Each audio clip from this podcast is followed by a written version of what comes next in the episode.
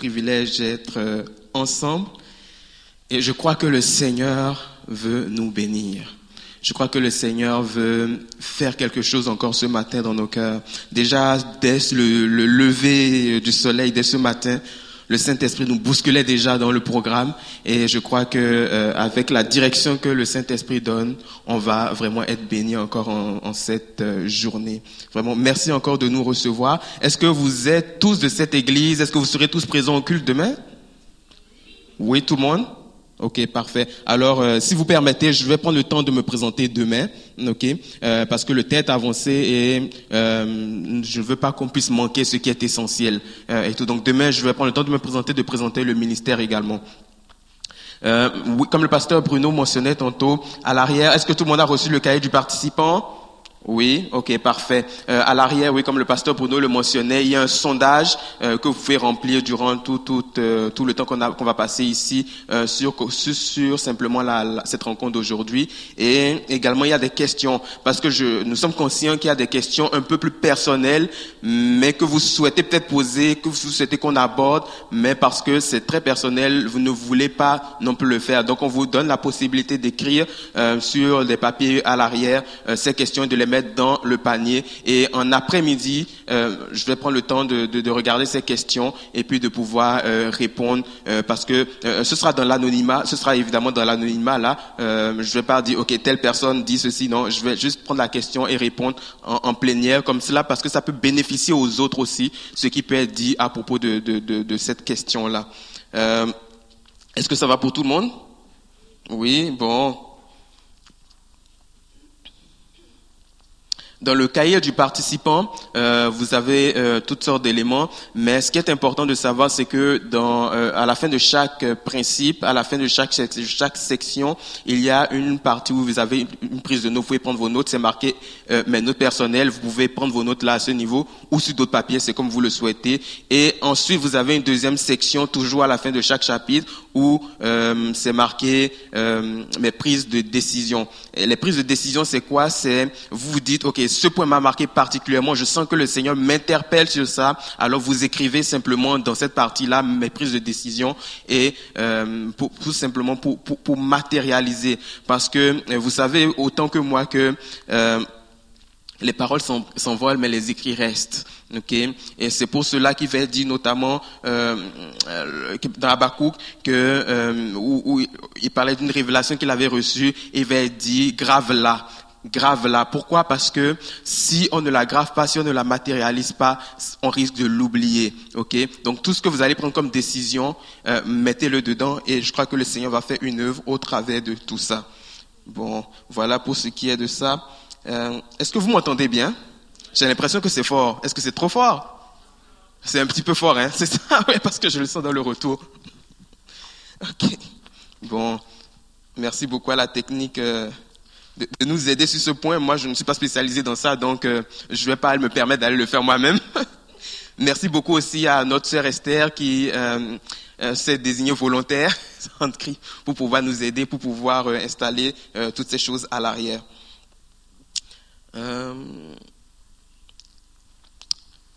Vous savez, on va aborder un point qui est important, qui est capital dans nos vies.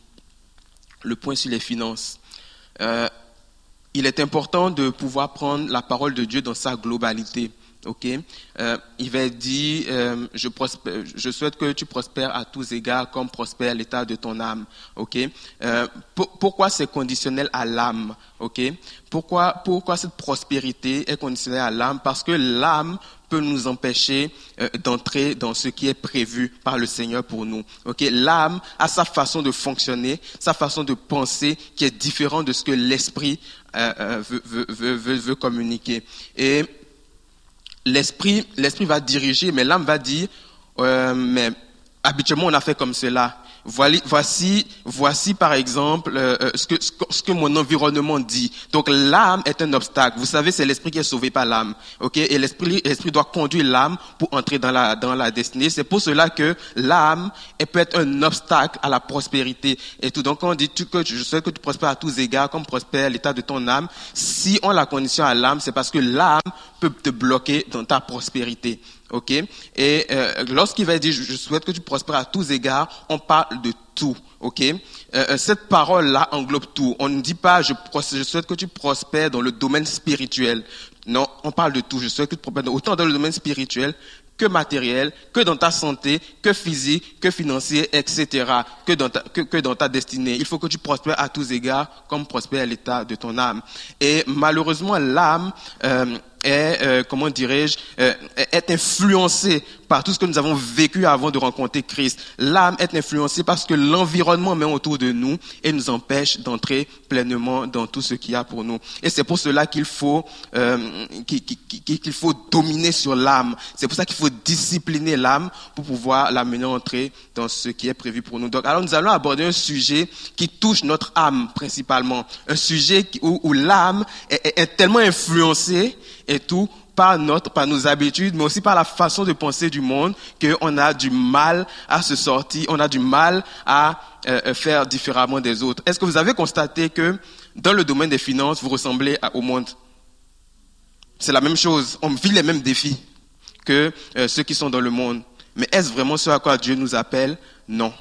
Ok? Non, pas vraiment. C'est pas ce à quoi Dieu nous appelle. Et et c'est pas méconnaissance des principes de la parole qu'on se retrouve dans cette situation-là.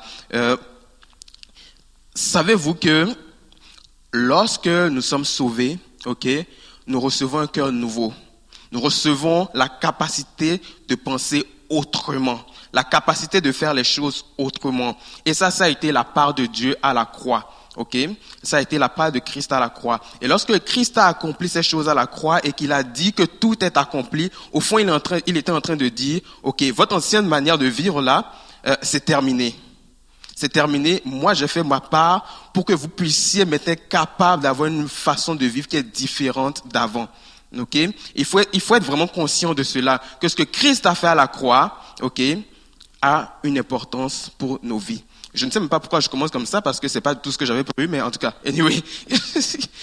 Christ a prévu, c'est ce que, ce que, ce qu'il a fait à la croix, et tout c'est sa part. Et nous, maintenant, nous avons reçu la capacité de pouvoir, en fonction de ce qu'il a fait, agir et faire ce qu'il nous demande dans notre quotidien. Ok? Ça, c'est vraiment ce que euh, Dieu, attend de notre part. Simplement pour illustrer ça, nous sommes dans ce beau bâtiment. Ok? Euh, le bâtiment est alimenté en électricité par Hydro-Québec. Ok, tout le monde est d'accord sur ce point. Euh, le bâtiment est alimenté en électricité par Hydro-Québec. Euh, mais par contre, si vous avez besoin de lumière, votre réflexe n'est pas de décrocher le téléphone et de dire Hydro-Québec, la lumière. Je pense qu'ils vont vous raccrocher au nez. Ok, parce qu'ils vont vous dire mais de quoi tu parles? Tout ce que vous allez faire, vous allez vous lever, vous allez aller vers la switch, vous allez appuyer la switch et la lumière sera.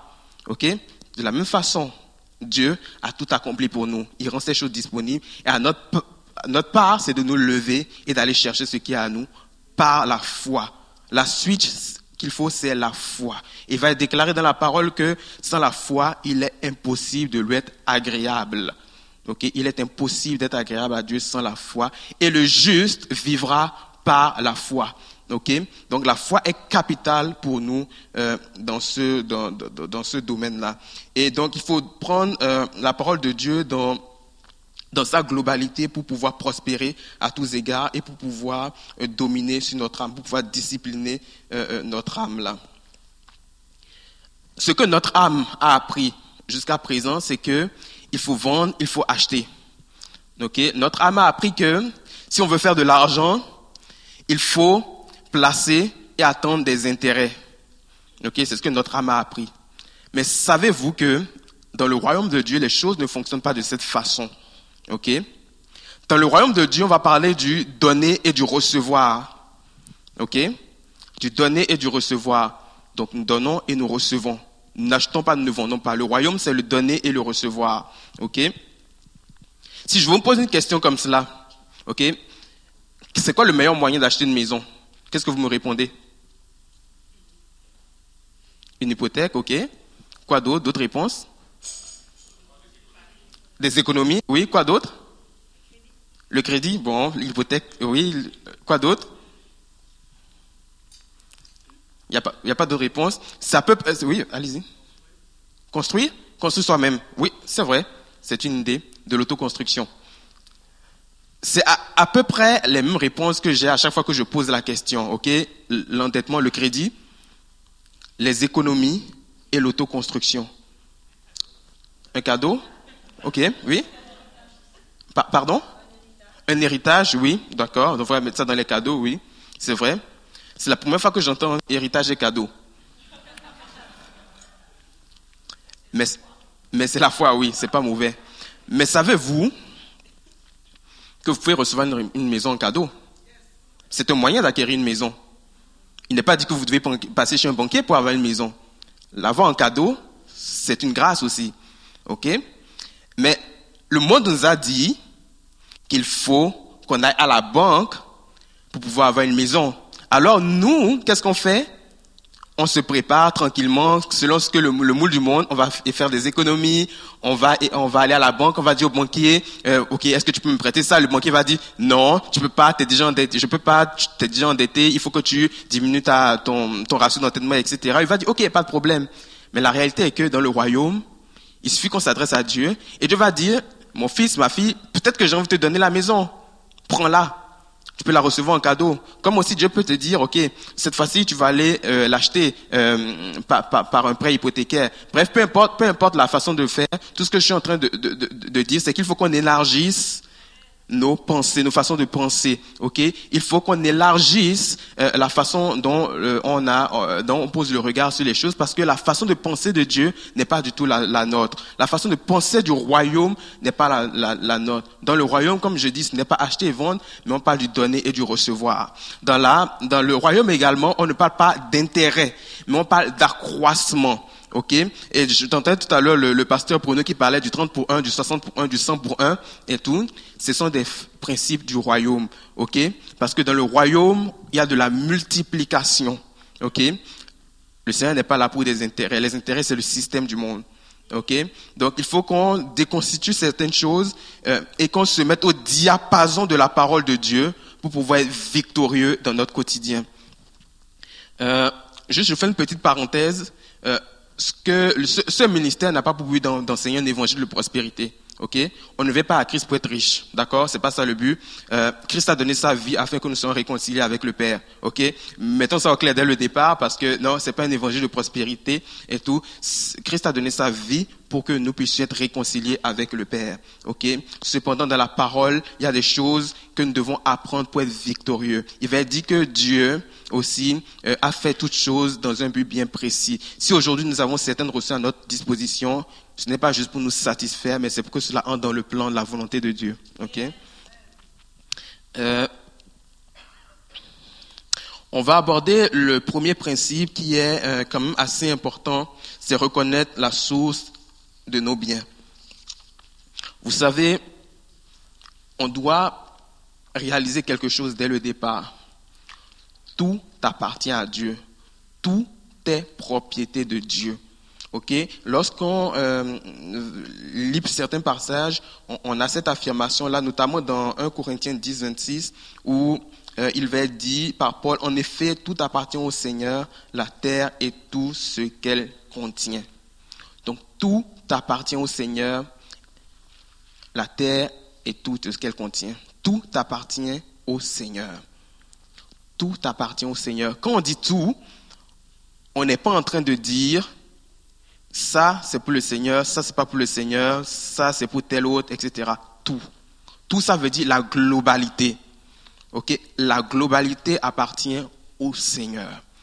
Tout ce qui a été créé a été créé pour le Seigneur. C'est lui qui a, qui a ces choses en sa possession. Ok, et lorsque on n'est pas prêt à accepter ce principe que tout appartient à Dieu, okay, il peut avoir automatiquement un dysfonctionnement entre notre façon de penser et la façon de penser de Dieu. Okay?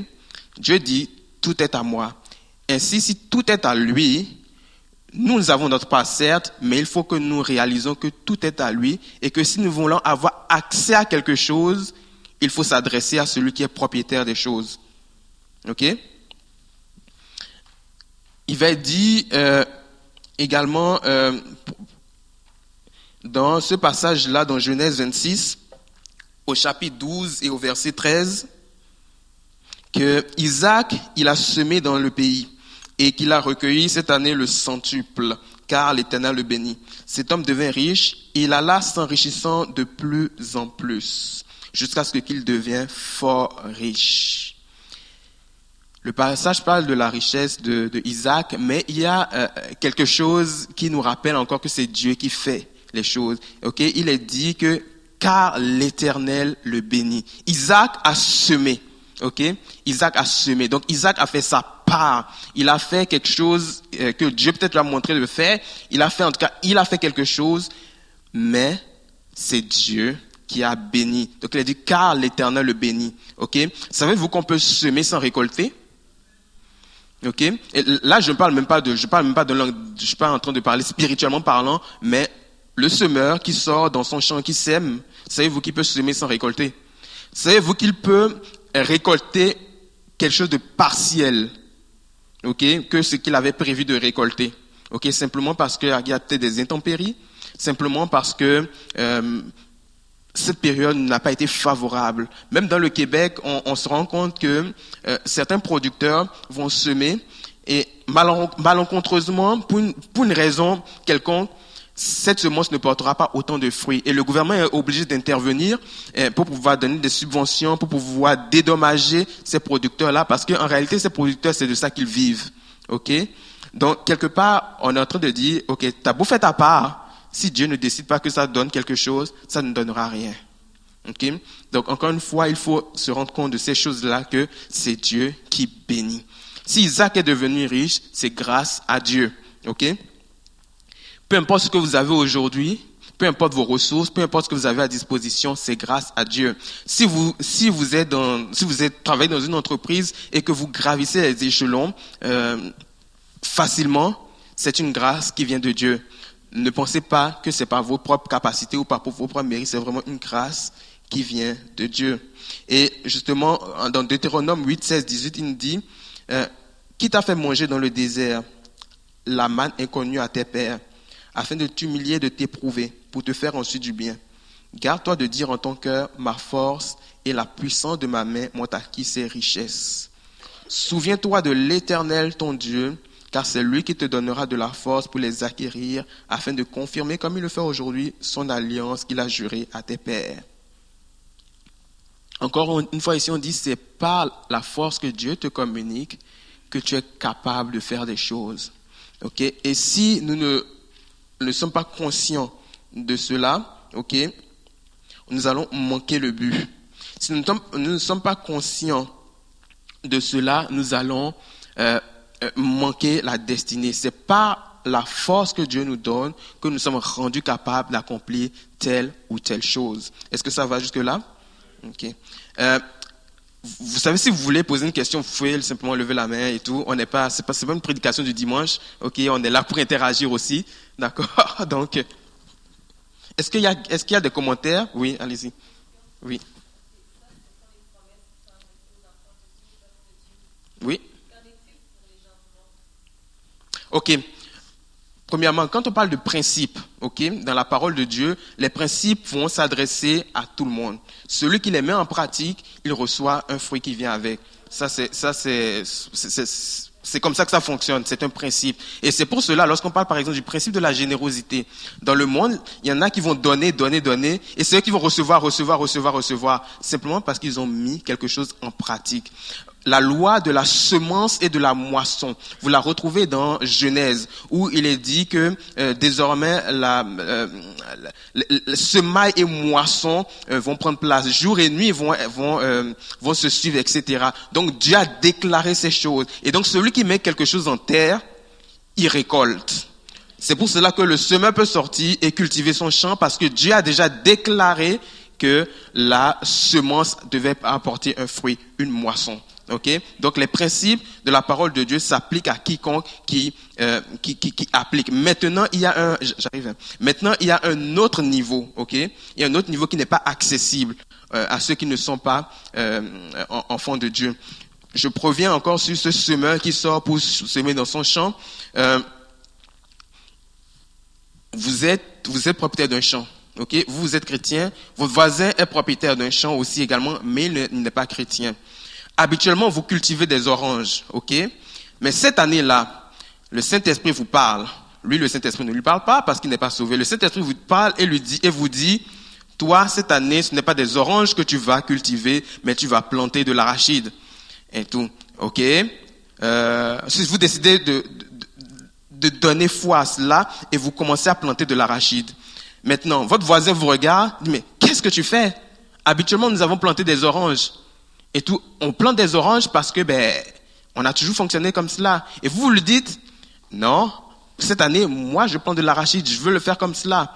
Vous allez vous faire rire, ok? Le, Celui-là, votre voisin va dire, mais ça marche pas ton affaire. Arrivé à la récolte des oranges, pour une raison quelconque, ces oranges sont atteintes d'une maladie. On ne peut pas les vendre, la récolte est perdue. Ok, ça, donc tous les producteurs d'oranges de la région ne peuvent pas vendre leur, leur, orange. Mais vous, l'arachide, comme par hasard, il y a une demande qui est là sur le marché pour l'arachide et vous êtes en mesure d'approvisionner le marché. Ok, donc parce que Dieu a parlé, ok, vous avez été en mesure de poser une action qui a entraîné euh, une grâce, un fruit donné. Ok, et donc c'est là où nous avons une différence avec ceux qui ne sont pas à Christ. Les principes s'appliquent à tout le monde, mais maintenant le résultat peut être différent selon qu'on suit l'esprit ou non. Ça répond à votre question? Parfait.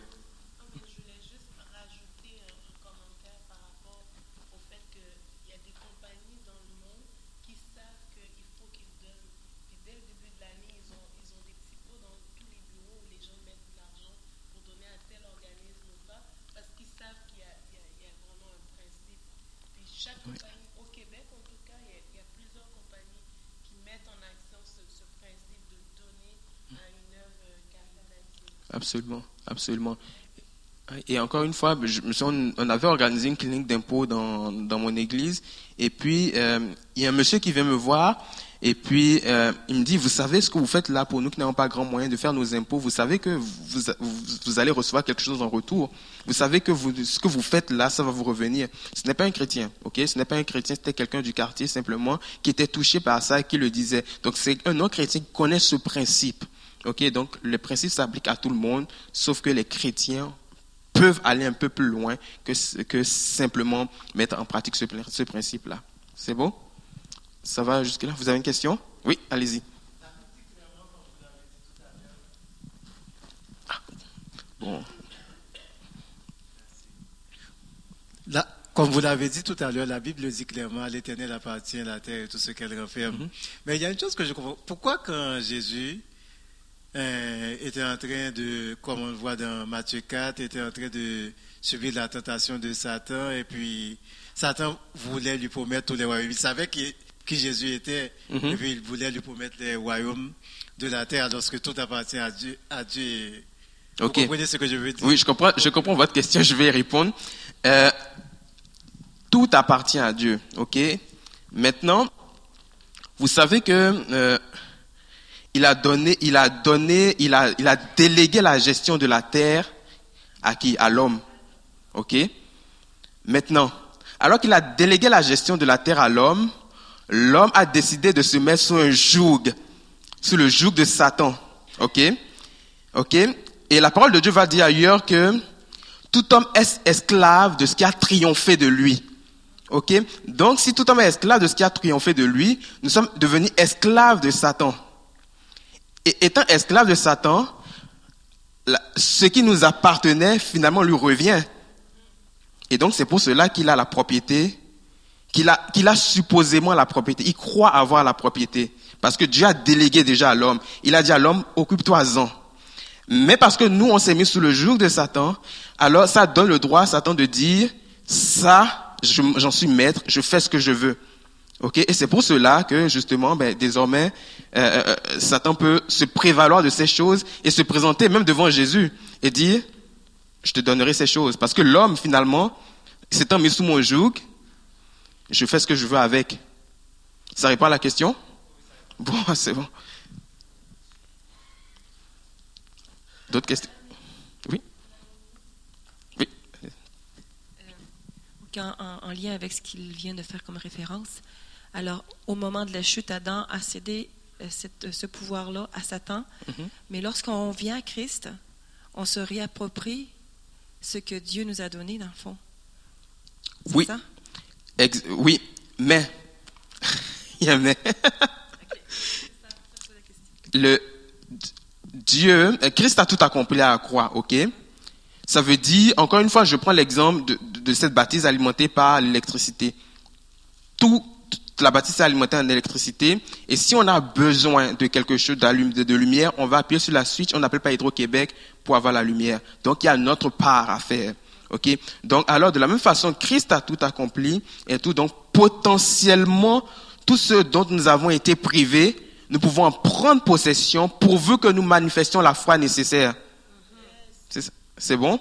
Ça répond? Parfait. Mais ça, c'est un processus parce que c'est pas nécessairement Exactement. Et c'est pour cela qu'il va être dit dans Romains que nos ment- il faut que nos mentalités soient changées. Il faut que notre intelligence soit renouvelée. Exactement. Exactement. C'est un processus. Euh, autre question ou commentaire? Ne soyez pas timide. Hein. On est là pour s'enrichir, ok? On, on est là pour s'enrichir mutuellement. Pas dans le sens financier, là. Ok. Ça fait... Ok. Ça va, je peux continuer? Oui.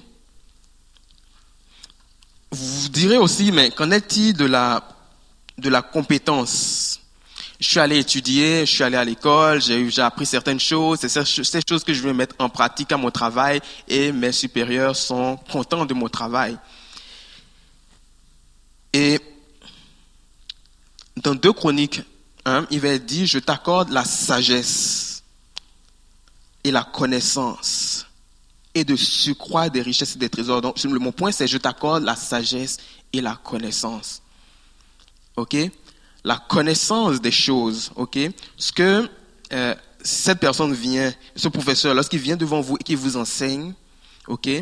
Ce qu'il vous enseigne, il ne l'a pas tiré de son propre chef. Il a peut-être reçu ça de quelqu'un, d'un enseignement, etc. Mais la personne à l'origine qui a reçu l'enseignement, ok, c'est parce que le Seigneur a ouvert son intelligence pour qu'elle comprenne ces choses et qu'elle puisse être capable de l'enseigner. Ok, donc même la connaissance, ok, qu'on reçoit nous vient de Dieu. Ok, la sagesse, la sagesse, ça, ce n'est pas, on ne l'apprend pas, mais la sagesse pour la manifester avec le Saint Esprit, on est capable de pouvoir avoir une sagesse qui sort de l'ordinaire. La sagesse de l'homme est différente de la sagesse que communique le Saint-Esprit. Ok? Euh, Vous savez ça, hein, que le Saint-Esprit nous permet de manifester de la sagesse? Ouais, ok. Il suffit simplement de lui parler et de lui dire Saint-Esprit, qu'est-ce que tu veux que je fasse dans cette situation? Et le Saint-Esprit, euh, vous savez, ce qui est capital, ce qui est important par-dessus tout, et beaucoup d'entre nous ne le réalisons pas, c'est que nous devons chérir l'intimité avec le Saint-Esprit. Christ a dit qu'il est avantageux que je parte afin que le Saint-Esprit puisse vous être donné. Ok, S'il a un avantage là, il faut qu'on le, qu'on le voit là. Il dit qu'il a un avantage. C'est pas juste dans, dans les mots, ça doit se matérialiser. Et l'intimité avec le Saint-Esprit va faire la différence. Ok, L'intimité avec le Saint-Esprit va nous pousser à avoir des révélations, vous amener à avoir des révélations que, que l'homme sans le Saint-Esprit n'aura pas. Ok Et puis, il va, Saint-Esprit, la, la révélation, c'est quoi? C'est l'annonce des choses à venir, etc. C'est quelque chose que Dieu nous montre sur un point donné. Mais la révélation n'est pas tout. On dit également que le Saint-Esprit est un esprit de sagesse. La sagesse nous conduit vers la révélation. Malheureusement, plusieurs d'entre nous vont recevoir une révélation, mais vont s'arrêter à la révélation. Dieu a dit que je serai ci, je serai ça, et on attend. Non, il y a la sagesse aussi. La- L'autre face, c'est l'esprit de sagesse. L'esprit de sagesse va te dire, OK, pour te rendre là-bas, prends à gauche, prends à droite, cours, ralentis, va de ce bord, associe-toi avec tel autre et tel autre, prends telle chose avec toi. C'est ça l'esprit de sagesse. L'esprit de sagesse te montre quoi faire et tout pour pouvoir atteindre la révélation qui t'a été communiquée. Et c'est pour cela qu'il faut vivre la plénitude du Saint-Esprit. C'est pour cela qu'il faut chérir l'intimité avec le Saint-Esprit pour entrer dans ces choses. Le Saint-Esprit est une personne. OK? Et lorsque vous adressez à une personne, il vous répond. On n'a pas besoin de passer 40 heures de jeûne de prière pour entendre la voix du Saint-Esprit. OK? plus vous allez chérir la voix du Saint-Esprit, plus vous allez chérir la communion avec le Saint-Esprit, plus sa voix va vous être, audible.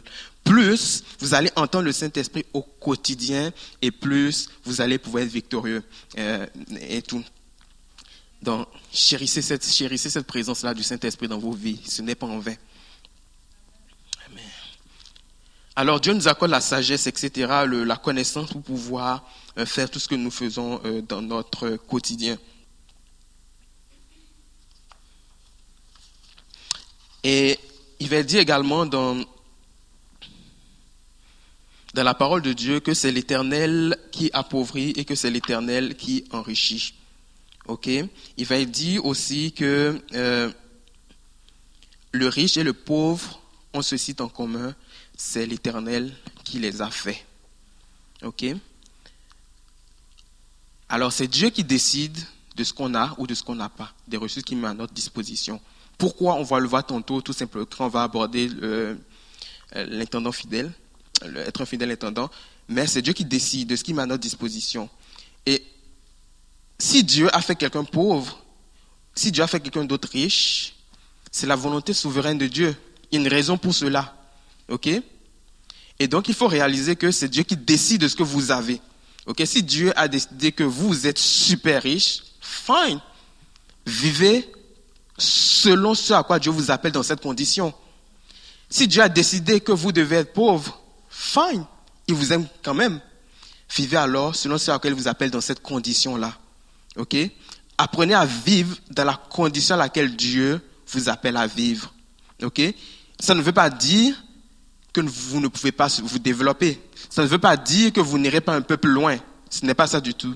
Mais il faut être conscient que c'est Dieu qui met à votre disposition tout ce dont vous avez besoin. Ok, c'est important. On, parle de, du fait que la source de tous nos biens est Dieu et que c'est lui qui les met à notre disposition.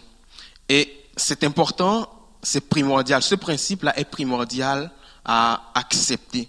Pourquoi? Parce que de ce principe vont découler les autres.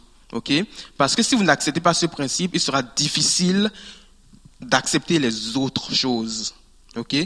Si vous ne savez pas que Dieu est propriétaire des ressources, que Dieu les met à votre disposition, alors vous allez manquer le but. Si vous pensez que c'est vous, ce sont mes richesses, c'est mon argent, c'est mon travail, c'est mon ci, c'est mon ça, vous allez manquer le but.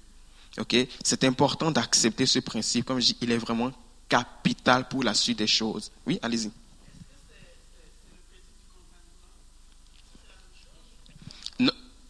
c'est pas c'est pas exactement la, même chose, ok? C'est pas exactement la même chose parce que le le contentement, ok? Euh, C'est pour dire ce que j'ai, je, je, je, l'accepte, je n'en désire pas plus, je ne me mets pas en souci pour plus, ok? Le contentement, c'est vraiment au niveau de, de ce que j'ai, de, de, mon regard sur les choses. Okay? Alors que euh, ce, ce principe-là de savoir que c'est Dieu qui pourvoit, en fait, c'est de, de mettre tout sur Dieu. Dieu a et Dieu me donne. Oui, par la suite, ça va peut-être entraîner de mon côté un certain contentement, mais il faut comprendre ce qui est, ce qui est capital à comprendre, c'est que c'est Dieu qui possède et qui met à ma disposition. Ok, il possède et il met à ma disposition. D'accord? Et donc, ce n'est pas tout à fait le contentement. C'est pas vraiment ça. Le contentement vient de la personne à qui on a mis les choses à disposition. Mais là, je veux mettre l'accent sur Dieu qui a et qui met à notre disposition. Ok? Je ne sais pas si ça répond à votre question. Oui, c'est bon. Question pour ça? Oui.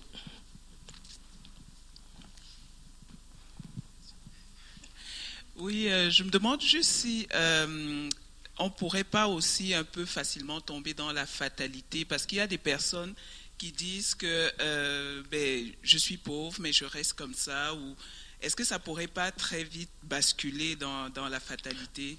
Je suis tout à fait d'accord avec vous et là encore euh, pour répondre à, cette question, il faut aller dans euh, l'identité qu'on a en Christ. Ok? Beaucoup d'entre nous ne connaissons pas notre identité réelle en Christ. Et lorsque nous ne connaissons pas cette identité, oui, nous allons tomber dans la fatalité pensant que tout ce qui nous arrive, tout ce que nous avons, ok, c'est la fin du monde et tout, parce que nous n'avons pas conscience de notre identité.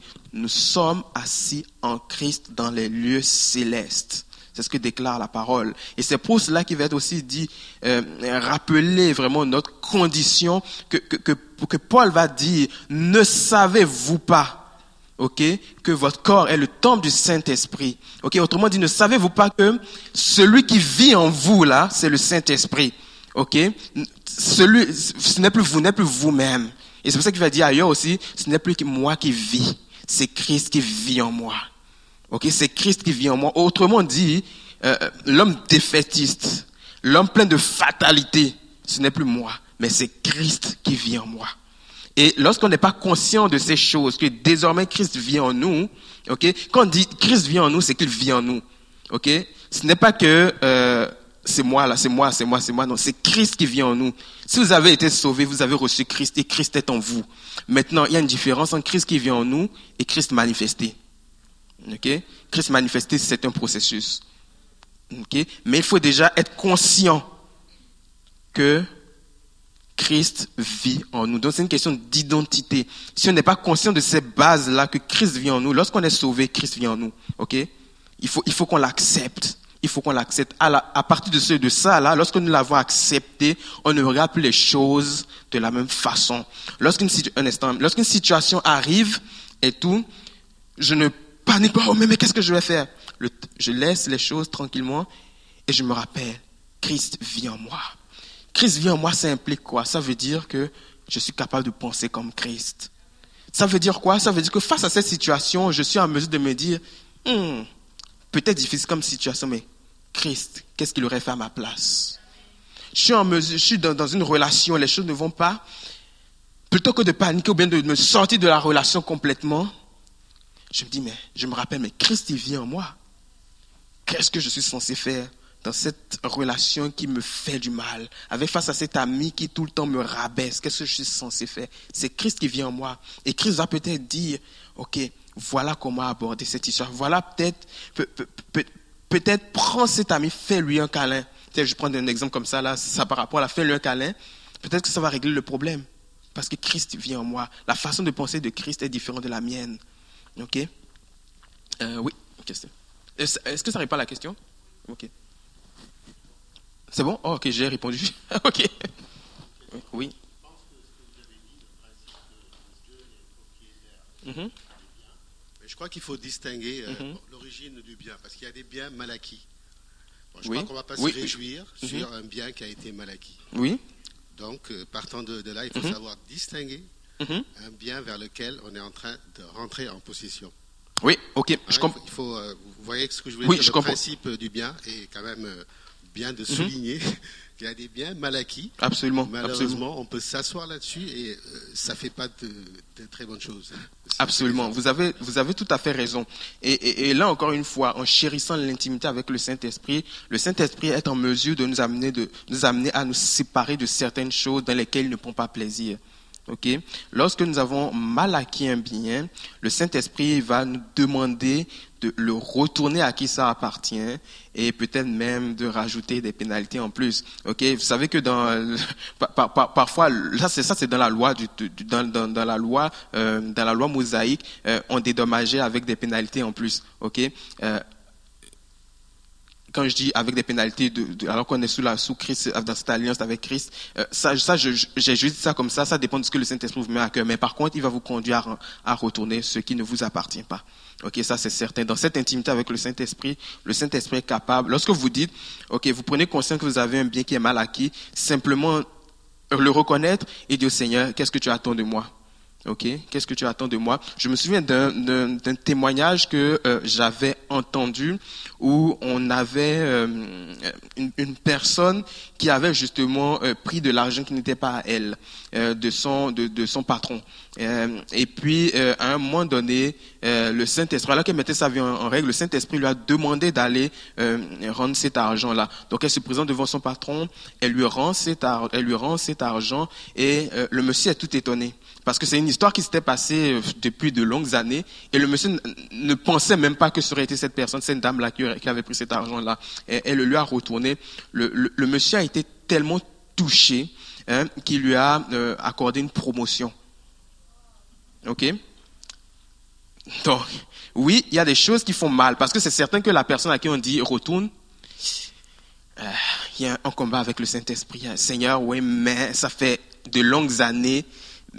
Il a déjà oublié, l'eau a coulé sur les ponts. Comment vais-je paraître Mais il y a un principe qui est derrière, ok? Il y a un principe qui est derrière ces, ces choses-là et il faut le respecter. Lorsque le Saint-Esprit te demande d'obéir, ça vient avec une capacité, ok? Donc il te rend capable de le faire, mais ça vient aussi avec une grâce, ok? Et la grâce, tu l'auras uniquement quand tu feras ce que le Saint-Esprit te dira. Donc c'est important, oui, de ne pas s'asseoir sur des biens qui sont mal acquis et de laisser le Saint-Esprit nous conduire justement quant à la restauration de ces biens. C'est beau? Question? Je, veux passer à un autre point, un autre principe, euh, mais si vous avez des questions là sur ce premier point, que tout appartient à Dieu, qu'il est mis à notre disposition, euh, allez-y encore. on est là pour s'enrichir mutuellement, on est là pour apprendre. Moi, je pense à la parole de Dieu qui dit que mhm. tout est à vous, vous êtes à Christ et Christ est à Dieu. C'est plus comme. Ça rejoint tout ce que tu as dit. Et voilà, je suis d'accord avec toi.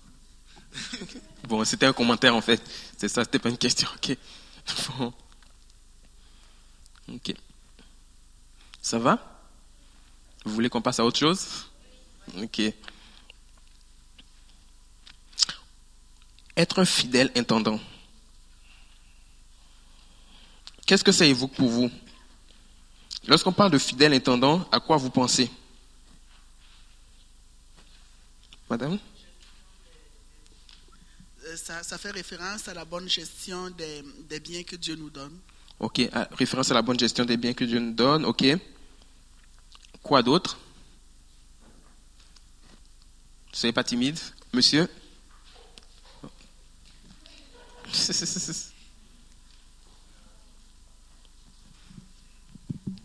ben, je pense au, bien, mais aussi au talent qu'il nous a donné. Et au talent, ok, qu'il nous a donné, ok, d'accord. Les, les, talents, puis tout, euh, tout, tout, qu'est-ce qu'il nous a confié. Ok, parfait, c'est bon. Quoi d'autre?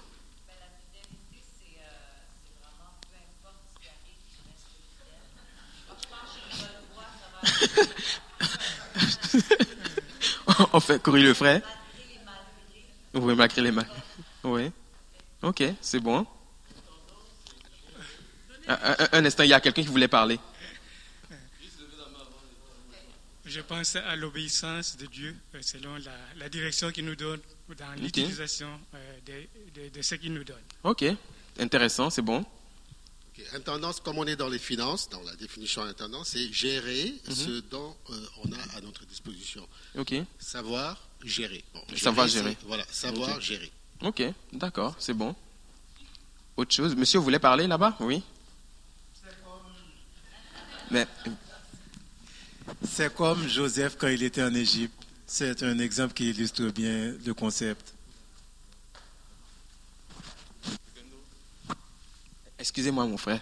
Euh, si, on prend, si on vous fait parler dans les micros, c'est parce que c'est enregistré. OK? D'accord Donc, c'est pour cela. Euh, est-ce que je n'ai pas entendu la question de monsieur Excusez-moi, monsieur. Ce n'était pas une question. J'ai tout simplement pris l'exemple de Joseph quand il était en Égypte. C'est un exemple d'excellent intendant. OK, parfait. Parfait. C'est bon. Autre chose? OK. Oui Tantôt, on a dit euh, bien gérer les ressources que Dieu nous donne. Oui. Collaborer aussi avec le Saint-Esprit. Collaborer avec le Saint-Esprit. Pour savoir à quel moment donner, à quel moment ne pas donner, parce qu'il faut donner avec sagesse. Oui, ok. Quoi donner, quand donner, puis euh, voilà. Ok, c'est bon. C'est très intéressant ce que vous dites. Vos, réponses sont toutes bonnes, ok? Oui, oui, non, vraiment, ça, ça rejoint pas mal de points que j'ai. Euh, on a dit tantôt dans le premier principe que tout appartient à Dieu. Et Dieu est un propriétaire et qu'il met à notre disposition des biens, ok? Nous devons les gérer selon son cœur, selon sa volonté. Et les biens qui met à notre disposition, c'est un but bien précis. OK? Il va dire euh, que Dieu fait toutes choses dans un but. OK? Dieu ne fait pas les choses simplement pour les faire parce que c'est beau, parce que c'est cute. Non. Dieu fait toutes choses dans un but. Et c'est pour cela que, alors qu'il met des choses à notre disposition, c'est dans un but donné. Et étant donné que c'est dans un but bien précis, il faut que nous, nous puissions connaître ce but et travailler en ce sens, vers l'atteinte et la réalisation de ce but-là. Et on va regarder dans la parole euh, des titres des talents dans Matthieu 24, 14 à 30.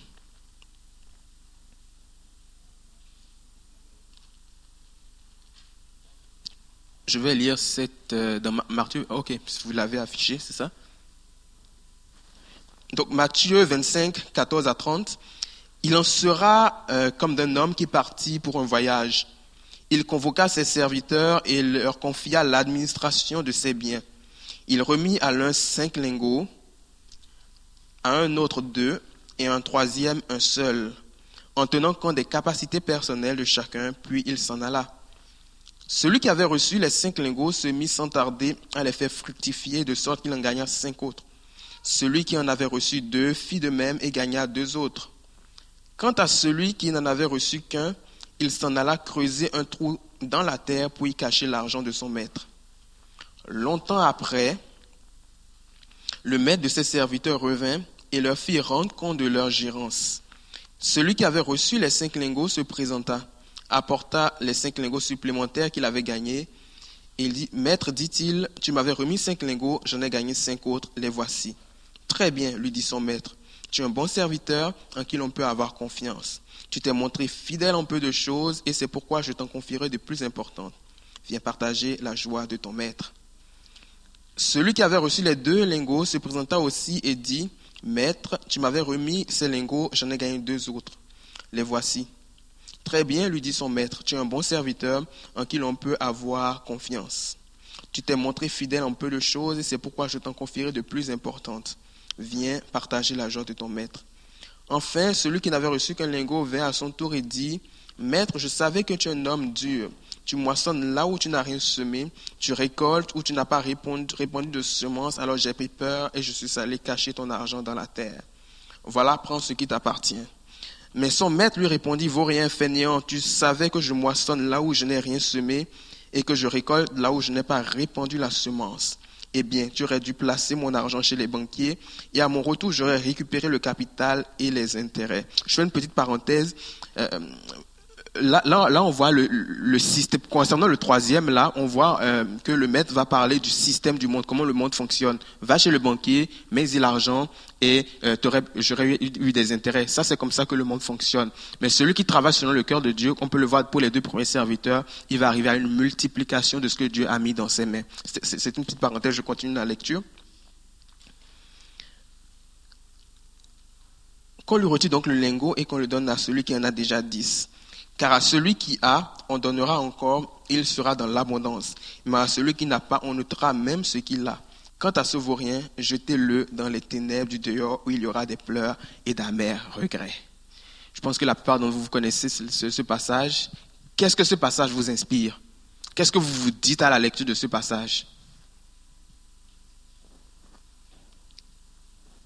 Madame? Un instant, s'il vous plaît. Dire qu'on doit bien gérer les ressources que Dieu nous donne. Ok. On doit investir notre argent dans de bonnes choses aussi. Ok, d'accord. Quoi d'autre? Madame ici?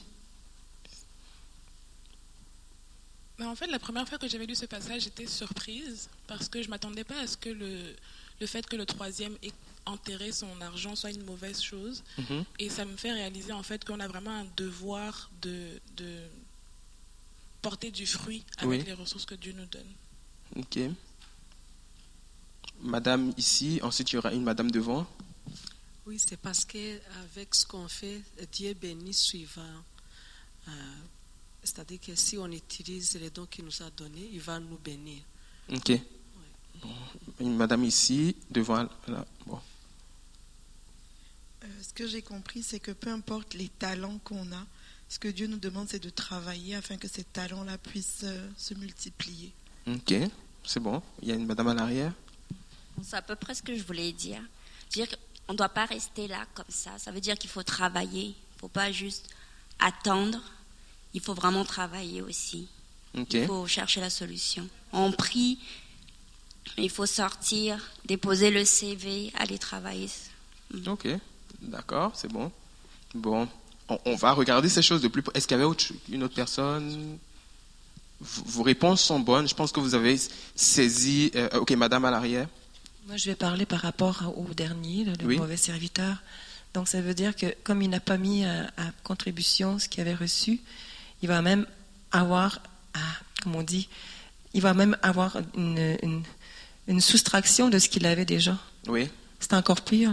Encore pire. C'est vrai, sa condition est pire, oui. Fait que, disons que ça peut inspirer la crainte de pouvoir justement mettre à contribution ce que le Seigneur a mis entre nos mains, en nous aussi. Ok. Maintenant, je vais aller un peu plus loin avec vous, madame.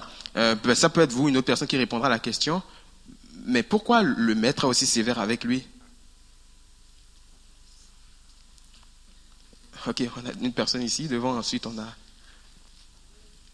parce que dans le royaume de Dieu, je pense qu'il n'y a pas de stagnation. On ne peut pas rester au même niveau. Il faut toujours aller euh, plus haut. Il faut croître. Donc, s'il n'y a pas de croissance, mais à ce moment-là, on va forcément perdre ce qu'on a déjà comme acquis. Ok, d'accord. Euh, euh, madame derrière. Ensuite, juste derrière. Ensuite, on reviendra Madame au milieu et à Pasteur Marjorie. parce que le, le, serviteur a été cupide. Il a juste pensé à lui, puis il n'a pas n'a pas pensé que c'est son maître qui lui a ce que le talent que le maître lui a donné appartient au maître et c'était son devoir de le faire fructifier. C'est juste, je pense que c'est de la cupidité. Ok. Madame ici, oui.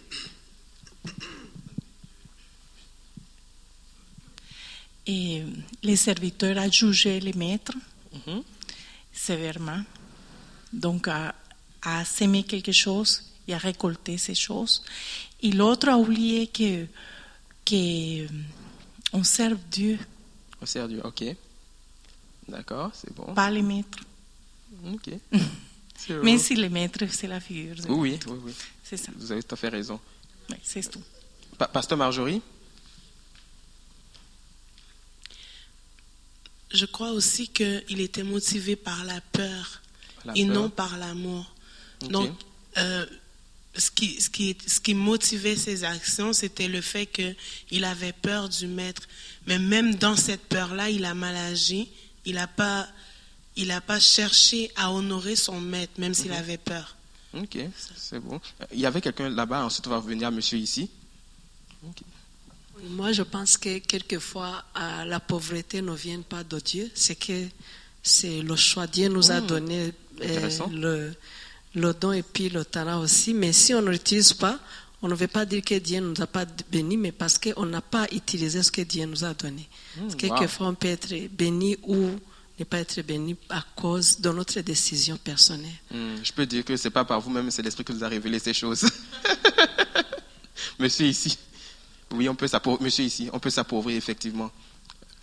C'était juste pour se, euh, préciser, c'est apprécier mmh au départ ce que Dieu te donne. Oui, ok. Juste l'apprécier. Oui. L'apprécier, c'est-à-dire tu ne le caches pas, tu l'exprimes. Tu te réjouis de ce qu'il est en train de te donner, là, sur le fait. C'est ça l'initial de se réjouir de ce que Dieu est en train de te donner. Mmh, de ne pas attendre une heure, cinq minutes après. Sur le moment, tu l'apprécies parce qu'il vient de lui. Oui. voilà, ça. Bon, je, suis béni d'entendre toutes ces réponses-là. Pasteur Marjorie? Euh, Mais il s'est aussi déresponsabilisé de ses actions. Il a, mis, euh, il a mis la responsabilité encore sur le maître, alors qu'il avait une responsabilité. Ça. Ok, parfait, c'est bon, c'est bon. Bon. Ok, on va prendre la dernière. Je pense aussi que c'est le caractère le caractère. Le caractère du serviteur, le mauvais caractère, qui, l'orgueil qui, qui, a pris le dessus. Parce que c'est important aussi, euh, pour la gestion, il faut avoir un, bon caractère, le caractère du serviteur. C'est ça. Ok, c'est bon, c'est parfait. Je vais, euh, je, vais rebondir sur ces choses-là. Vos réponses sont bonnes, sont inspirantes. On va regarder ce passage et puis euh, l'homme qui est parti en voyage, ok. Jésus utilisait les paraboles, ok? Dans les paraboles, c'était des histoires naturelles pour exprimer des réalités spirituelles, ok? Et lorsque Jésus aborde cette parabole, il faut comprendre une chose. Le maître dont il parle, ok, qui est parti en voyage pour longtemps, il s'agit de Jésus qui est remonté vers le Père et qui reviendra à un moment donné comme ce maître. Ok? Donc, il faut, donc Jésus en partant, ayant tout accompli à la croix, il nous a donné potentiellement la capacité de nous approprier ce qui est à nous. Donc il, il, le rend à nouveau disponible. Dit, maintenant c'est à toi, fais ce que tu dois faire. Et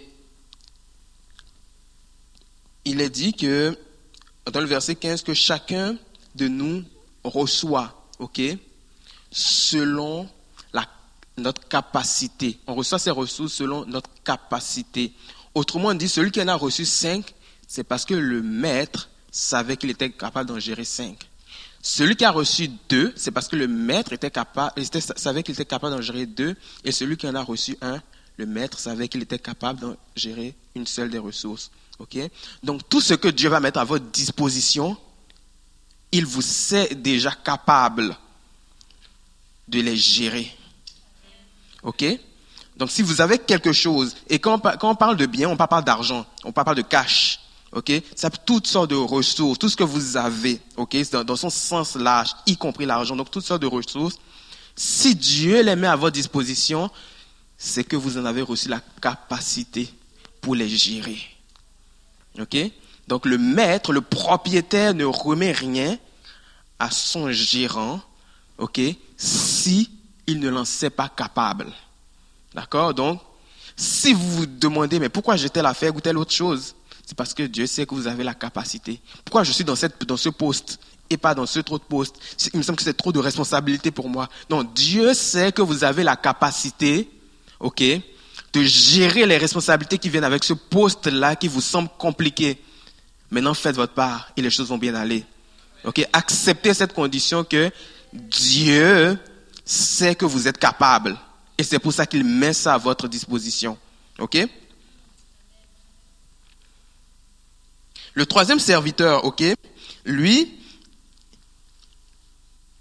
il va prendre ce qu'il a reçu, il va mettre ça en terre. OK? Il ne va rien faire.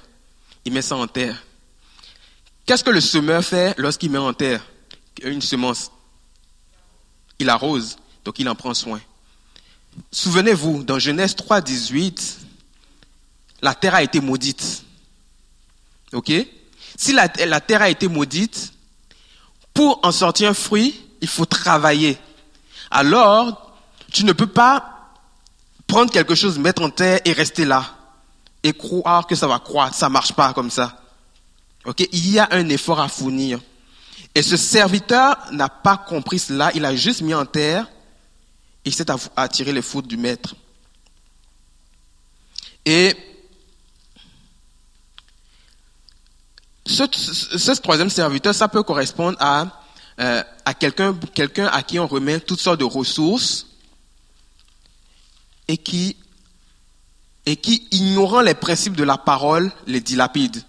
Parce que finalement, il a dilapidé la ressource, et elle n'a pas produit ce qu'elle devrait produire. Donc, ignorant les principes de la parole, comme il a ignoré, c'est en mettant en terre ce qu'il a reçu de la parole, la terre est maudite.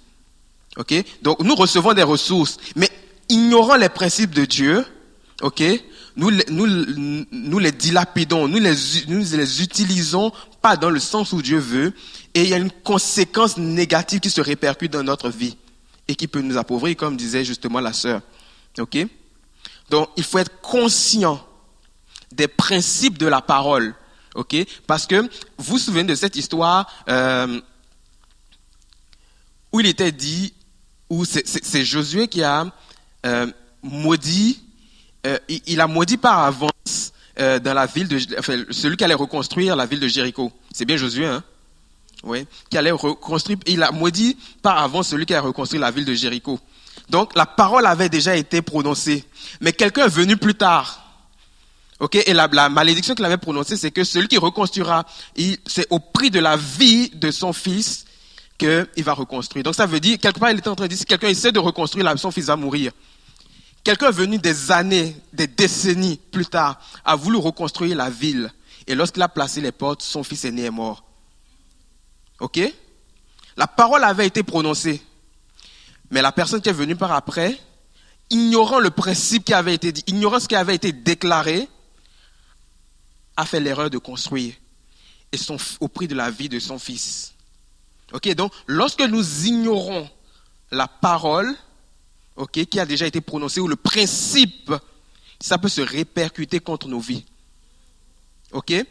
Et encore une fois, cette personne, elle a eu à cœur, ok, de reconstruire les portes de, la ville de Jéricho. Fine, c'était pas mauvais. Par contre, ce qu'elle aurait pu faire, alors qu'elle avait eu à cœur cela, c'est de se souvenir de la parole et de dire, tiens, frère, moi, j'ai un des fils, j'ai un fils aîné, ok? Je pense que je ne devrais pas reconstruire et tout. Toi, va reconstruire parce que toi, tu n'as que des filles. Parce que la parole disait, au prix de la vie de son fils, qu'il reconstruit au prix de la vie de son fils. Il ferait dire, frère, mais construis parce que toi, tu n'as que des filles. Là, il vient de, il, vient de passer outre ce qui avait été déclaré. Ou alors, il aurait pu dire, frère, tu es célibataire tu n'as pas d'enfant reconstruit, il n'y aurait pas eu de problème. Donc il faut être au fait des principes de la parole pour ne pas qu'il puisse se retourner contre nos vies. ok? Et ce serviteur, il a fait l'erreur de ne pouvoir, de ne pas faire les choses selon ce qui avait déjà été déclaré. La terre avait été déjà maudite. il n'aurait pas pu juste la mettre en terre. Il devait arroser, il devait travailler, il devait faire comme celui qui sème, tout simplement. Ça va jusque-là?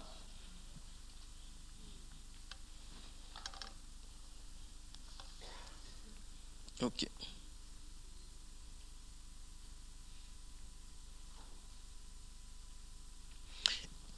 Dans le verset, euh, dans ce passage, euh, il est important de se rappeler que ce n'est pas parce que le temps passe que nous n'aurons pas de compte à rendre.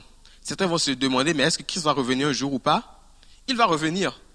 Peut-être pas dans cette vie où nous sommes, peut-être demain, peut-être dans 10 ans, peut-être dans 100 ans.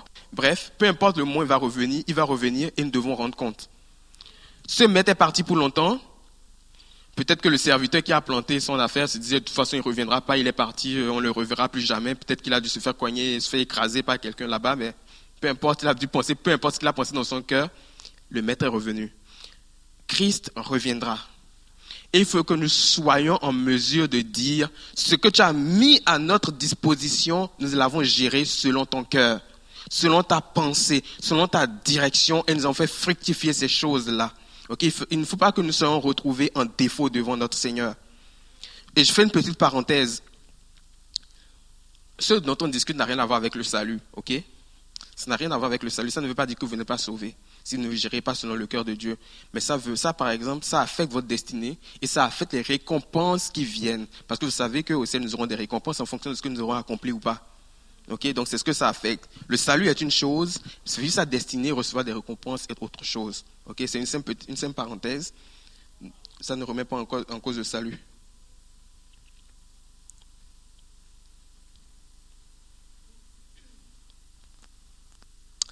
Et le serviteur va dire de son maître que c'est un maître exigeant. Il moissonne là où il n'a pas semé.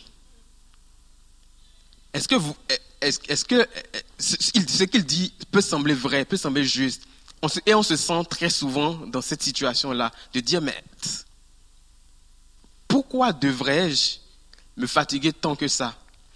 Pour comprendre ce passage, il faudrait qu'on retourne dans Genèse 28, où il est dit, Dieu les bénit en disant, soyez féconds, multipliez-vous, remplissez la terre et rendez-vous en maître. Ok? Ça, c'est la parole de Dieu que Dieu a prononcée sur les hommes, sur Adam et Ève, et donc sur toute l'humanité. Voilà ce que il les a bénis et en disant soyez féconds, multipliez-vous, remplissez la terre, rendez-vous maître. Et donc, il faut qu'on comprenne les termes euh, qui sont employés. Ces termes, évidemment, euh, proviennent de l'hébreu et ils ont une signification. Fécond, qu'est-ce que ça veut dire? Lorsqu'on regarde euh, en hébreu la signification de fécond, euh, donc ça vient de l'hébreu para, il signifie porter du fruit ou faire porter du fruit. Lorsqu'on parle de multipliez-vous, ok, c'est bien plus que avoir des enfants là. Ça vient de l'hébreu rabat qui signifie s'accroître, s'élargir, augmenter ou accumuler. Lorsqu'on parle de remplissez qui vient de, de l'hébreu malais, ça signifie être dans la plénitude, l'abondance, l'achèvement, être plein. Ça veut aussi dire être consacré. Et lorsqu'on dit euh, rendez-vous en maître, ça vient de l'hébreu kabash qui signifie dominer, assujetti, rendre esclave ou garder sous le contrôle. Ok? Alors, Dieu dit, soyez féconds, multipliez-vous, remplissez la terre, rendez-vous en maître. Ok? Ça veut dire beaucoup de choses. Ça veut dire que tout ce que j'ai créé, tout ce que j'ai fait, toute la matière première en griffe que j'ai créée, alors que je vous la mets en vos mains, vous devez la développer. Vous devez prendre ces choses, travailler. Ça, c'est, de là que part le travail. Base, c'est la base du travail, c'est là. tout ce que je mets à votre disposition, développez, développez-le, amenez-le à un autre, amenez-le à un autre niveau. Ça, c'est la parole que Dieu a prononcée sur les hommes. Dieu les a bénis. Dieu nous a bénis et il a dit, ce que nous devons faire, ce qu'il attendait de nous. Et donc, lorsqu'il a prononcé cette, cette parole, ça ne veut pas dire que nous devons nous asseoir et attendre. J'ai une question pour vous. À quel moment a-t-on compris que Christ était vraiment le fils, de Dieu?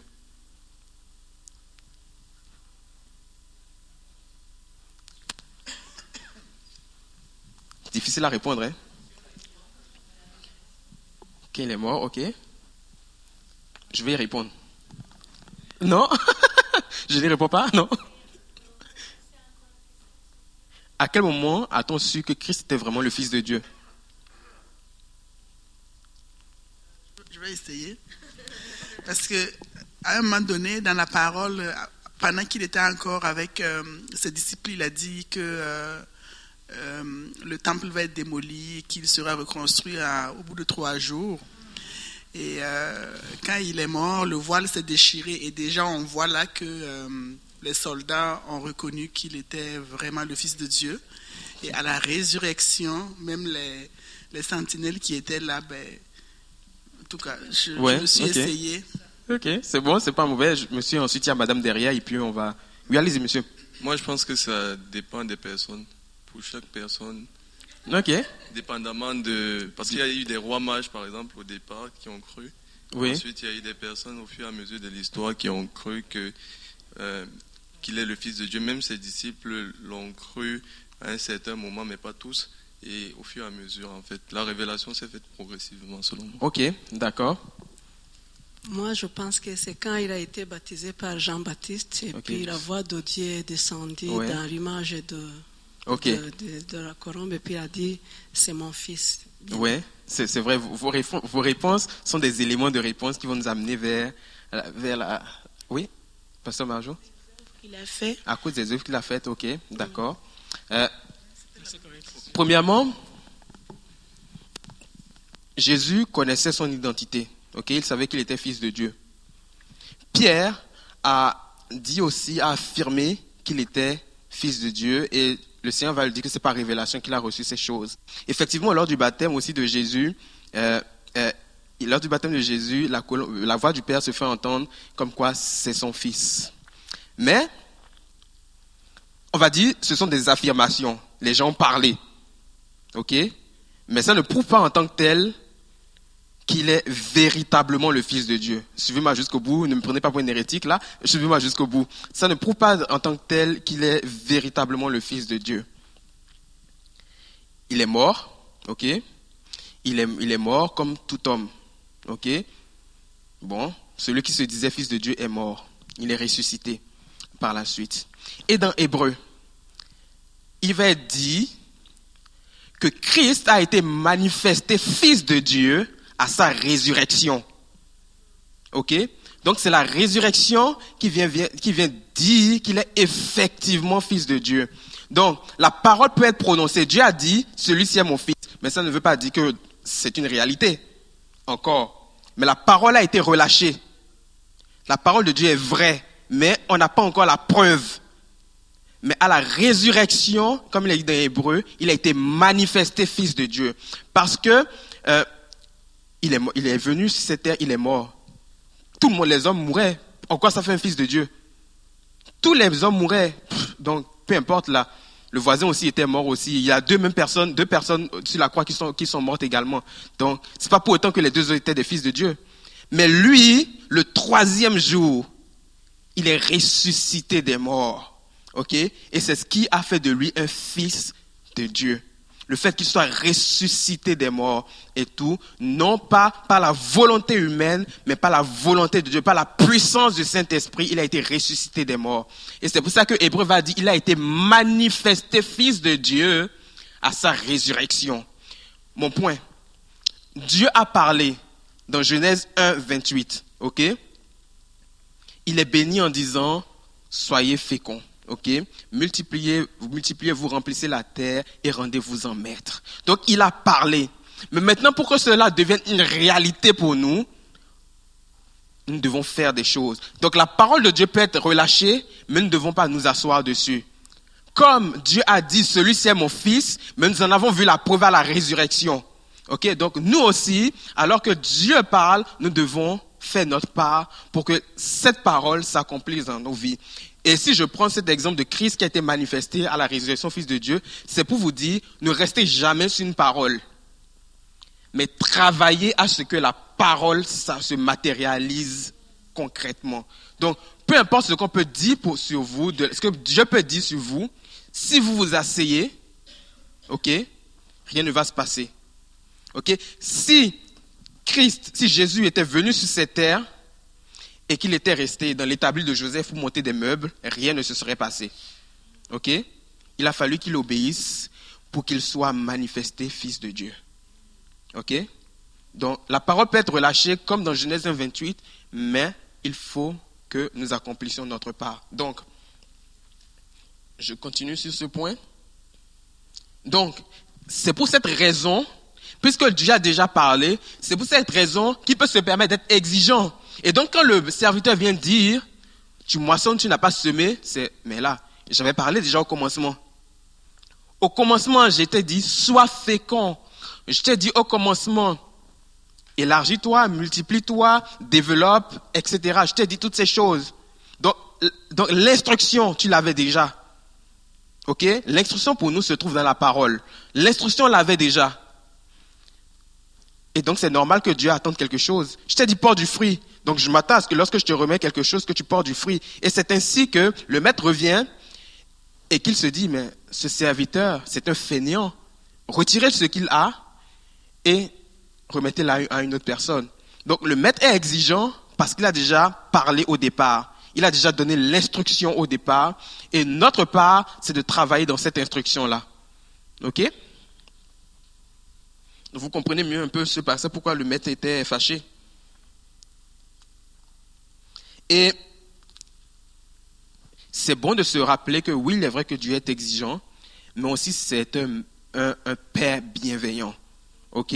Dans le sens où il ne renie pas le fait qu'il soit exigeant, mais il met à notre disposition ce qu'on peut gérer. Comme, comme il était dit, selon notre capacité. Ok, donc le maître n'est pas là pour mettre un poids sur nous, le père n'est pas là pour mettre un poids sur nous, mais il est là pour nous donner ce dont nous avons besoin afin que nous les gérions selon la capacité qu'il sait que nous avons. Ok, donc il est bienveillant sur ce point-là. Et le danger, comme ce serviteur, c'est d'avoir une vision erronée de Dieu, une vision erronée du Père. Ok? Lui s'est fait des idées. Il s'est dit, mais tu es exigeant, tu, moissonnes là où tu n'as pas semé. Donc déjà, il était biaisé dans son rapport avec le maître. Et nous aussi, si nous nous faisons des idées qui sont contraires à la parole, nous allons avoir une vision biaisée de Dieu et ne serons pas en mesure de faire concrètement ce que Dieu nous appelle à faire. Ok, donc il faut que ce que nous pensons de Dieu, ça c'est qu'il soit marqué dans la parole. Pas ce qu'un homme vient vous dire, pas ce que quelqu'un vient déclarer, mais ce que la parole dit que vous êtes, ce que la parole donne comme instruction. Et c'est pour ça qu'il est important de se fonder sur la parole. Parce que la parole engage celui qui l'a faite, notamment Dieu. Et c'est pour cela que même dans la réalité terrestre, on va dire de quelqu'un, c'est quelqu'un de pas fiable. Tout ce qu'il dit ne le fait pas. Oublions-le, mettons-le de côté parce que de toute façon, il parle pour parler. Parce que la parole engage la personne. Et à deux personnes, on va dire de cette personne, oui, s'il a dit qu'il le fera, c'est qu'il le fera. On peut lui faire confiance. Et Dieu est de ces personnes-là. Il dit qu'il fait, alors il le fera vraiment. Donc la parole engage la personne. Ok, donc lorsque Dieu dit quelque chose, ça l'engage et tout dans ce qu'il doit faire. Et c'est pour cela que nous devons avoir une vision juste de qui est Dieu pour pouvoir faire les choses selon le cœur de Dieu.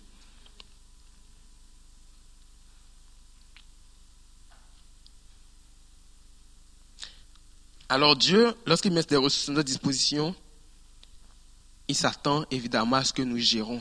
Et selon la sagesse qu'il nous met à cœur, qu'il nous donne. Et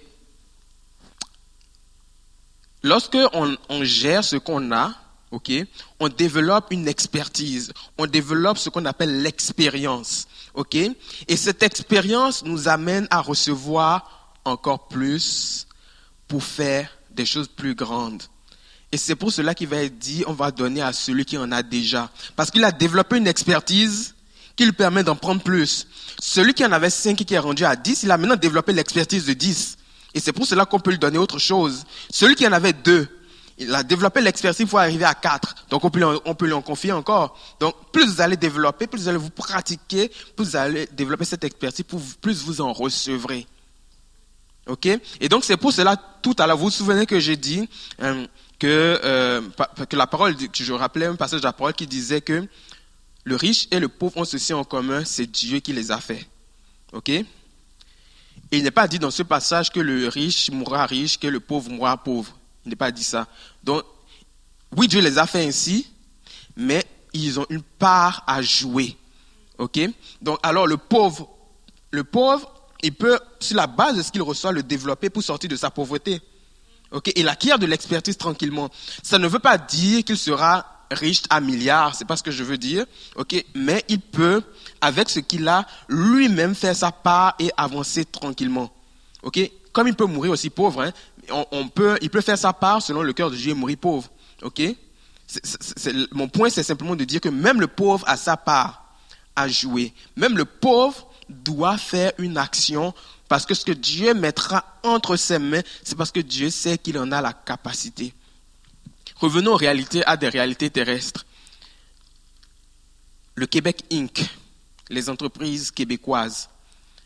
Vous verrez que les ces entreprises-là qui ont prospéré, ont prospéré avec des, hommes d'affaires qui n'avaient pas forcément grande éducation. OK? Pourquoi? Parce qu'il y a une expertise qu'ils ont développée. Ok, il y a une expertise, ils sont partis de, peu. Si vous lisez les histoires de celles du Québec Inc., vous allez être surpris. Ok, les personnes qui sont adulées par le monde là, reprenez leurs histoires du Québec Inc. Là, vous allez voir qu'au départ, ils sont partis avec rien du tout, avec rien du tout. Ils ont une idée, ils ont pris, ils ont fait, ils ont fait travailler cette petite idée.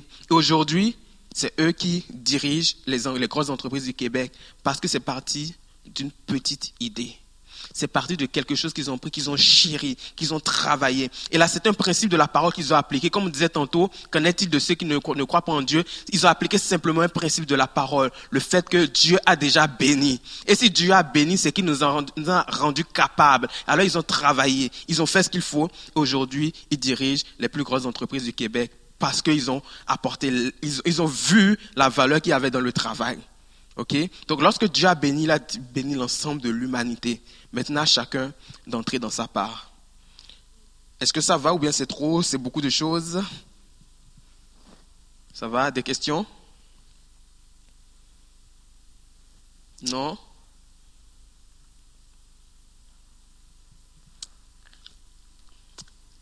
Savez-vous ce qu'est un intendant?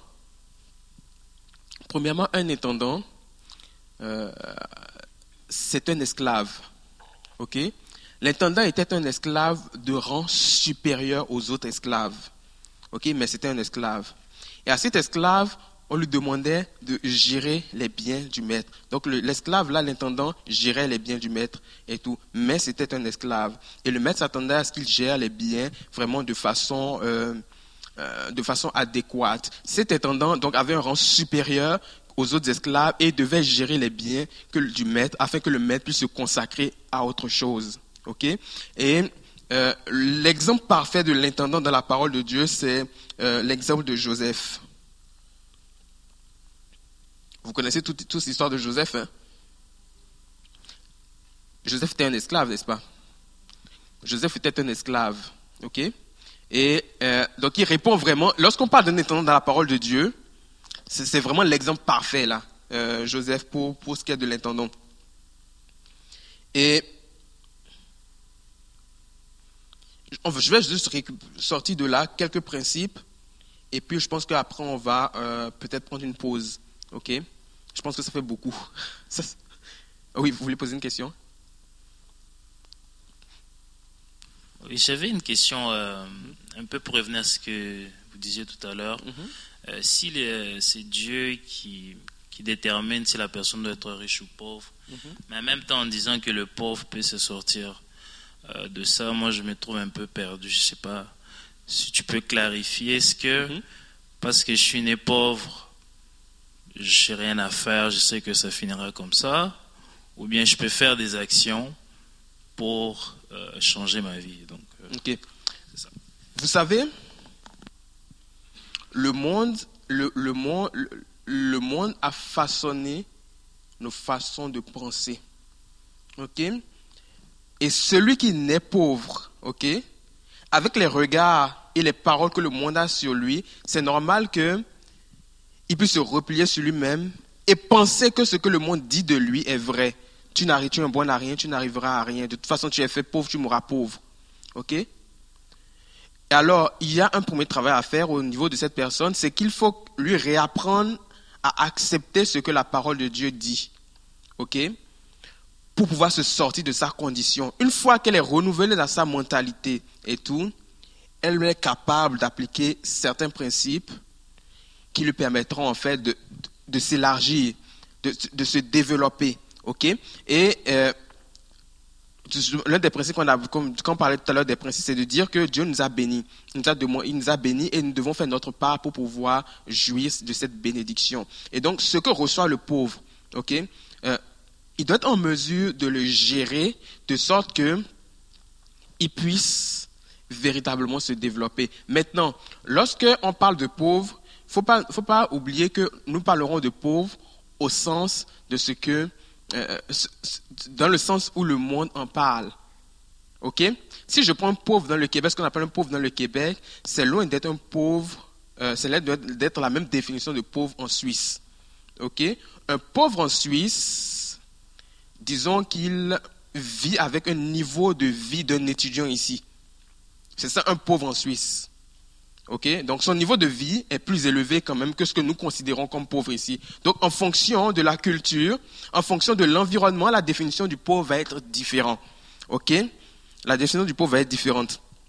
Et donc le pauvre, il doit apprendre à ne pas à ne pas s'arrêter à ce que le monde dit qu'il est, à ce qu'il perçoit de lui-même, mais il doit se plonger dans la parole de Dieu pour savoir ce que la parole de Dieu dit, afin que lui, il soit régénéré, restauré dans son estime, et enfin qu'il soit en mesure aussi de mettre en pratique certains principes qui vont l'amener à se développer. Maintenant, lorsqu'on parle de développement, lorsqu'on parle de se, de, se déployer, lorsqu'on parle d'aller à un niveau plus loin, ça ne veut pas dire qu'il euh, qu'il ne sera plus pauvre au sens du monde. OK? Ça veut dire qu'il fait ce que Dieu lui demande, simplement. Maintenant, je vais un peu plus loin. Est-ce que vous pensez que quelqu'un qui est pauvre, selon les critères du monde, est-ce que vous pensez que euh, c'est pour cela qu'il va se contenter du petit pain Genre, il va manger très peu, il va devoir calculer à longueur de journée? C'est ce qu'il dépense, oui? Non? Bon, je vais répondre à ça. En Christ, on a tout reçu, ok? Et il n'est pas question, en Christ, il n'est pas question forcément de... Ce n'est pas nos revenus qui vont déterminer ce qui on est. Ok, c'est notre, nous avons une position en Christ. Et celui qui est en Christ est capable de jouir de certains, de, de, de jouir de certains, de certains biens, est capable de voir ses besoins subvenir en dehors de ce qu'il gagne comme revenu. Donc un pauvre, même s'il ne reçoit que le, le bien-être social, il peut avoir une vie d'abondance selon Dieu. Parce que Dieu va pourvoir. Ok, c'est pas parce qu'il est pauvre là que il doit se contenter de juste de son revenu, faire ce que son revenu lui permet uniquement. Il peut recevoir de la nourriture de quelqu'un d'autre et tous les jours sur sa table il peut manger, être dans l'abondance comme pas possible parce que quelqu'un pourvoit. Dieu a délégué quelqu'un pour pourvoir à ses besoins. Il peut, par exemple, aussi avoir recevoir une voiture en cadeau. Il peut recevoir une maison en cadeau. Il peut recevoir toutes sortes de choses. Donc ce n'est pas parce qu'il est pauvre aux yeux du monde, ok, selon les critères du monde, qu'il va vivre une vie forcément qui, qui, n'est pas abondante.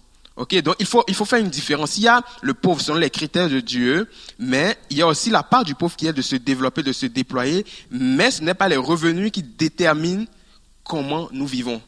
Parce que si vous regardez à votre salaire uniquement, ok, vous, parce que c'est ce que le monde nous enseigne, tu, vis, tu dépenses selon ton salaire, vous vous limitez à ce que Dieu est capable de faire. Ok, tout à l'heure je disais comment peut-on acquérir une maison, donc hypothèque, économie, et puis très peu on pensait aux dons.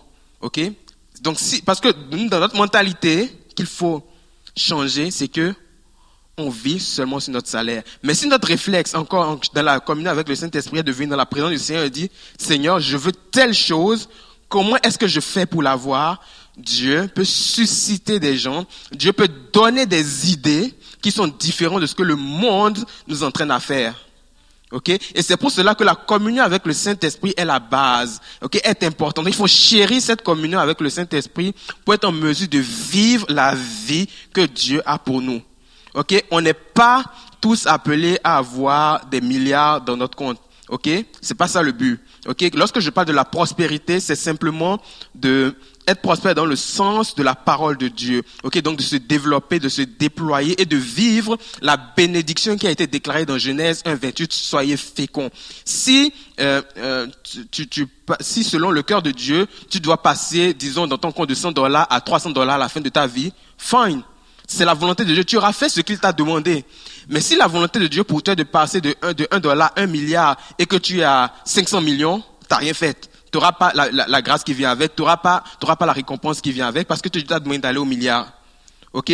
Donc, c'est simplement, la prospérité, c'est selon le cœur de Dieu, selon la volonté de Dieu. Ok? Ce n'est pas la prospérité selon ce que le monde entend, les milliards, les zéros après le 1, c'est pas ça. Non, c'est la prospérité selon le cœur de Dieu. Ok? Et donc, même si on est pauvre, on a notre part à jouer, nous devons appliquer les principes. Si Dieu dit que malgré les principes que tu appliques, tu dois finir ta vie euh, avec très peu d'argent dans ton compte, fine. Tu auras vécu la vie selon le cœur de Dieu, tu auras les récompenses qui vont avec. C'est très important, c'est capital, c'est vraiment selon le cœur de Dieu. Ça répond à la question? Madame là-bas, à l'arrière? C'est pas vraiment une question. Mais euh, moi, ma compréhension, c'est pour rebondir sur ce qu'il a dit. Mhm. Euh, il a dit tantôt que c'est que si Dieu a décidé que tu seras pauvre, de ce que j'ai compris de ce que vous apportez, c'est que ce n'est pas une décision que tu es pauvre, c'est qu'il croit que tu es capable de gérer le peu là d'abord. Exact. C'est juste que ça a il y a eu un court-circuit dans mon cerveau. et euh, je crois que c'est c'est ça, c'est d'abord reconnaître, euh, et papa a dit tantôt au début, c'est être content de déjà de ce qu'on a. Mm -hmm. C'est pas une fatalité. Mm-hmm. Et par la suite de ce que vous avez apporté, c'est de travailler sur ce qu'on a. Ça peut être en action, même dans notre mentalité, de, de se reconstruire, comme vous avez dit, ce qu'on pense mm-hmm. de Dieu et de ce qu'il est mm-hmm. et ce qu'il fait pour nous je ne sais pas si j'ai bien compris. Euh. Je pense que vous avez quand même pas mal bien résumé euh, ce que j'ai dit et ce qui, ce qui en est en, réalité là. Euh, est-ce que ça a permis à plusieurs de mieux comprendre? Oui, bon. Il y avait, une, je pense, j'ai vu une main quelque part. Ah, ok, madame ici, c'est ça. c'est que aussi quelquefois on peut gérer mal ce que Dieu nous a donné. Mhm, absolument. Euh, c'est parce que quelquefois Dieu peut nous bénir, mais on va dépenser, dans, on va faire dépenses inutiles. Mhm. Et puis quelquefois Dieu peut te bénir, mais tu n'as pas besoin de dépenser trop. C'est-à-dire que tu peux, par exemple, tu peux t'habiller euh, des habits, tu vas au village de Valère, tu vas avoir une chemise à 20 dollars ou 10 dollars, l'autre va acheter à 500 dollars, mais quand tu portes, parce que Dieu, toi, t'a béni, toi, tu es bien habillé que l'autre. C'est-à-dire mhm. que suivant ce que Dieu nous donne, et puis ça dépend de comment nous gérer aussi ça. Dieu bénit si suivant ce que, comment on gère ce qu'il nous a donné. Oui.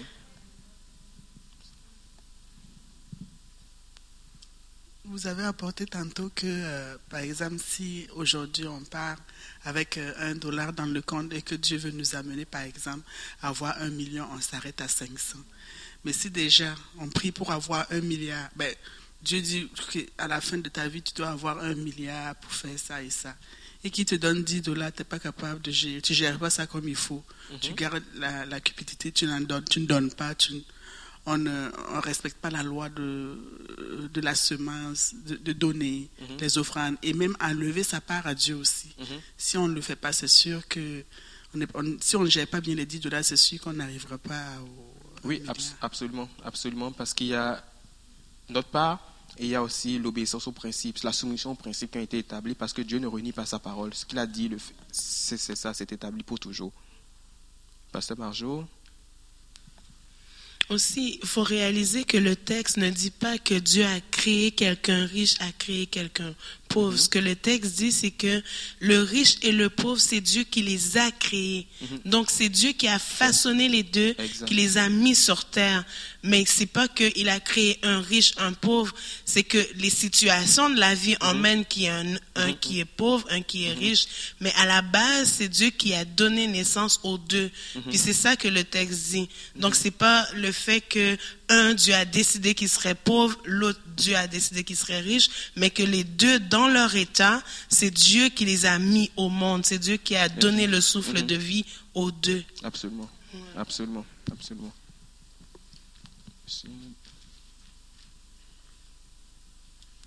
Concernant la pauvreté, je voulais relever aussi euh, deux choses. Il y a la condition dont on est en train de parler, que euh, Dieu a créé euh, le pauvre et le riche, mais il y a également la mentalité mhm. qu'on peut avoir de, pauvreté. C'est-à-dire, euh, on peut être entre griffes dans une situation de richesse, mais avoir euh, une mentalité de pauvre. Absolument. C'est ce que je voulais relever aussi également. Oui, absolument, absolument. C'est un très bon point. Habituellement, les pauvres, selon, selon le, le, sens du monde, auront aussi la mentalité de pauvreté. OK? Et donc, c'est ce qu'il faut déconstituer. Mais il y a aussi des personnes qui apparemment ont les moyens, mais qui n'ont rien, parce qu'ils ont la mentalité de pauvreté. Donc, il faut apprendre à se défaire de ces choses-là encore. Et encore une fois, c'est dans la parole de Dieu, en s'appuyant sur ce que la parole de Dieu dit de nous, qu'on est capable de, euh, de, changer, de changer, en fait, de, restaurer notre mentalité, notre façon de voir à ce propos-là. Est-ce que ça va? Bon. Euh, donc on parlait de, Joseph. Hein. On va ressortir rapidement quelques principes dans la vie de Joseph. Un intendant était un... Ok, ok, ok, bon, bon.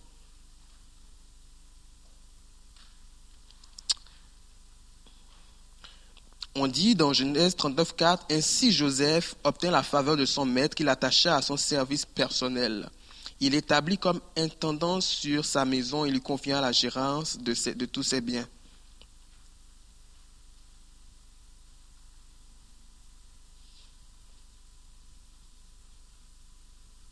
Vous savez, un, intendant, c'est quelqu'un qui est, euh, qui, qui, par définition, en fait, est très proche de son maître. OK? Il est proche de son maître et il doit connaître le cœur du maître. Parce que le maître n'est pas pour lui dire jour et nuit ce qu'il doit faire. Le maître a autre chose à penser. Mais parce qu'il est près du cœur du maître, il sait ce que le maître attend de lui. Ok, le maître n'a même pas besoin d'ouvrir la bouche pour que l'intendant sache ce qu'il doit faire ou il ne doit pas faire. Ok, et Joseph était de ce type d'intendant là. Et l'intendant, en fait, il reçoit une grande autorité de la part du maître. On dit que c'était un esclave qui, était, qui avait un rang au-dessus des autres esclaves. Et Joseph avait, euh, on dit qu'il a été intendant sur la maison, sur la maison de, son maître. Donc ça veut dire que c'est lui qui gérait la maison. Autrement dit, c'était le boss, ok, dans la maison. Et, et vous savez, Joseph n'est pas, n'est pas arrivé comme ça du jour au lendemain à être intendant et par la suite gouverneur. Ok? Il y a eu un processus, une parole qui a été prononcée de la part de Dieu. Ok? Tout à l'heure, je parlais de la révélation et de la sagesse. Ok? La révélation, il a eu. Ok? Qu'il devait être quelqu'un d'important.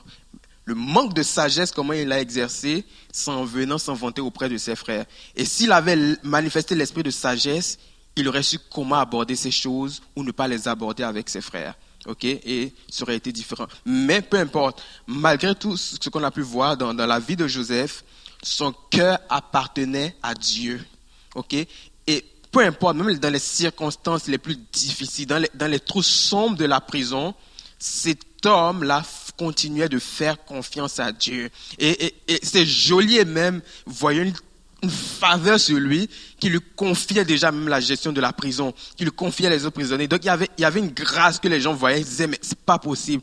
Ce, gars-là, il faut en faire quelque chose. Tu, vois, c'est comme tu vois quelqu'un te dit, mais cette personne est pétrie de talent. Je peux pas la laisser juste comme cela. Son talent va mourir. Et c'était un peu ça. Les jolis étaient comme, mais il y a quelque chose. On va, on va l'occuper et tout. Et les gens lui confiaient des choses. Et dans cela, il était fidèle. En prison, il était fidèle. et tranquillement, donc, comme on disait tantôt, il y a un processus. ok? Il, avec la petite expérience qu'il avait, il s'est développé. Il a grandi. Il a acquis l'expérience. Il a acquis la maturité. Il a acquis l'autorité. Il s'est retrouvé dans la maison de Potiphar. Et dans la maison de Potiphar, il gérait encore avant plus tard de se retrouver gouverneur. Et euh, on devient, on n'est pas intendant, ok? On n'est pas fidèle intendant, on le devient on le devient par l'expérience, par la sagesse que Dieu nous communique, on manifeste. Et Joseph, dans les versets 8-9 du, chapitre 39, fait une affirmation étonnante. Il dit, mon maître ne me demande compte de rien dans la maison. Il m'a confié tous ses biens. Lui-même n'a pas plus d'autorité que moi ici. Lui-même n'a pas plus d'autorité que moi ici et il ne m'a rien interdit. Et par la suite, on va dire, excepté euh, toi qui es sa femme. Donc, mon maître même n'a pas plus d'autorité que moi. J'arrive. Hein. Mon maître même n'a pas plus d'autorité que moi ici. Est-ce que vous vous rendez compte de, de cette affirmation étonnante là? Il dit, mon maître même n'a pas plus d'autorité que moi ici. Qu'est-ce que ça signifie pour nous aujourd'hui? Christ nous confie les biens, il nous confie des ressources à gérer. ok? Et parce que nous devons être près de son cœur, nous devons connaître ça, nous devons connaître sa pensée. En étant près de son cœur, en chérissant l'intimité avec le Saint-Esprit, nous connaissons sa pensée et nous gérons selon son cœur. Et parce que nous gérons selon son cœur, évidemment, nous gagnons en autorité. Et lorsqu'on a dit tantôt, euh, on a dit tantôt que Dieu euh, a, a, délégué la gestion de la terre à l'homme. Et c'est pour cela que Dieu ne va pas venir sur cette terre faire le travail à notre place. Il a déjà délégué cela à l'homme. Il a déjà dit, fais, occupe-toi-en. Et en cela, nous avons plus d'autorité que Dieu même sur la terre. Et c'est pour cela que nous sommes obligés de dire, en tant que délégués, de dire, Seigneur, viens et manifeste-toi à cet endroit, sur cette terre-là. Je te donne, enfin, entre dire, Seigneur, je te donne la permission de faire cela. Je te donne, je te donne, je te donne l'autorité de faire cela parce que, alors que tu m'as rendu maître, à nouveau, je veux te me soumettre à toi et faire et que ton cœur soit manifesté.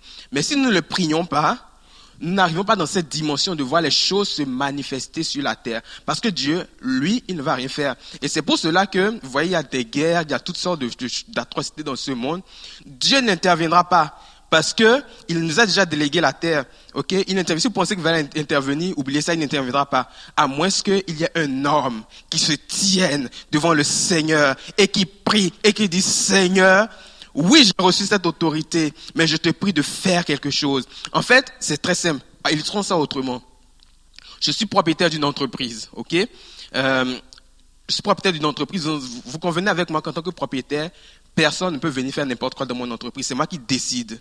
Mais parce que je réalise par exemple que euh, les choses ne vont pas très bien, je fais appel à un cabinet de, de, de, consultants, des experts. Je viens leur dire, venez évaluer mon entreprise et apporter des solutions afin que je puisse euh, les mettre en, place pour pouvoir euh, sortir du problème où mon entreprise est. Donc alors je suis propriétaire, c'est moi qui décide. Si je décide de continuer comme je le fais habituellement, mon entreprise va tomber. Mais j'appelle des experts. Les experts regardent, ils disent, ok, euh, bon, à cet endroit, je pense que tu devrais faire autrement. Ok, peut-être que tu devrais aussi euh, penser à, à, relever la motivation des employés. Et là, qu'est-ce que celui-là, le propriétaire fait? Il regarde le rapport, il dit, ok, les recommandations sont intéressantes. Ok, est-ce que je les mets en pratique ou non? Si je les mets en pratique, j'aurai le succès. Si je ne les mets pas en pratique, je n'aurai pas le succès. C'est la même chose avec la prière. Nous faisons appel à l'expert. L'expert regarde et l'expert dit, tiens, va ici, va là, et tu iras. Et moi, à moi, maintenant, lorsque je reçois la réponse de la prière de dire, si je veux le succès, je mets en place, si je ne veux pas le succès, je ne le fais pas. C'est de cette façon que fonctionne la prière et tout pour recevoir le rapport de l'expert. Et qu'est-ce que l'expert dit? L'expert c'est le Saint-Esprit. Le Saint-Esprit est là pour nous conseiller. Il est là pour nous guider. Il est là pour nous enseigner. Il est là pour, pour nous conduire dans toute la sagesse, dans toute la vérité de la parole. Donc il faut qu'on apprenne à chérir encore l'intimité avec le Saint-Esprit pour recevoir les recommandations de l'expert. Et lorsque l'expert parle, on met en pratique. OK? Euh, j'avais vu une main levée de monsieur. Ok, c'est bon. Merci beaucoup. Donc, alors, euh, c'est pour cela qu'il avait une autorité et que son maître n'avait pas plus d'autorité que lui parce qu'il savait. Ça ne veut pas dire qu'il faisait des bêtises. La preuve, il ne s'est pas mis en problème avec la femme de, de Potiphar, même si la femme faisait, toutes sortes d'avances. Il connaît ses limites, mais il sait que son maître n'a pas plus d'autorité que lui dans la maison et tout. Il est, en fait, il est en train de se dire, au fond, ce qu'il est en train de dire, c'est que le maître et moi, là, on est pareil. Ok, le maître et moi, là, on est pareil, on est de rang équivalent. Ne, sommes-nous pas frères, frères, frères de Christ, frères et sœurs de Christ? Nous sommes équivalents à Christ. Équivalents à Christ, nous sommes. Ok? Il est dit dans la parole que Christ est le premier-né. Ok, s'il est le premier-né, c'est qu'il y en a d'autres. Et ces autres-là, c'est nous. C'est nous. Et le succès, le succès de Joseph va se caractériser par une seule chose, l'écoute de Dieu. L'écoute de Dieu. Et parce qu'il entendait Dieu lui parler et qu'il mettait en pratique ce que Dieu faisait, il avait le succès escompté. Nous avons tendance, encore une fois à cause de ce que le monde nous impose, de pour nous faire croire, nous avons tendance à ne pas associer Dieu à la gestion des ressources qu'il met à notre disposition. On se dit, le monde dit, ton salaire, euh, prends-le et puis dépense-le, fais ci, fais ça. Non. Qu'est-ce que Dieu dit? Pourquoi Dieu m'a placé à cet endroit? Pourquoi je suis salarié ou propriétaire d'entreprise ou travailleur autonome? Pourquoi? Pourquoi je n'ai pas d'emploi? Est-ce que Dieu veut m'amener à peut-être développer quelque chose d'autre? Il y a des questions qu'il faut qu'on se pose dans la présence de Dieu, en chérissant encore l'intimité avec le Saint-Esprit. Et lui, le Saint-Esprit nous parlera, il nous communiquera la volonté du Père. Et lorsqu'il nous communique la volonté du Père et qu'on la met en pratique, il y a quelque chose qui se, qui se passe, qui se déclenche. L'obéissance entraîne une puissance. Donc, il faut qu'on apprenne prenez la, prenez, je me souviens euh, d'une fois, euh, en fin de journée, j'avais, je suis, je suis quelqu'un euh, qui aime beaucoup le sucre sous toutes ses formes, ok? Le sucre sous toutes ses formes, mais j'ai choisi parce que je pouvais, je pouvais dépenser, euh, je pouvais dépenser pas mal pour, pour ce type de choses, mais j'ai choisi parce que je me suis dit, ce n'était pas sage de faire, de faire ce type de dépenses parce que c'est pas ça le cœur de Dieu. J'ai choisi euh, de ne pas, de ne pas dépenser à tout va pour m'acheter des, petites gâteries. Et un jour, en fin de journée, euh, je sors, je dis, mais j'aimerais vraiment, j'aimerais vraiment euh, pouvoir me, gâter aujourd'hui là. Mais je me suis dit, non, Seigneur, c'est pas sage ces passages-là, parce que ce que tu m'as donné comme ressource, c'est pas pour dépenser dans toutes sortes de futilités. Et je dis, mais Seigneur, qu'est-ce qu'on fait? Je veux, j'ai juste une petite gâterie. Je prends ma voiture, il y a un frère qui m'appelle peut-être dix minutes plus tard. Et il me dit, euh, est-ce que tu es à la maison? Je fais non. Euh, il me demande, mais est-ce que ta femme est à la maison?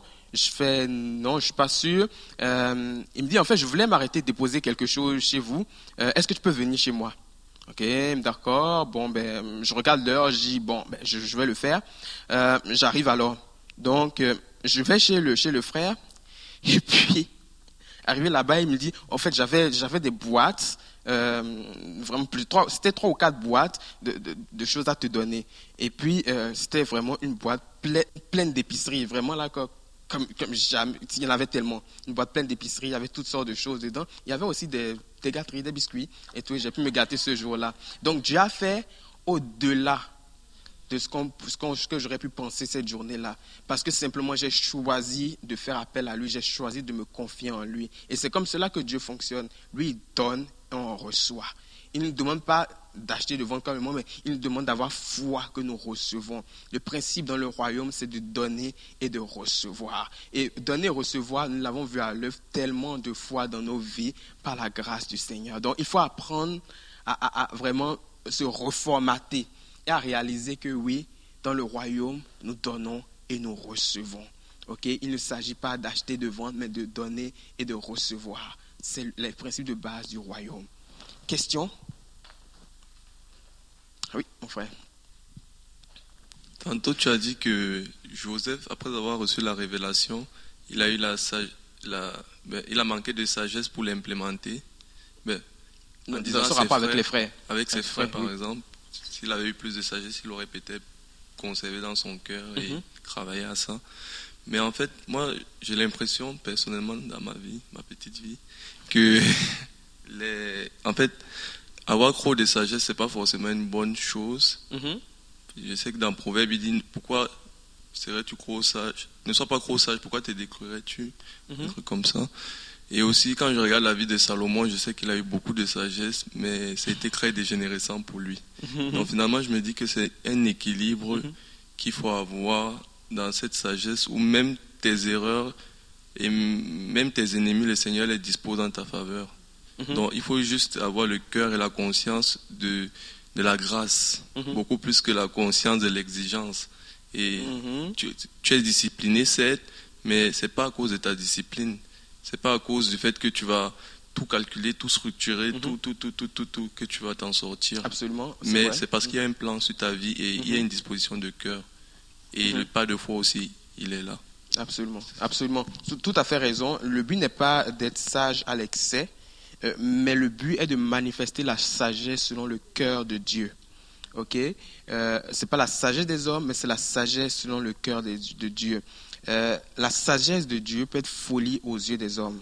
Ok, euh, c'est très simple. Lorsque euh, Dieu va vous dire prends cette direction, clairement, aux yeux du monde, tu t'appauvris. Mais il y a une sagesse derrière, une sagesse derrière la parole de Dieu. Et tu dois suivre cette sagesse. Ok, donc c'est vraiment la sagesse selon le cœur de Dieu. Et lorsque tu chéris l'intimité avec le Saint-Esprit, tu es capable de déployer cette sagesse-là. Pas la sagesse, mais vraiment la sagesse selon le cœur de Dieu. Ok? Autre question, commentaire? C'est beaucoup, hein, madame? Je suis tout à fait d'accord avec vous. oui, oui. Je suis tout à fait d'accord avec vous. Je pense qu'on va. S'il n'y a pas d'autres questions, je pense qu'on va s'arrêter parce que ça fait vraiment beaucoup. Une question derrière Non? Ok. Euh, on va s'arrêter et on va. On va euh, il, est quelle heure là? On va prendre 45 minutes de pause, si vous le voulez bien. Donc on peut revenir à. Il est 11h50 ici, donc ça fait jusqu'à midi 35. Bon. J'espère que vous allez bien, que vous êtes en forme pour cette deuxième partie. Euh, J'ai récupéré les questions à l'arrière. Je ne sais pas si tout le monde avait pu écrire les questions. Euh, si vous n'avez pas tous eu le temps d'écrire les questions, vous pourrez encore le faire. Euh, je vais y répondre encore par la suite là. pour l'instant, j'ai trois questions. Je vais aborder en même temps ces trois questions, mais après, s'il y en a d'autres, on va pouvoir, pouvoir les regarder. bon, bon, je commence par laquelle? Bon, quand et comment prier pour recevoir ces bénédictions financières. Quand et comment prier pour recevoir ces bénédictions financières? C'est une question que nous avons reçue et pour répondre à ça, euh, je dirais tout simplement que nous devons prier en tout temps, non pas pour la bénédiction financière, parce que ce serait restreindre ce que Dieu veut faire, mais c'est important de prier afin que les ressources que Dieu met à notre disposition, nous puissions les gérer selon son cœur. C'est important de prier afin de comprendre aussi quelle est la volonté de Dieu pour nos vies, afin que nous puissions vraiment vivre la bénédiction qu'on a dans Genèse 1, 28, soyez féconds, etc. Donc, en tout temps, il faut prier pour cela.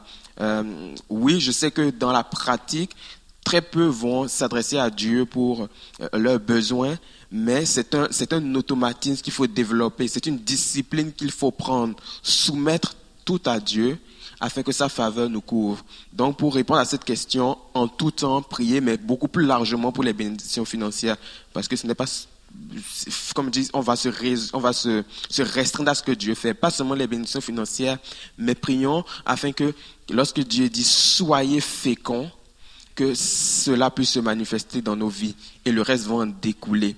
Car il va dit aussi, euh, vous vous souvenez bien, dans dans, la parole, dans les évangiles, où il va dire, recherchez d'abord le royaume des cieux et toute sa justice, et toutes ces choses vous seront données par-dessus.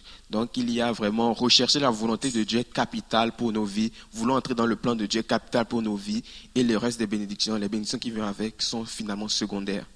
Euh, et tout. Euh, et puis, quels sont les passages bibliques sur lesquels nous pouvons nous appuyer pour prier? Euh, encore une fois, là, ça va vous demander de la discipline, c'est d'aller méditer la parole. Parce que c'est vrai qu'on peut donner des passages, mais tant que vous ne les méditez pas et que vous ne vous les appropriez pas, il sera impossible de pouvoir euh, véritablement euh, prendre le dessus sur des choses. Parce que ce n'est pas parce que vous entendez une parole qu'automatiquement elle va se matérialiser dans vos vies. Il faut prendre le temps de la méditer pour savoir exactement. Dans le cahier du participant que je vous ai remis, il y a beaucoup de, de versets qui sont relatifs qui sont relatifs en fait à, tout ce qui est matériel, financier, etc. Vous pouvez vous appuyer sur ces passages, les méditer, voir ce que le Seigneur, comment le Seigneur vous parle très spécifiquement par rapport à ces choses-là. Et je fais une petite parenthèse. Vous savez, euh, lorsque Dieu bénit, on a bien souvent l'impression que Dieu va forcément euh, faire un virement dans notre compte, un virement bancaire dans notre compte. La réalité est tout autre. Ça ne fonctionne pas comme ça. Il n'y a pas d'argent dans le ciel, donc il ne peut pas avoir de virement qui vient du ciel à votre compte bancaire. OK? Lorsque vous priez, il y a quelque chose qui va se déclencher à l'intérieur de vous, qui va vous conduire vers la bénédiction et la grâce. Vous allez voir qu'il y a des idées qui germent il y a des, projets qui tombent sur votre cœur et vous devez maintenant développer ces choses pour arriver à la bénédiction. Ok, donc il ne faut pas dire euh, simplement Seigneur, euh, je veux que tu me bénisses dedans et puis s'attendre à recevoir forcément le cash. Dieu ne fonctionne pas comme cela. Par contre, il va répondre à la prière, il va dire, ok, tiens mon frère, tiens mon fils, tiens ma fille, euh, sais, tu te souviens la dernière fois, tu avais eu à cœur de, confectionner des pots de quelque chose. En fait, c'était mon esprit qui te parlait. Va dans cette direction et puis tu verras ce qui va, en aboutir. Donc Dieu fonctionne en mettant dans nos cœurs des pensées et des idées pour pouvoir accomplir son plan. Ok? Euh, Oui, bien sûr. Euh, au micro, s'il vous plaît. Oui, c'est vrai. Que Dieu nous donne la sagesse et les talents et les dons pour qu'on puisse produire avec les, que les fruits de nos mains, les fruits de, de, de, ce qu'on produit de nos mains, portent des fruits et nos familles. Et j'aimerais aussi témoigner que Dieu écoute nos prières. Mm-hmm. Euh, mercredi passé, on avait reçu le matin la lettre de notre comptable qui disait que mon mari devait payer 8500 dollars d'impôts Le soir, avec mon ami Marceline, on a prié après les cours de, de serviteurs et on a déclaré que payerait zéro. Et on a prié pour que Dieu le donne des révélations au comptable pour faire que notre argent reste chez nous et pas. Et on a assez payé d'impôts là. Donc, je me lève et je crie de joie parce que le comptable avait révisé les documents. Et au lieu de payer 8 000 dollars, devait payer rien. Dieu, euh, moi, la foi que ça me donne, parce que je l'ai vécu dans, dans, ma vie plusieurs fois, c'est que Dieu nous écoute. Tu peux pourvoir à des, à des d'argent inimaginable parce que tout l'appartient.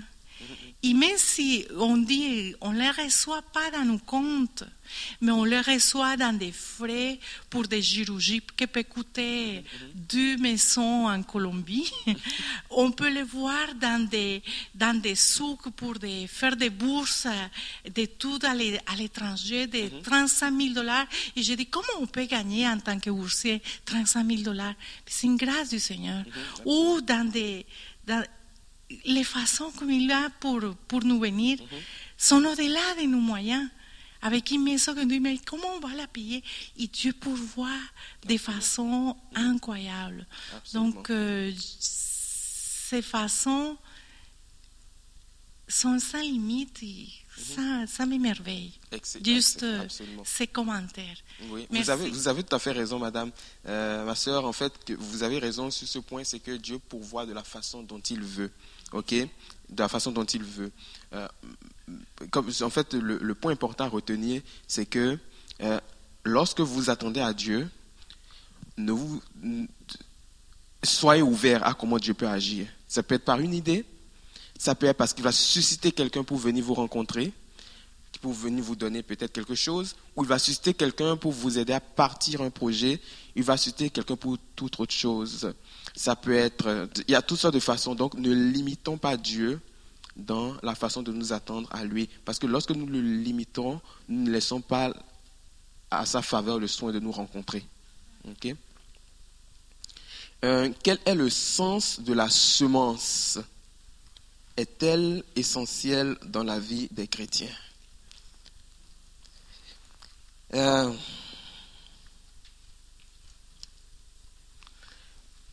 Cette question m'a été posée la semaine passée aussi, durant une conférence à Montréal. Et comme je, vais répondre, comme j'ai répondu la semaine passée, vous savez, il faut qu'on apprenne à chérir l'intimité avec le Saint-Esprit. OK?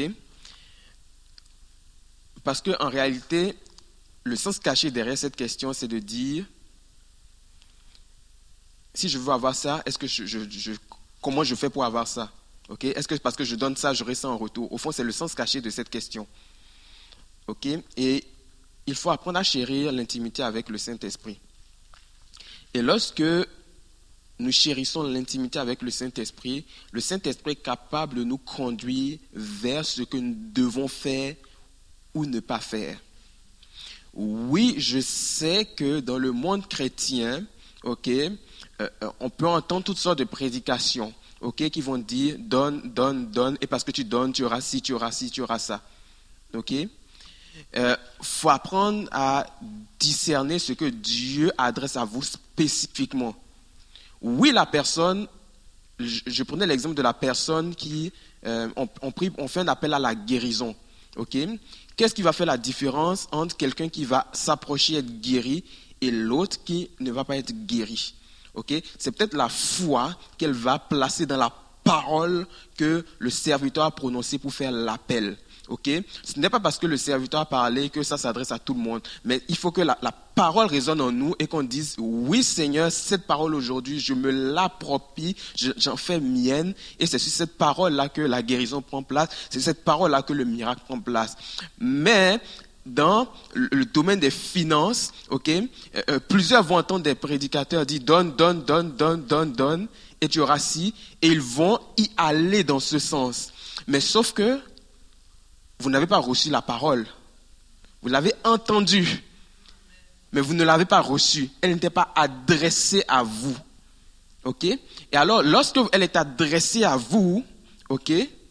À ce moment-là, vous savez ce que vous devez faire. Et vous le faites et vous vous attendez à ce que Dieu agisse et intervienne en faveur. Non en réalité parce que le prédicateur a parlé, mais parce qu'il s'est basé sur une parole de la, de la Bible et sur laquelle vous êtes mise et vous êtes appuyé. OK? Donc, il est important de, de chérir donc l'intimité avec le Saint-Esprit pour savoir quand faire les choses et comment faire les choses.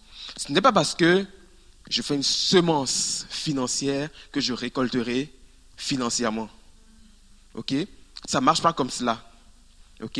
Il faut qu'on ait reçu la parole de Dieu pour nous dans ce sens pour le faire.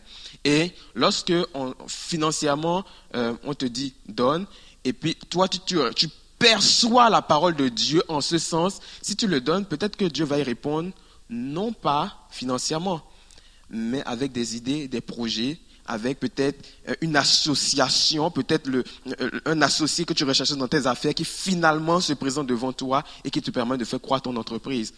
Donc, il faut rester ouvert dans la façon dont Dieu agit dans ce domaine-là. Ok? Il faut s'appuyer sur une parole. Très souvent, en matière de finances, comme je dis, on est très émotif. Et parce qu'on entend quelque chose, on se dit, bon, ben, c'est pour moi, c'est pour moi. Oui, ça va m'apporter de l'argent, ça va m'apporter sinon. Est-ce que la parole s'adresse effectivement à toi? Il faut pouvoir discerner ce qui est à nous, ce que Dieu nous dit au travers d'un serviteur qui se tient devant nous et marcher sur cette parole-là. Vous avez une question? Non, ok. Est-ce que, la semence est essentielle dans la vie des chrétiens? Je ne suis pas sûr de comprendre euh, cette question-là. Euh, maintenant, est-ce que la personne ne veut pas J'imagine que si la personne voulait parler de la dîme, elle aurait parlé de la dîme. Euh, elle aurait parlé de la, la dîme. Est-ce qu'elle est-elle essentielle?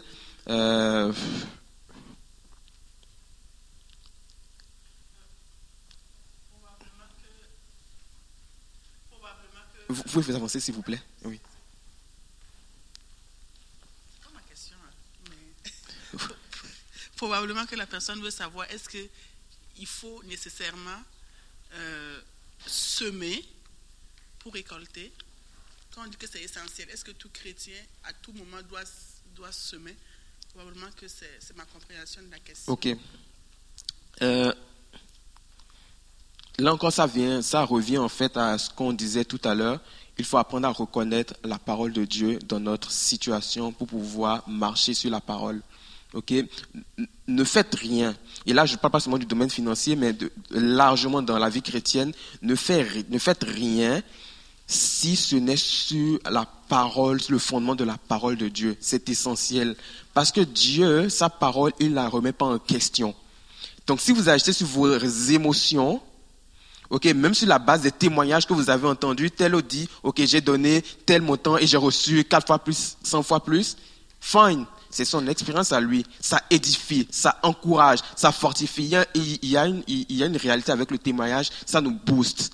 Maintenant, est-ce que la parole sur laquelle nous voulons nous appuyer, est-ce qu'elle nous concerne? Ça, c'est une autre affaire. Donc apprenons dans tous les domaines de nos vies à nous appuyer sur la réalité, sur la vérité de la parole de Dieu, et ça va faire la différence. Ok, sur un plan, euh, sur un plan pratico-pratique, quel pourcentage de notre revenu devons-nous consacrer à notre dépense de logement? C'est une excellente question. Hein? C'est une excellente question.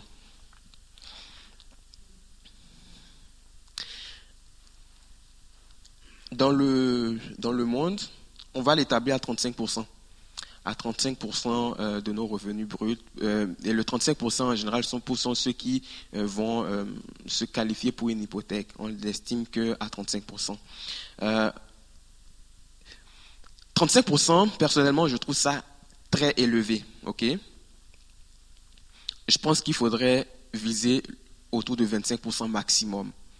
OK? Et lorsqu'on parle de, maximum, ça veut dire qu'il y a de la marge. On peut aller beaucoup moins. Ok? Et là, encore une fois, je vous renvoie à l'intimité avec le Saint-Esprit. Ok? Dans l'intimité avec le Saint-Esprit, vous serez surpris de savoir ce que le Saint-Esprit a communiqué dans ce domaine-là pour vous.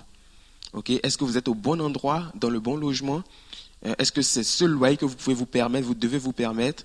Seul le Saint-Esprit a la réponse à cette question précise pour vos vies. Lorsque moi je parle du 25%, ça va être de façon générale, mais la spécificité due à, votre situation, ça là, ça vous va vous être communiqué par le Saint-Esprit. Ok? Euh, Donc laissez-vous conduire vraiment par le Saint-Esprit. Vous allez être vraiment surpris, étonné de ce que le Saint-Esprit peut faire. Encore une fois, il faut chérir cette intimité avec le Saint-Esprit. Selon euh, l'ordre divin, comment structurer, ordonner nos dépenses? Donc, dîmes, offrande, investissement.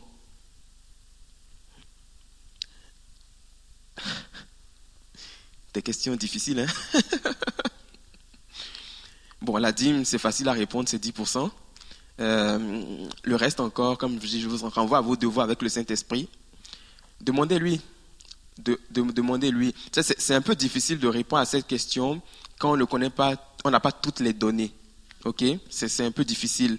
Mais vous avez reçu le Saint-Esprit qui est capable de vous enseigner sur ces choses, de vous montrer. Euh, le Saint-Esprit peut aider à faire un budget. Ok?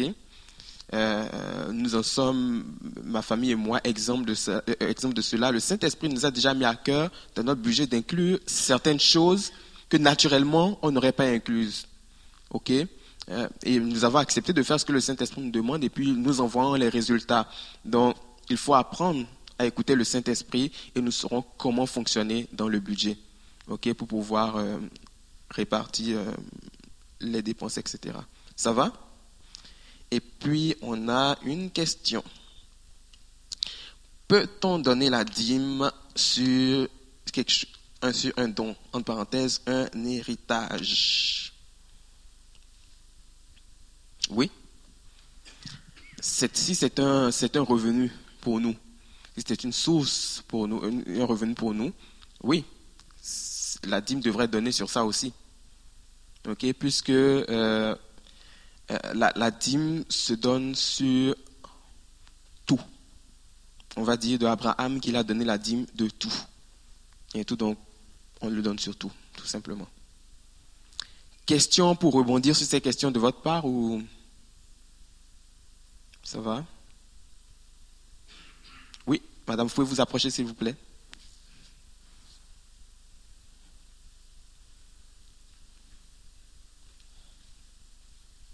Est-ce que quand on parle de, dîme, mhm. on a tendance à parler si juste financier? Est-ce que c'est seulement financier?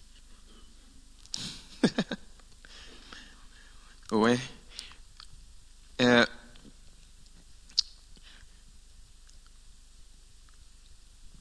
ok la, la dîme, au fond, c'est si par exemple j'ai reçu un cadeau des fruits, euh, est-ce que je dois donner la dîme sur les fruits? C'est ça, hein?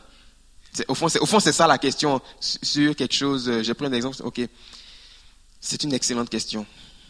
Une excellente question. Je n'ai jamais pensé à ça. Donc, je ne vais pas vous apporter une réponse euh, fabriquée de toutes sortes. Mais je promets que je me mets dans la présence du Seigneur pour avoir la réponse pour une autre fois. Mais par contre, vous avez un devoir, l'intimité avec le Saint-Esprit, pour avoir, pour avoir votre réponse. Mais ça, je ne peux pas vous répondre.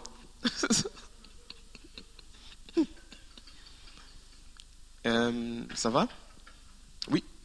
Vous pouvez vous avancer, s'il vous plaît. Et je pense qu'après, vous pouvez aussi vous avancer pour poser la question. Oui. Tu as parlé de la dîme sur ce qu'on reçoit, par exemple, mais aussi la dîme du temps et la dîme sur tous ces aspects de nos vies. J'aimerais que tu. Moi aussi, je vais faire mes devoirs, mais. ok. Je vais classer tout ça dans ce qu'on appelle dans la générosité, le principe de la générosité. Ok, la dîme est autre chose, mais ailleurs on a le principe de la générosité parce que la dîme va concerner en réalité les revenus. Ok, euh, la, la générosité va concerner tout ce qu'on met à disposition, tout ce qu'on donne, du temps, des ressources financières, matérielles, etc. Hein, toutes ces choses-là, on le place aussi dans le royaume de Dieu. Et lorsqu'on fait, cela vient avec certaines bénédictions. Ce n'est pas les mêmes bénédictions qu'il a dit, mais avec certaines bénédictions. Ok? Notamment, on peut avoir la santé pour son corps grâce à la, la générosité. Est-ce que vous le saviez? C'est inscrit dans la parole. Le fait d'être généreux peut nous amener aussi à être délivrés nous-mêmes du danger lorsqu'on crie à Dieu. C'est un bienfait de la générosité. Ok? Euh, Quoi d'autre encore? On peut avoir le conseil de l'Éternel, de Dieu, parce qu'on a choisi d'être généreux avec quiconque. Et parce qu'on a choisi d'être généreux aussi, on a la faveur de Dieu, une faveur particulière de, nos, de, de, de Dieu dans nos vies. parce qu'il va être dit euh, dans, dans 2 Corinthiens, je pense, au chapitre 9, si ma mémoire est bonne, il, il va être dit que euh, si c'est pas 9, c'est probablement 8. Il va dire que, il va dire que euh, euh, Paul parlait, parlant d'une collecte euh, de fonds, il va dire que, comment dirais-je, que les personnes à qui sont destinées ces sommes-là, non seulement elles vont se réjouir pour vous, mais elles vont faire abonder vers Dieu des prières de reconnaissance. Ok? Donc, ce qui fait en sorte que lorsque vous donnez, vous êtes généreux avec quelqu'un, la personne est tellement touchée, ou les personnes sont tellement touchées qu'elles se mettent qu'elles se mettent devant Dieu et qu'elles prient pour vous. Et si elles prient pour vous, c'est que vous avez une faveur sur vos vies, automatiquement. Donc, plus vous allez être généreux, plus il y a une faveur aussi qui vient euh, dans, vos, dans, dans, dans, vos vies. OK? Euh, Donc, je mets tout ça dans la générosité, le temps, les ressources, etc. qu'on donne. C'est bon, ça répond à la question. Monsieur en arrière, question? Vous avez une question hein? Vous, avez une question? Oui Non, ok, vous avez levé la Je veux que vous leviez la main. Ok. C'est bon. Vous pouvez vous avancer, monsieur, pour. Merci. Parlant de générosité, euh, mhm. je pense que je, n'ai pas le, verset, mhm. mais Corneille est un des exemples dans la Bible. Exactement. Qui était euh, officier romain. Oui, absolument. Il va dire dans ce passage que euh, l'ange va venir voir Corneille, il va dire, Dieu s'est souvenu de tes prières et de ton aumône. Ok? La, la générosité, la générosité ne sauve pas. Ok, on est d'accord. Ce n'est pas la prière et les aumônes qui ont sauvé Corneille, mais ça a déclenché quelque chose. Alors à ce moment-là, l'ange est venu et puis a parlé à Corneille. Et de l'autre côté, on a Pierre qui reçoit la révélation qui doit aller rejoindre Corneille. Et alors là, euh, donc, donc, la prière et les aumônes ont déclenché cela. On n'a pas dit la prière seulement, la prière et les aumônes ont déclenché cela. Et alors Pierre reçoit cette révélation, cette part-là, il se déplace, il va, il va maintenant rejoindre Corneille et lui annonce le message de l'évangile et là, il est sauvé. Donc, la prière et les homos ne sauvent pas, mais ça déclenche une faveur. Dans ce cas-ci, ça a été le salut de Corneille. Donc, il y a, une grâce particulière avec la générosité. Euh, je ne sais pas si on va aborder ce thème, euh, mais c'est partie des, principes, mais vous avez tout ça dans le, cahier du participant, ok? Vous avez tout ça. Euh, autre chose?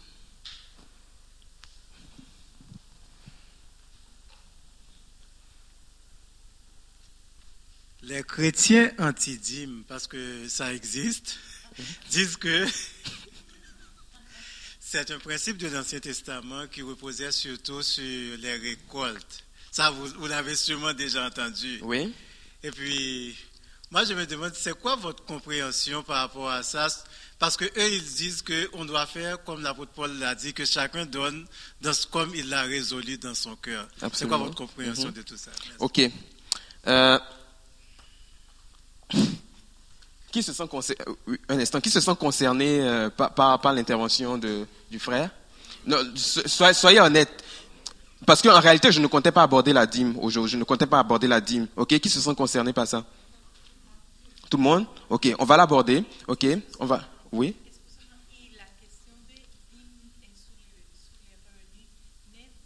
Ok, je vais répondre. Euh, j'avais vu une main levée quelque part. Oui. Oui. Vous pouvez venir, vous pouvez venir.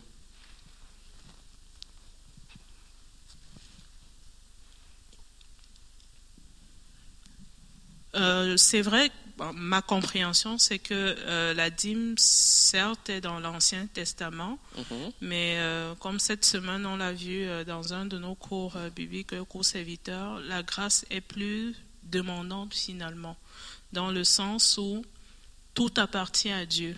Mhm. Donc si on veut même suivre l'objectif de la grâce, c'est le 100%. Parce que tout lui appartient. Donc ce n'est pas seulement le 10%, c'est plus même. ou la générosité euh, dont vous parliez, ça c'est ma compréhension. Bon, ben parfait. Euh, ce, je, il y a sept principes, ok. Euh, c'est difficile d'aborder les sept principes durant la journée, ok.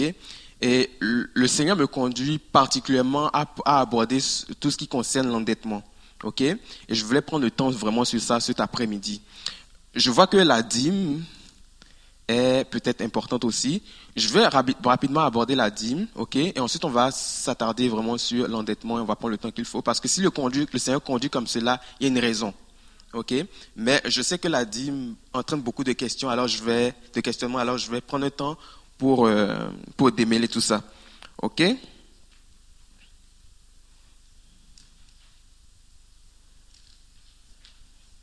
Bon, avant de, déterminer si la dîme fait partie de l'Ancien ou du Nouveau Testament, on va d'abord euh, euh, comprendre comment la Bible est subdivisée. Ok? Si on va dans Hébreu 9, au verset 18 et 20, il est marqué, c'est pourquoi la première alliance non plus n'est pas entrée en vigueur sans aspersion de sang. En effet, Moïse a d'abord exposé au peuple entier tous les commandements tels qu'ils se trouvent consignés dans la loi. Puis il a pris le sang des veaux et des boucs avec de l'eau, de la laine rouge et une branche d'hysope. Et il en a aspergé le livre ainsi que tout le peuple en disant, ceci est le sang de l'alliance que Dieu vient d'établir avec vous. Donc, ce que ce passage est en train de faire comprendre simplement, c'est que pour qu'une alliance prenne place et court, il faut que le sang soit versé. Ok? Sans effusion de sang, il n'y a pas d'alliance du tout. Et donc, lorsqu'on va dans Exode 24, au verset 3 à 8, on va nous dire, Moïse alla rapporter au peuple toutes les paroles de l'Éternel et toutes ses lois. Et tout le peuple s'écria d'une seule voix, nous ferons tout ce que l'Éternel a dit. Moïse mit par écrit toutes les paroles de l'Éternel. Le lendemain de bonne heure, il bâtit un autel au pied de la montagne et dressa douze pierres pour les douze tribus d'Israël. Puis il chargea les jeunes gens d'Israël d'offrir à l'Éternel des holocaustes et des taureaux en sacrifice de communion. Il recueillit la moitié du sang versé dans des récipients et répandit l'autre moitié sur l'autel. Puis il prit le livre de l'Alliance et le lut à haute voix au peuple. Les Israélites déclarèrent, nous ferons tout ce que l'Éternel a dit, nous obéirons à toutes ses paroles. Alors Moïse prit le sang et en aspergea le peuple en disant, ceci est le sang de l'alliance que l'Éternel a conclu avec vous sur la base de toutes ces paroles. Donc, c'est ici que prend le début de l'alliance mosaïque, en Exode 24. C'est là que prend le début de l'alliance mosaïque. Donc la loi, tout ça, c'est à partir de Exode 24. Également, euh, l'alliance avec Christ prend place à partir de sa crucifixion. Ok, donc c'est Hébreu qui nous donne ça. Qui nous dit que pour qu'une pour qu'une alliance prenne place, il faut qu'il y ait d'abord effusion de sang. Ok, et donc en Exode 24, on a le début de l'alliance mosaïque qui prend fin euh, lorsque Christ est crucifié. Donc, de Genèse 1 à Exode 24, on n'est pas encore sous la loi. OK? On n'est pas sous l'alliance mosaïque. D'accord?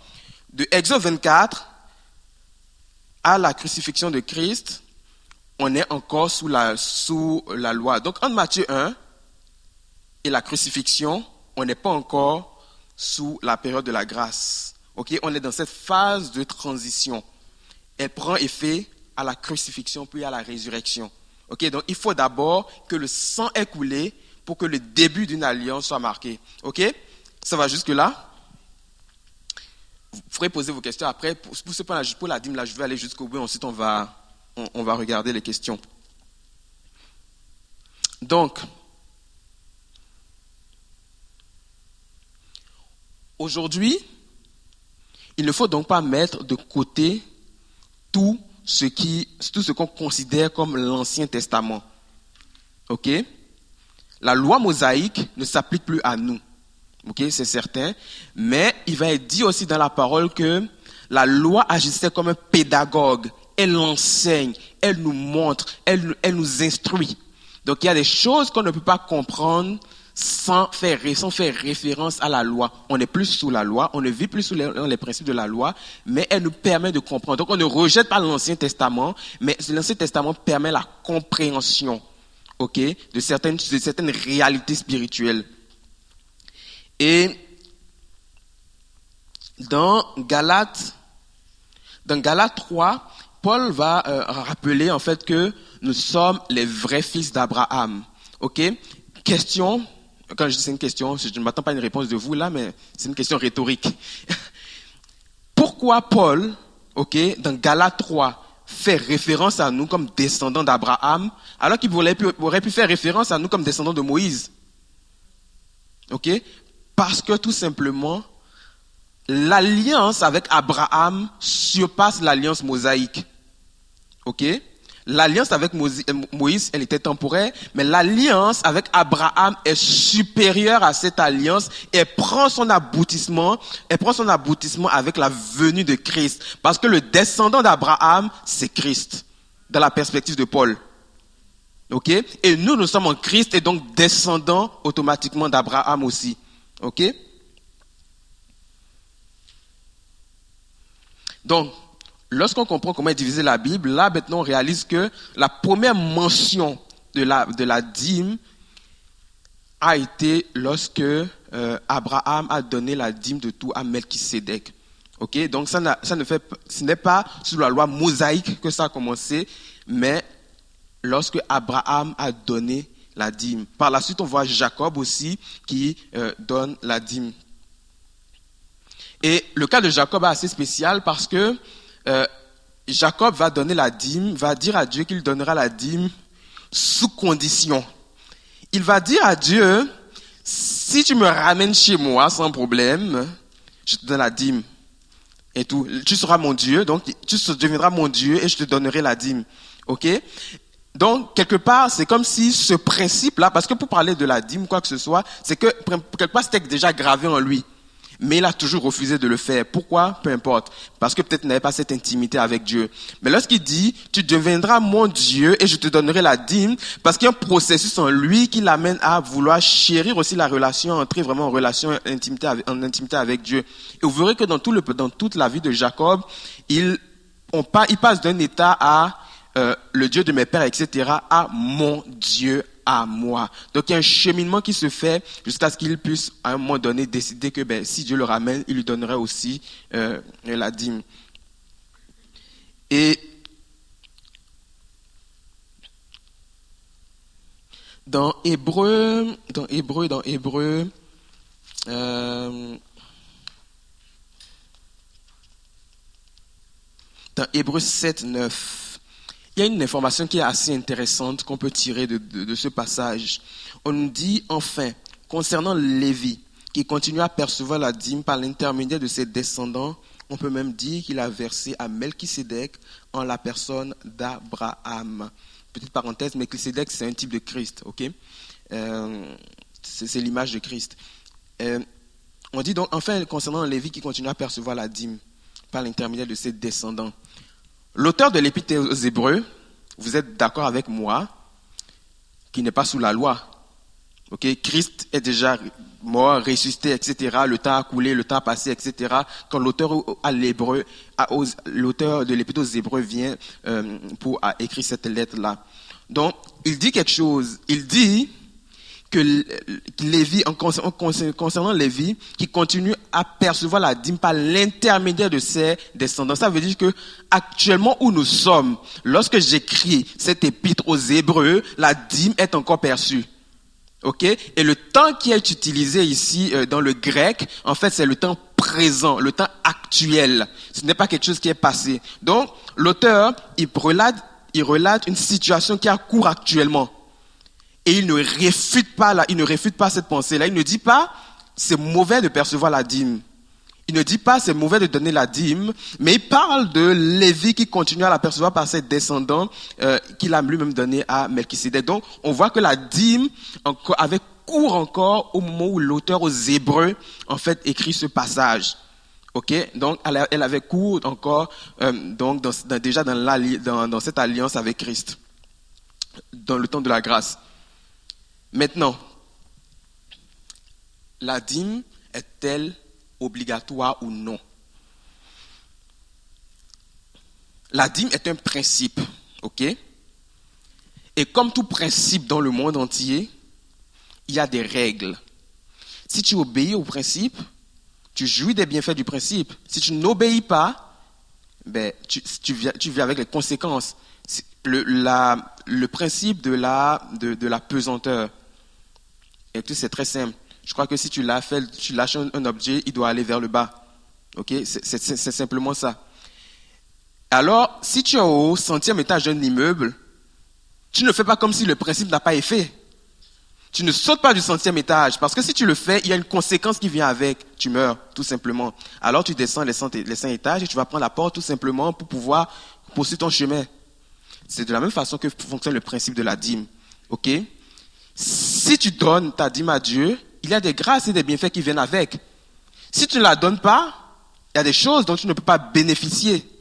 Tout simplement. Ok, donc il n'y a pas d'obligation parce qu'on est sous, on, est dans ce, dans le temps de la grâce où il n'y a aucune obligation. Il y a de l'obéissance, il y a de la soumission, mais il n'y a aucune obligation. C'est nous qui décidons d'obéir à un principe et de nous y soumettre. On n'est plus au temps de la loi où euh, il y avait des principes, des, principes clairement définis. Si tu ne fais pas, si tu as ça, etc. On n'est plus ce temps-là. Ça c'est la loi mosaïque, mais on se soumet à la volonté de Dieu, on choisit d'obéir et de tenir compte euh, euh, des principes que Dieu euh, met en place pour nos vies. Et qu'est-ce que qu'apporte la, dîme, le principe de la dîme, si, si nous donnons?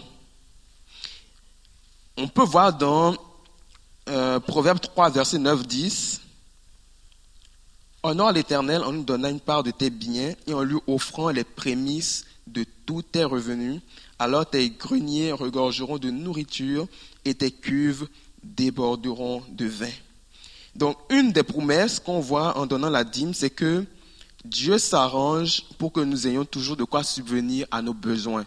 Ok, lorsque on lui donne une part de nos biens, lorsqu'on lui offre les prémices de nos revenus, lui, il s'arrange afin que nous ne manquons de rien. C'est une grâce qui vient avec la dîme.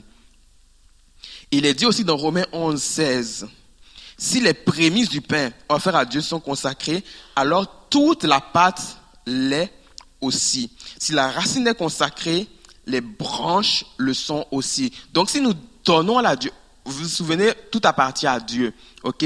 Mais en même temps, Dieu ne peut rien faire sans que nous lui donnons l'autorisation de le faire. Donc, alors, donner la dîme, c'est consacrer à Dieu le revenu, dire à Dieu, maintenant, tu as, je te donne l'autorisation de faire ce que tu veux. C'est la façon de rendre Dieu, de donner l'autorisation à Dieu de venir agir et tout dans, dans, nos vies. Et lorsque on consacre cette partie du revenu, on consacre finalement tout le revenu et on dit à Dieu, ta main maintenant, tu peux la poser parce que c'est la façon, ma façon à moi de te dire, viens poser ta main. Et lorsque Dieu a posé sa main, quiconque ne peut pas venir ôter la main de Dieu. Ok, quiconque ne peut pas venir ôter la main de Dieu, un voleur ne peut pas venir dire, ok, je vais prendre ce qui est à, ce, sur quoi Dieu a mis sa main. Non, Dieu a mis sa main son sceau. Donc rien ne peut arriver. Vous savez, lorsqu'on parle, on dit que il vient, que le diable vient pour voler, égorger, détruire. Le vol là, ok, c'est pas le diable ne vient pas avec la chemise marquée voleur, je viens voler ton argent. Ça, se passe, ça ne se passe pas comme ça. Comment ça, va, ça peut se passer? Par exemple, c'est que euh, euh, tu ne sais pas comment tu utilisé ton argent. Ton argent s'en va pour des futilités, mais tu ne sais même pas dans quoi tu as utilisé ton argent. Tu te dis, mais mon argent, j'ai l'impression de l'avoir, d'avoir gaspillé ça. Ou alors, des, des, des, gens qui sont suscités pour venir te demander quelque chose, te demander de l'argent, alors que euh, non, ça n'aurait pas dû ton argent s'en va vers eux, vers eux, vers eux, mais toi, tu n'en jouis pas. Ou bien des accidents bizarres qui arrivent, tu te dis, mais pourquoi ça m'arrive? Mon argent me fuit à chaque fois. Ok, ça c'est parce que la dîme n'a pas été donnée, parce qu'on n'a pas invité Dieu, on n'a pas consacré nos revenus, donc invité Dieu à mettre son sceau sur nos vies, sur nos revenus. Et il y a un texte dans euh, dans Malachie 3, 8, 12. Ok, je vais vous le lire. Un homme peut-il voler Dieu? Pourtant, vous me volez et puis vous demandez en quoi t'avons-nous donc volé? Lorsque vous retenez vos offrandes et vos dîmes, vous êtes sous le coup d'une malédiction parce que tout ce peuple, vous tous, vous me volez. Apportez donc vos dîmes dans leur totalité dans le trésor du temple pour qu'il y ait des vives dans ma demeure. De cette façon-là, mettez-moi à l'épreuve, déclare l'Éternel, le Seigneur des armées. Alors vous verrez bien si de mon côté je n'ouvre pas pour vous les écluses des cieux et ne vous compte pas avec surabondance de ma bénédiction. Pour vous, je détruirai l'insecte qui dévore, il ne détruira plus les produits de la terre et vos vignes dans vos campagnes ne manqueront plus de fruits déclare l'Éternel, le Seigneur des armées. Et toutes les nations vous diront bienheureux, car vous serez alors un pays de délices, déclare l'Éternel, le Seigneur des armées célestes. Ce texte, ok, beaucoup le connaissent, et ce texte est utilisé aussi par plusieurs qui disent que la dîme, en fait, qu'il ne faut pas donner la dîme, parce qu'en fait, ce texte, il s'adressait euh, aux, aux Lévites. Il est vrai que ce, ce texte s'adresse aux Lévites. Ok? Il est vrai. Ce texte s'adresse aux Lévites. Comment on le sait? C'est parce que le terme qui est utilisé dans ce texte parlant du, trésor, apporter euh, vos dîmes dans, le trésor du temple, ce même thème-là, on va le retrouver dans Néhémie. Ok? Et Néhémie emploie ce terme lorsqu'il va parler, lorsqu'il va euh, rétablir la dîme des dîmes. Donc la dîme que les Lévites donnent, en fait, on, on, on amène cette dîme-là dans, euh, dans le trésor du temple. Maintenant, dire que ça s'adresse aux Lévites, ça allait plus loin. Euh, ça va amener un autre problème. On va juste regarder un peu le contexte. Lorsqu'on va euh, dans Nombre 18, 20 à 21, ok, il est dit tout simplement que les Lévites ne devaient avoir aucun patrimoine, ok, dans, euh, dans Israël. Ils ne devaient avoir rien du tout. Et comment ils vivaient? Ils vivaient des dîmes du peuple. Donc le peuple leur amenait la dîme, ok, et c'est ça qui leur permettait de subvenir à leurs besoins.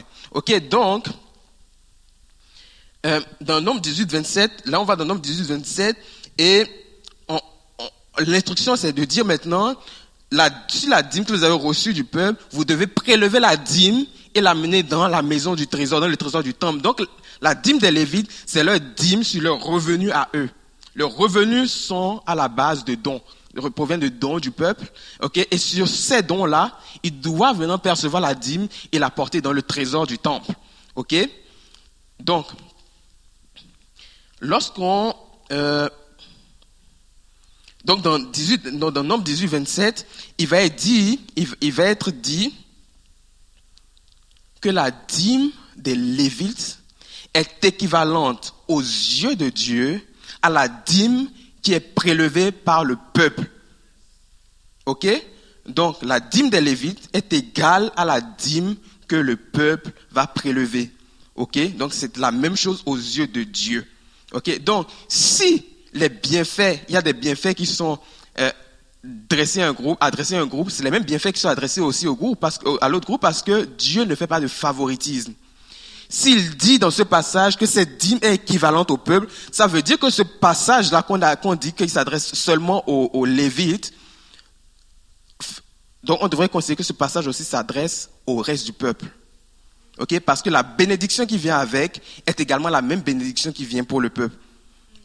Et donc lorsque Dieu menace, dit il dit va, euh, qu'il va ouvrir les écluses des cieux, qu'il va nous combler avec surabondance, qu'il va détruire l'insecte qui dévore, qu'il ne détruira plus les produits de la terre et de nos vignes dans nos campagnes, et que euh, nos vignes, dans nos...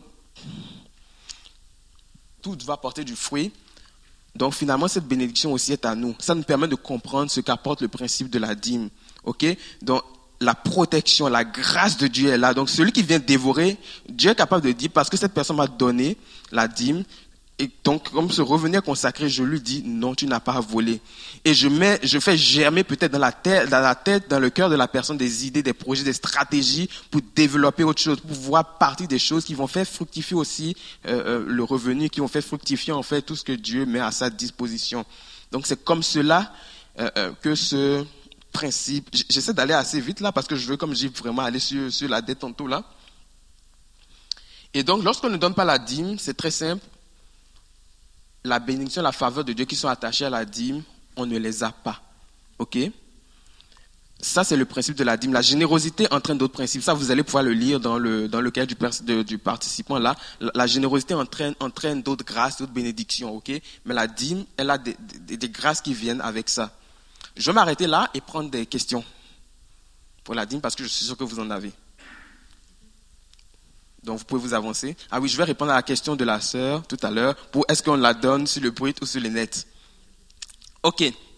Pour répondre à la question, vous allez, on va faire un exercice. Dans votre tête, pensez à votre revenu annuel. C'est beau? Multipliez-le par 10%. Est-ce que c'est supérieur à ce que vous donnez comme dîme? Dans la plupart des cas, oui. Parce qu'on la donne pour plusieurs sur le net. Mais pourtant, ton revenu, tu sais très bien que ce n'est pas sur le net que tu l'as calculé. OK? Donc, la dîme devrait être sur le brut. OK? Oui, Pasteur Marjo au micro.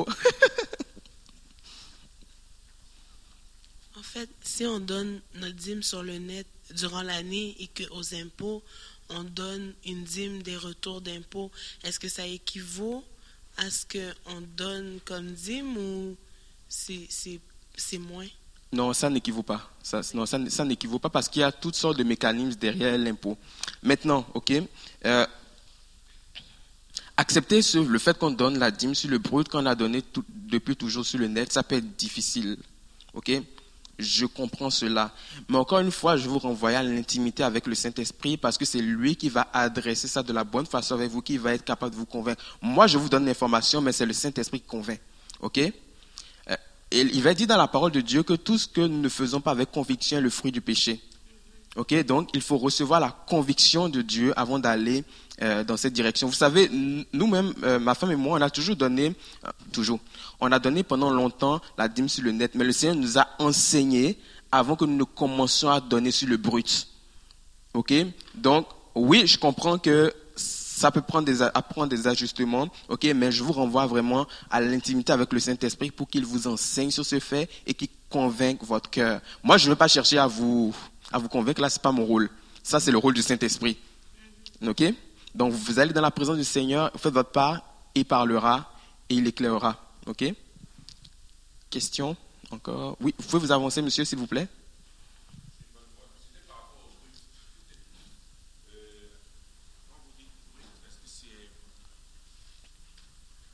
on parle de, brut, est-ce que c'est ce que l'employeur vous donne ou bien c'est ce qui est euh, que vous recevez ou c'est ce que l'employeur euh, vous donne après avoir enlevé des assurances, après avoir enlevé, euh, je sais pas, tout ce oui, je, comprends, je comprends la question. Ce qu'on reçoit, ça s'appelle le net. Ok, le brut, c'est le salaire. Comme je, comme je l'ai fait les dans l'eau, pensez à votre revenu, votre salaire annuel multiplié par 10%. Lorsqu'on pense au salaire annuel, on pense au brut. OK? On ne pense jamais au net, on pense toujours au brut. Donc c'est ça votre revenu.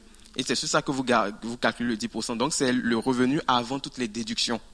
En fait, il faut être au courant, donc il faut savoir qu'est-ce que l'on gagne de manière brute. Pour être exact, exact. De toute façon, sur vos relevés de, de paye, sur le talon de paye, c'est marqué. Il y a le brut et puis on voit les déductions ensuite euh, pour aller au net. Ouais. Vous pouvez vous avancer, vous poser des questions. Je sais que la dîme amène beaucoup de questionnements. Donc, euh, on est entre nous, on est là pour échanger, pour apprendre, pour. Euh, donc, c'est clair pour vous, c'est ça? Oui, madame, vous pouvez vous avancer, s'il vous plaît.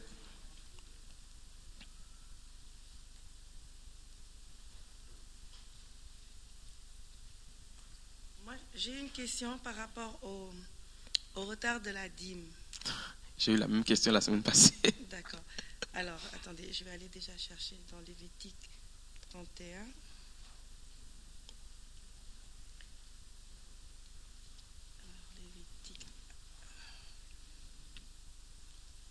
Lévitique. dans Lévitique 27, 31. Mhm. Alors on dit, si quelqu'un, oui, si quelqu'un veut racheter quelque chose de sa dîme, il y rajoutera un cinquième. Mhm. Alors, je veux savoir si c'est d'actualité ou si euh, c'est une façon de parler, ou si vraiment, bon, moi je, moi je me dis que si quelqu'un a, a vraiment eu un problème de dîme, c'est qu'il n'en avait pas. Mhm. Si maintenant, est-ce que Dieu est assez dur pour non seulement le, donner la culpabilité de la dîme, mais en plus de rajouter le 1 cinquième, déjà qu'il n'arrive pas à payer la dîme? Alors je voulais savoir si c'était juste pour les Lévitiques ou si, enfin, entre guillemets, si c'était dans le temps, si c'était vraiment... Euh, ok. Ça, ça rapport encore avec la loi mosaïque. Ça, c'est vraiment très propre à la loi mosaïque. Et euh, en réalité, dans ce contexte-là, lorsqu'on parlait du, rachat de la dîme, c'est que euh, pour apporter la dîme, il fallait aller au temple. Ok? Euh, il n'y avait pas, il avait pas d'église, il n'y avait pas de temple délocalisé. Le temple était un seul endroit. On se rendait, on se rendait au temple avec la dîme. Ok? parfois, ça pouvait faire très très long sur le trajet. Ok? Et donc, certains, ce qu'ils vont faire, c'est qu'ils euh, vont euh, peut-être ne pas vouloir apporter la dîme et tout. Mais Dieu va dire, ok, fine, si vous voulez le faire, il n'y a pas de problème. Euh, sauf que vous allez devoir établir la valeur de ça et rajouter le cinquième et tout pour l'apporter à Dieu. Ok? Donc c'est vraiment très spécifique à la loi mosaïque et c'est pour dire simplement, oui, je veux vous accommoder, il n'y a pas de problème, mais rajoutez le cinquième de racheter le cinquième pour cet accommodement. Ok, tout simplement. Euh, personnellement, comme je dis, c'est lié à la loi mosaïque. La loi mosaïque ne s'applique plus à nous. Ok? Maintenant, encore une fois, il faut chérir l'intimité avec le Saint-Esprit pour savoir comment lui, il nous conduit. Si on n'a pas donné la dîme et tout, comment est-ce que lui, il nous conduit? Lui seul pourra répondre parfaitement à la question. Ok? Sur, euh, Parce qu'au fond, si je n'ai pas donné la dîme, est-ce que je dois donner un cinquième en plus? Au fond, c'est ça, oui. Euh, demandez au Saint-Esprit, il vous dira. Ça, c'est, comme je dis, ça, c'est un point de la loi vraiment très relié à la loi mosaïque. OK? Donc, mettez-vous dans la présence du Saint-Esprit et lui-même va vous parler de façon très précise. Oui, allez-y, voilà. Mais euh, par rapport à ça, dans, dans, le Nouveau Testament, Jésus a dit que lui, il ne vient pas abolir, il vient pas comme euh, abolir la loi. à la loi. Mm-hmm mais il vient, je n'ai pas vraiment les, termes. Oui, non, je comprends, je sais de quoi vous parlez. Il vient pour que la loi soit, accomplie. Ça veut dire que ce qu'il nous demandait de faire avant, mm ben, c'est pas effacé là. Non. Une des facettes de la, de la grâce, c'est de nous rendre capables désormais d'accomplir ce que Dieu veut. Ok, c'est ça une des facettes de la grâce. La grâce ne nous soustrait pas de la volonté de Dieu, mais nous rend capables de faire ce que Dieu nous demande. Ok, la grâce c'est pas, ok, on est sur la grâce Seigneur, je fais toutes sortes de bêtises, merci Seigneur. Aujourd'hui on est plus, on est plus châtié, on ne reçoit plus de lapidation. Non, c'est pas ça. La grâce, la grâce vient avec la capacité d'accomplir ce que Dieu dit. Alors lorsque Dieu va dire euh, toute relation sexuelle dans le cas du mariage, la grâce nous équipe pour cela, tout simplement. C'est ça. Donc, non, Christ n'est pas venu abolir la loi, mais par, sa, par, cette alliance-là, il nous rend désormais capables de faire ce que le Père nous demande. C'est bon? Oui, s'il vous plaît. C'est parce qu'on enregistre qu'on est obligé d'aller au micro pour poser des questions, pour que ceux qui écoutent l'enregistrement puissent entendre les questions. Par continuité, euh, est-ce que ça veut dire que la sentence qu'il y a derrière une désobéissance, est-ce que la grâce nous permet de passer outre cette euh, sentence? oui, ok. Comment, comment fonctionne la loi? La loi va dire, si tu ne fais pas ça, tu auras ça comme conséquence. Ok, si tu fais des tu seras lapidé, tu vas devoir, euh, tu vas devoir payer une amende. C'est comme ça que la loi fonctionne. Donc la sanction est déjà appliquée, et la façon d'appliquer la sanction est déjà déterminée dans la loi. Ok, mais sous la période de la, dans ce temps de la grâce, la sanction ne fonctionne pas souvent le même, selon, selon, euh, selon les, mêmes principes qui sont déjà établis dans la loi. Il y a des conséquences qui sont euh, de, toutes, de toutes sortes. On ne peut pas se soustraire aux conséquences. Si je prends par exemple, comme je disais, tout doit se, euh, la relation sexuelle doit se faire dans le cas du mariage et tout. La, conséquence, si ce n'est pas respecté, une des conséquences, ça peut être la dépression. Une des conséquences, ça peut être la dépression. Une des, conséquences, ça peut être le désordre alimentaire. Donc il y a des choses euh, qui nous arrivent qui sont des conséquences de ce que nous n'avons pas voulu respecter la parole de Dieu. Donc, alors que la loi, dans la loi, c'était tellement clairement défini. Tu ne fais pas si, voilà la conséquence. Mais sous la période de la grâce, euh, on ne voit pas cette définition claire et précise. Euh, et, tout là de, de, de ça. Ok. Euh, autre question, commentaire? Oui, micro?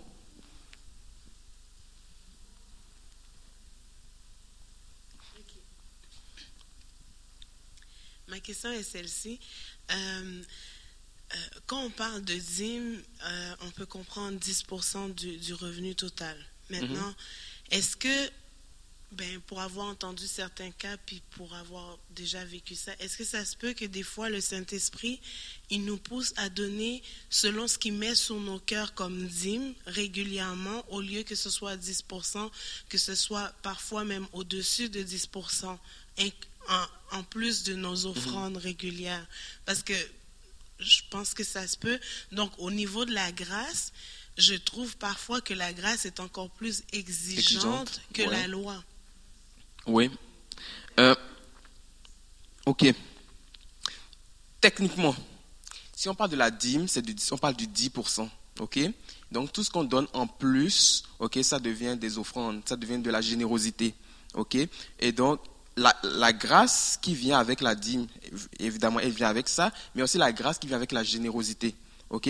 Donc, si on reste dans le côté technique, le 10, le 10% amène le fait que le sceau de, de Dieu peut être posé sur nos revenus. Et ce qu'on donne en plus amène d'autres grâces et d'autres bénédictions en ce qui a trait à la générosité. C'est ça.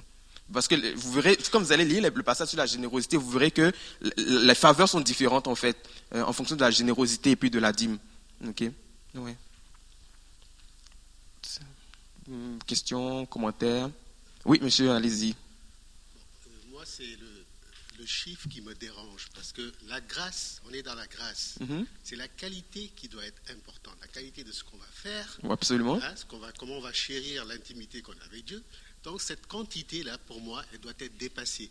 Mm -hmm. C'est pas ça qui va faire de nous mm -hmm. hein, euh, comment on doit être mm -hmm. aux yeux de Dieu. Euh, c'est autre chose. Donc moi, la quantité, elle m'a toujours dérangé. Le 10%. Le 10% me okay. dérange. Tout ce qui est quantité, par rapport à ce qu'on doit faire pour Dieu, me dérange. Ok. Donc, euh, le, ça je, je, veux savoir. Est-ce que... Ok.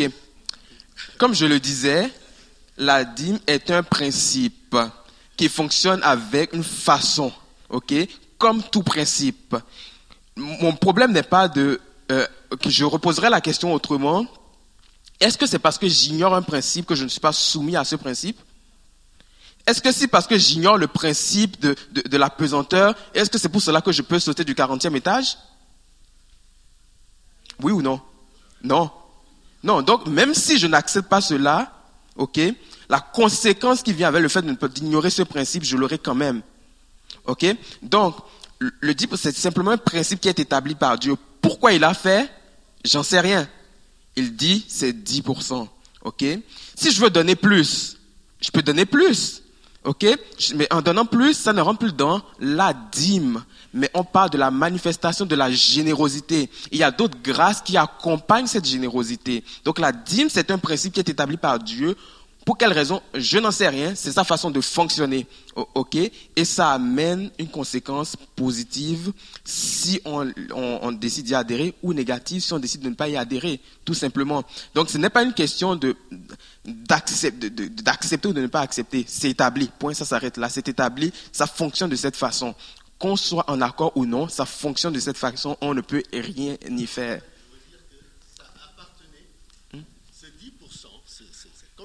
Appartient mmh. à l'époque. Oui. C'était une, une, loi, ok. Mais je veux dire, aujourd'hui, je ne pense pas qu'on doit rester à être sur, euh, sur du, du, euh, du, volume.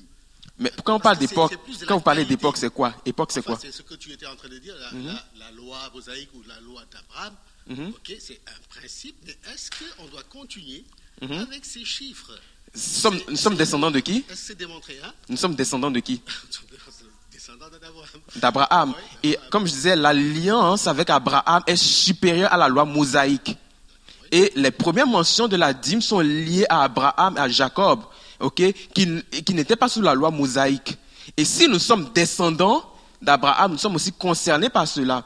Et donc, de, comme je disais, de Genèse 1 à Exode 24, on n'est pas dans l'alliance mosaïque.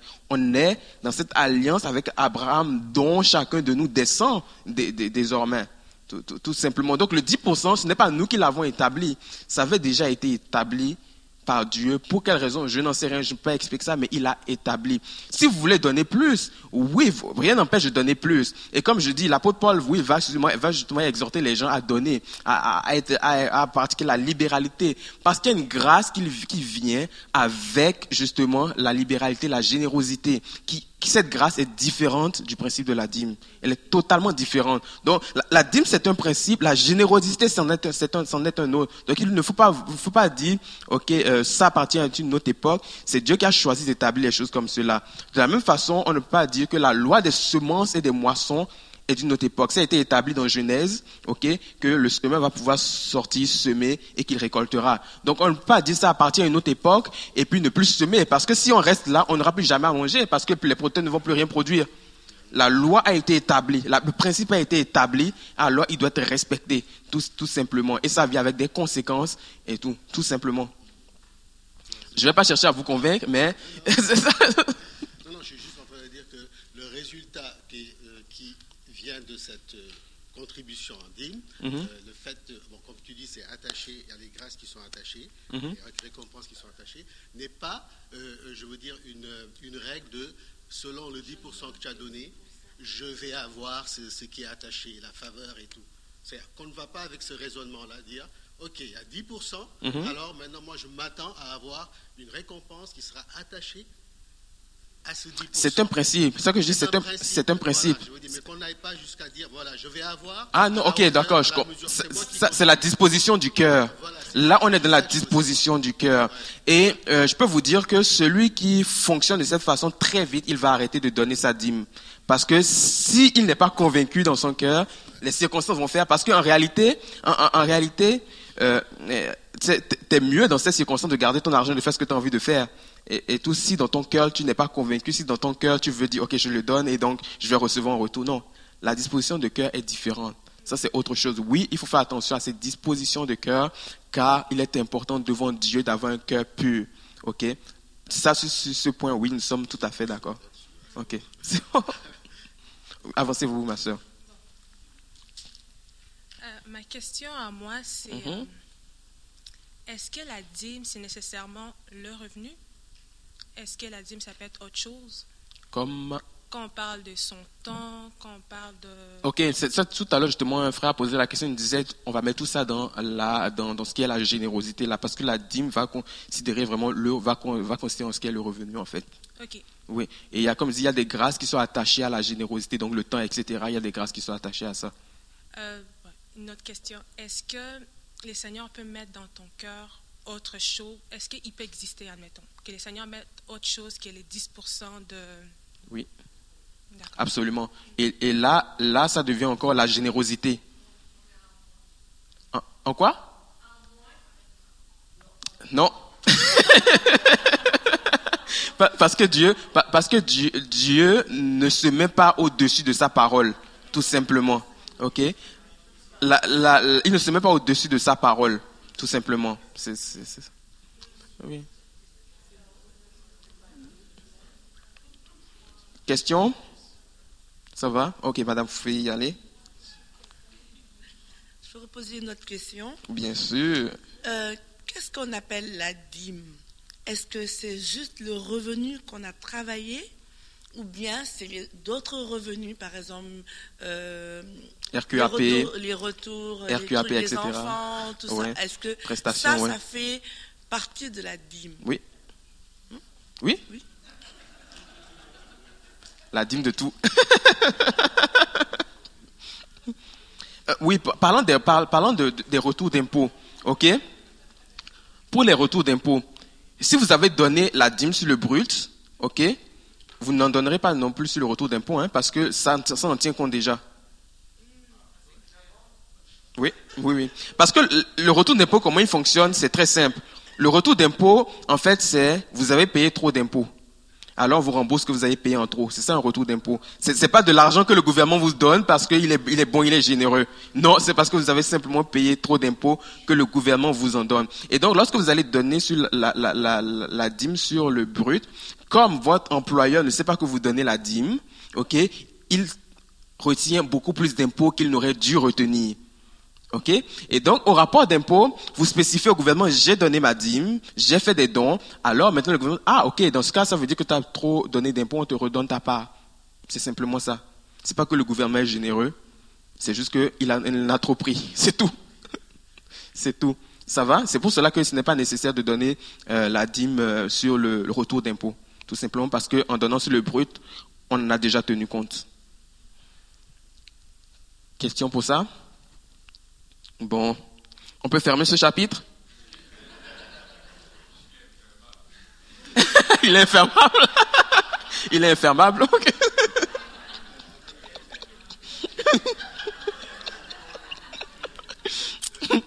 comme, je, comme je dis, mon rôle n'est pas de vous convaincre. Mon rôle est d'enseigner et le Saint-Esprit convainc. OK? Donc, oui, un instant, Pasteur Marjo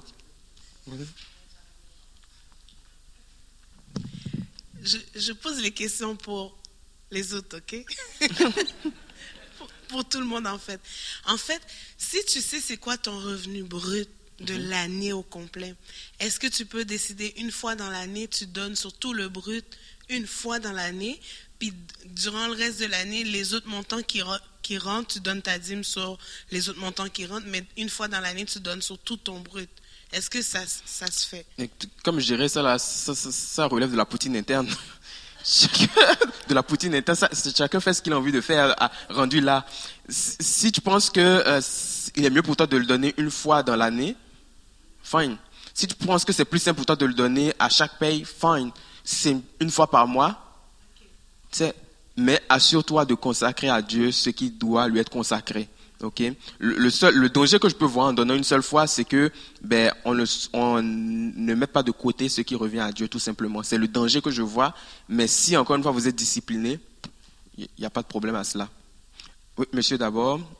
Ensuite, ce sera madame. Et on va fermer ce chapitre. Même s'il est infermable. Moi aussi, je pose la question pour les autres. Mais si par exemple, disons que ma mère gagne un revenu mhm. et elle est chrétienne et elle donne la dîme sur ce revenu mhm. et qu'elle m'aide par exemple avec son revenu, est-ce qu'elle doit aussi donner la dîme sur ce revenu? C'est comme la dîme de la dîme, je trouve. Est-ce que c'est un revenu pour toi? Est-ce que c'est un revenu pour toi? Est-ce que c'est un euh, revenu pour toi? ben, Oui? Non? oui, tu devrais donner la dîme. On prend le cas des Lévites. Les, Lévites recevaient en don la dîme des autres. Ok, ils devaient donner la dîme sur les dons qu'ils avaient reçus. Une question. Euh, est-ce qu'il y a un âge pour commencer à donner la dîme? Non, il n'y a pas d'âge. Euh, notre fille a 5 ans. Et puis on lui enseigne le principe de la dîme dès, depuis déjà quelques années. On lui donne de l'argent de poche euh, chaque semaine on lui dit de le, diviser en dix parties et de prendre une partie de le donner. Et tout. Donc c'est une façon aussi d'apprendre aux enfants, d'inculquer dès le bas âge en fait aux, enfants comment donner la dîme. Donc elle, elle voit des pièces, mais c'est qu'elle doit les diviser en dix et prend une pièce au moins. Des fois elle va juste donner une des pièces, des fois elle va donner plus que cela. Donc c'est libre à elle, on lui dit tu es obligé de donner une seule, maintenant libre à toi si je donnais plus ou, plus ou moins, enfin pas moins, plus, libre à toi. Donc elle le fait parfois, elle va donner quatre pièces, parfois elle va donner une seule pièce, mais tant qu'elle donne au moins la pièce, c'est correct. Et ma dernière question, c'est que tantôt vous avez parlé de consacrer, mhm. consacrer la dîme. J'avais déjà entendu qu'il ne faut pas seulement dire oh, par mois, je, je, fais comme, comme aujourd'hui, avec euh, l'Internet, on peut comme calculer ça automatiquement et puis ça part. Il faut vraiment s'asseoir et puis vraiment parler mhm. et rappeler vraiment, euh, je sais pas, parler sur la dîme, rappeler et puis consacrer vraiment cet argent pour mettre des balises là, alignées sur la pensée de Dieu, sur la parole de Dieu, mhm. avant de le déposer ou de le faire euh, prélever automatiquement. Est-ce que, vous, vous, abordez dans ce sens? Vous abordez dans ce sens? En, en réalité, ce n'est pas la dîme qu'on consacre, mais c'est le revenu qui est consacré. Ok, la dîme consacre le revenu. Ok? Euh, maintenant, si vous vous sentez plus à l'aise de déclarer la parole de Dieu au moins de donner la dîme, il n'y a pas de problème. Ok? Maintenant, si euh, euh, tout, d'abord, tout se passe au niveau de nos pensées. Ok? Pour moi, même si je donne la dîme automatiquement, je sais ce qui est rattaché à ça. Donc, déjà, ma disposition de cœur est tout autre. Je sais ce qui est rattaché à ça et nul ne peut se permettre de venir voler quoi que ce soit. Ça, j'en suis conscient. je, suis conscient de cela. Et lorsque quelqu'un va tenter quoi que ce soit, je suis en mesure de répliquer par la parole de Dieu. Non, ça c'est consacré à Dieu. Maintenant, si quelqu'un veut le faire à chaque fois qu'il donne la dîme, c'est aussi, la personne aussi peut le faire. Au, fait, au fond, le faire, c'est simplement se rappeler et tout, se, rappeler ce qui est attaché à ça et tout. Donc, si je ne m'en rappelle, s'il est plus facile pour moi de m'en rappeler en le déclarant à chaque fois, je le fais. Sinon, si pour moi il n'y a pas de problème parce que je le cesse déjà, c'est aussi, c'est tout aussi bon. Ok? Ça répond? C'est comme je c'est un principe. Ok, le principe, tu peux rien y faire. Tu fais et puis ça, et puis il y a des conséquences qui viennent avec. C'est pas ta part, ta part n'apporte pas grand chose. Ok, ta part n'apporte pas grand chose dans, un principe. C'est ça. Ok, vraiment la dernière personne sur ce sujet.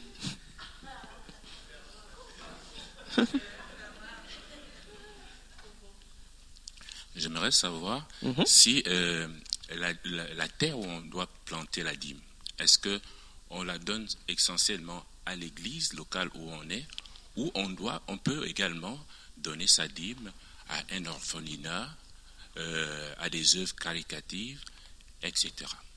La dîme appartient à Dieu. La générosité peut manifester envers n'importe qui, mais la dîme appartient à Dieu. Donc, il faut l'apporter à Dieu dans l'église. Ok? Les, dons qu'on veut faire, la générosité qu'on veut manifester, ça on peut le faire envers n'importe qui.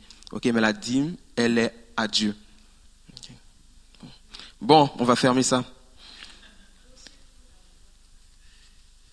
On va aborder euh, la dette. Ok? Euh, vraiment, ce, ce, matin au, réveil, ce, que, ce qui brûlait sur mon cœur, c'est vraiment de passer le temps qu'il faut euh, sur ce sujet-là. Ok, parce que je crois que le Seigneur veut faire des choses cet après-midi concernant ce domaine particulier-là. Vous avez pu constater que euh, dans la société, là, on a recours à l'endettement pour tout, pour tout et pour tout. C'est devenu un mode de vie, un mode de pensée. Mais est-ce que vous êtes déjà arrêté pour savoir, euh, pour savoir ce que la Bible dit de ça? Non? Ok, bon. On, va regarder ça tranquillement.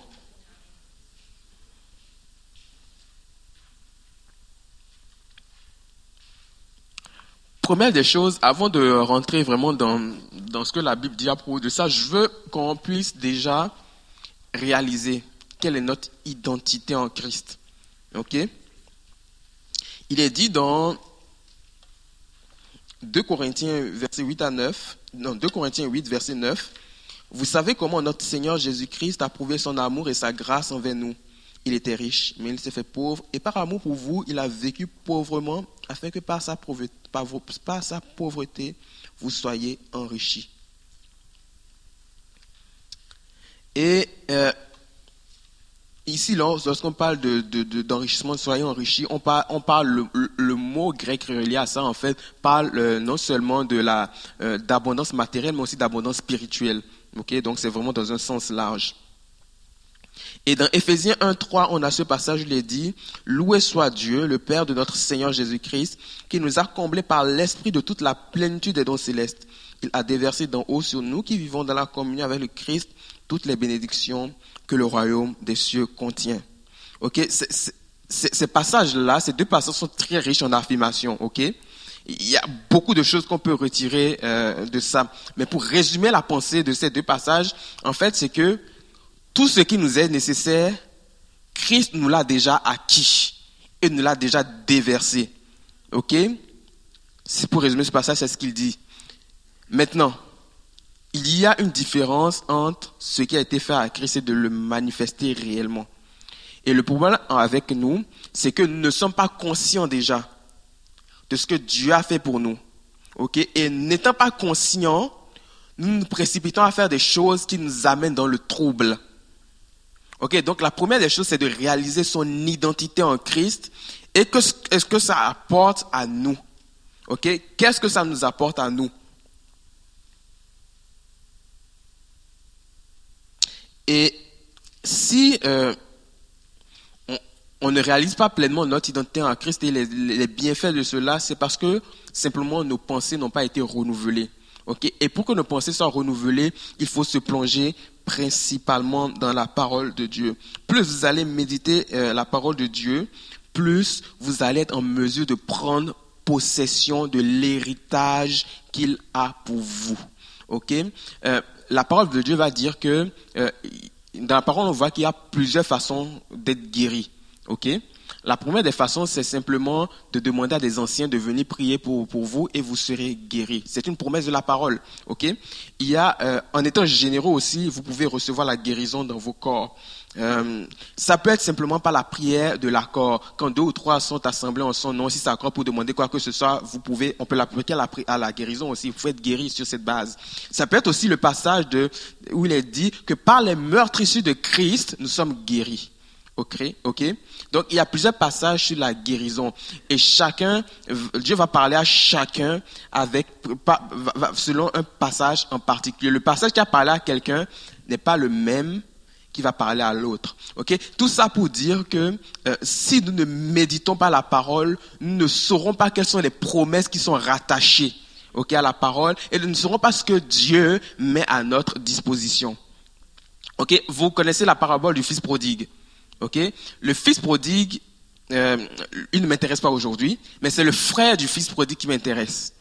Ok, le fils est de retour à la maison, la belle fête, la grosse fête, on sort, on, tue le veau gras, la musique, les chants, on se réjouit.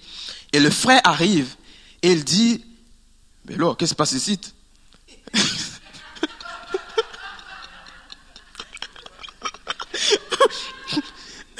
Ton frère est de retour. Et ton père a décidé de faire la fête pour lui. Et puis le frère s'enflamme. Il dit, mais coudon, mon père avec qui je vis n'a jamais fait une telle fête pour moi. Et qu'est-ce que le père va répondre? Mais mon fils, tout ce que j'ai est à toi. Nous sommes comme ça. Nous ne savons pas que tout ce que le Père a mis à notre disposition est à nous. Si c'est à nous, on doit en prendre possession. Et ça se fait par la foi. Et c'est seulement la parole qui nous révèle ces choses. Qu'est-ce que le Seigneur a mis à notre disposition? Et lorsque nous savons ce que le Seigneur a mis à notre disposition, nous le prenons. Nous ne sommes plus comme le frère du fils prodigue, mais nous prenons possession de ce qui est à nous. Et lorsqu'un lorsqu'un frère revient à la maison, on n'est plus à vouloir dire, mais là, lui, là, il est revenu, moi j'ai tout fait avec le Père, mais c'est lui qui bénéficie de l'argent du Père. Non, tout est à ta disposition. Remarquez que ce fils, ce fils, ok, ce frère, le frère du fils prodigue, il obéissait au père. Il a obéi en tout point au père. Mais il ne s'est pas approprié la bénédiction. Donc on peut obéir, ok, à Dieu. Dieu vous dit, ok, va, va bénir tel frère, prie pour lui, intercède pour lui. Pas de problème, tu peux, tu peux obéir. Mais prendre possession de ton héritage, ça, tu ne seras pas en mesure de le faire si tu ne manifestes pas la foi. Okay? Donc tu peux obéir, mais sans prendre possession. Okay? Et donc c'est pour cela qu'il faut déconstituer dans notre tête ok, certaines choses. Parce que toutes les grâces ont déjà été déversées, comme disaient ces deux passages dans, euh, dans Corinthiens, dans Philippiens. Toutes ces, toutes ces grâces, non, non, pas, non, dans Corinthiens, dans Éphésiens. Tout nous a déjà été mis à disposition. Et donc, si tout est mis à disposition, nous devons en prendre possession. Ok? Il faut en prendre possession, et ce par la foi. Ok? Donc, ne soyons plus comme le frère du fils prodigue qui nous plaignons Ok? Est-ce que vous avez aussi remarqué que euh, euh, quand, un frère, quand, un frère revient au Seigneur, une sœur revient au Seigneur, l'Église se réjouit. Mais il y, en a certains qui vont dire, ben là, moi, euh, je, je, suis dans la maison, personne ne se réjouit pour moi et tout. Non, vous pensez à des situations, hein faut, qu'on arrête d'avoir ce genre de, de, de, de pensée, ok? C'est parce qu'on se réjouit pour lui que ça veut dire que vous êtes moins que rien. Non. Vous avez une valeur, la même valeur aux yeux de Dieu. Et c'est pour cela qu'il qu se réjouit parce qu'il se dit, mon fils qui s'est perdu est revenu à la maison. Alors, je suis content de le revoir. Je suis content qu'il qu soit dans ma maison. Il se réjouit, c'est normal. Vous aussi, vous êtes le frère de, cette personne. Réjouissez-vous. Réjouissez-vous. Donc, apprenez à vous réjouir et tout de, de, de, ce que Dieu, de ce que Dieu fait euh, dans la vie, dans la vie d'autres personnes. Apprenez à vous, apprenez à vous réjouir et n'oubliez pas qu'il faut prendre possession de ce que Dieu a mis à notre disposition. Ok. Ça va jusque-là?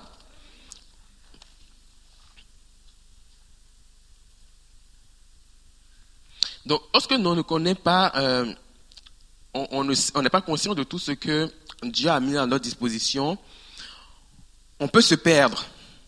On peut se perdre à vouloir prendre des chemins où Dieu n'est pas. Tu as besoin de telle chose, mais tu ne sais pas que Dieu l'a déjà mis à ta disposition. Alors, par tes propres forces, par tes propres moyens, tu vas le chercher. Et tout. Et ce qu'on fait avec nos propres forces, nos propres moyens, peuvent, avoir, peuvent avoir des conséquences négatives. Ok, ce n'est pas tout le temps le cas, mais peuvent avoir des conséquences négatives. Et c'est de la même façon que ça fonctionne avec l'endettement, parce que bien souvent, on va aller chercher quelque chose que Dieu a déjà mis à notre disposition, mais que nous n'avons pas adressé dans la prière, et donc il nous est impossible de le prendre par la foi. Et donc, nous faisons par notre propre force, et finalement, nous nous endettons. Maintenant, la Bible ne dit pas que l'endettement est un péché. OK? Ce n'est pas un péché l'endettement. OK? Mais par contre, la Bible va nous avertir sur les conséquences que peuvent avoir l'endettement.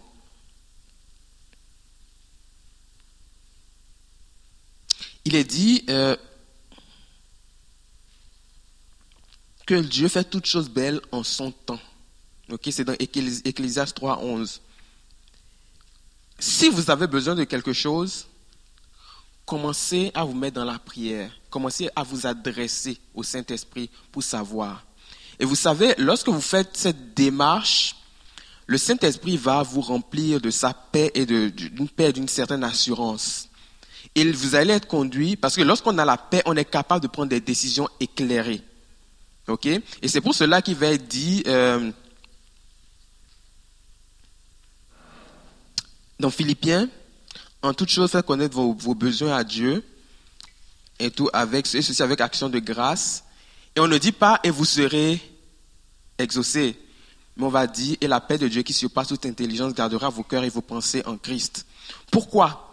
Parce que alors que vous vous adressez à Dieu, automatiquement la présence du Saint-Esprit vous stabilise, vous tranquillise, vous apaise, et vous êtes en mesure de ne pas prendre des décisions qui ne sont pas éclairées. Et c'est ça que va faire la prière, ça que va faire, va faire la prière. Ok, je m'adresse au Saint-Esprit, et alors il vient me stabiliser et qui dit, OK, calme-toi d'abord, respire par le nez, OK Et voilà comment ça va se passer pour que tu prennes possession de cette chose, OK Alors donc, en nous mettant dans la prière, le Saint-Esprit parle à nos cœurs, il nous apaise, il nous tranquillise, et comme cela, on n'est pas obligé de nous précipiter, de faire la mauvaise, de prendre la mauvaise décision qui va conduire à l'endettement. Comme je dis, il y a des conséquences qui viennent avec l'endettement. Et l'avertissement qui vient avec, c'est un avertissement. On dit, euh, dans Proverbe 22, 7 que celui qui emprunte est l'esclave de celui qui prête. Et dans 1 Corinthiens 7, 23, il va dire, c'est un grand prix que vous avez été racheté, alors ne devenez pas esclave des hommes. Ok, donc si tu empruntes, automatiquement, tu te mets sous le joug de quelqu'un d'autre. Automatiquement, tu donnes l'autorisation à quelqu'un, ok, de, de, gérer ta vie. Tu es sous cet esclavage. Oh, tu as déjà été racheté par Christ pour que tu ne sois plus sous l'esclavage. Donc, finalement, tu, renies ce que Christ a fait pour venir te mettre sous l'esclavage de l'endettement. OK? Et donc, lorsque vous empruntez, vous êtes conscient que vous n'êtes pas libre de le faire.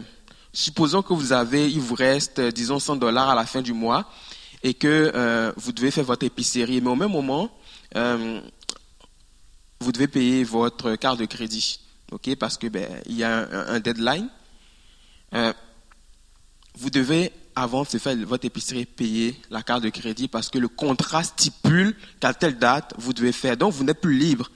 Vous, allez devoir peut-être vous priver de nourriture pour pouvoir payer votre carte de crédit parce que le contrat stipule que vous devez le faire à une certaine date. Donc, c'est comme ça qu'on va se mettre sous l'esclavage euh, du prêteur. OK? Questions? Avant que je continue, des questions, des commentaires? Oui, au micro s'il vous plaît.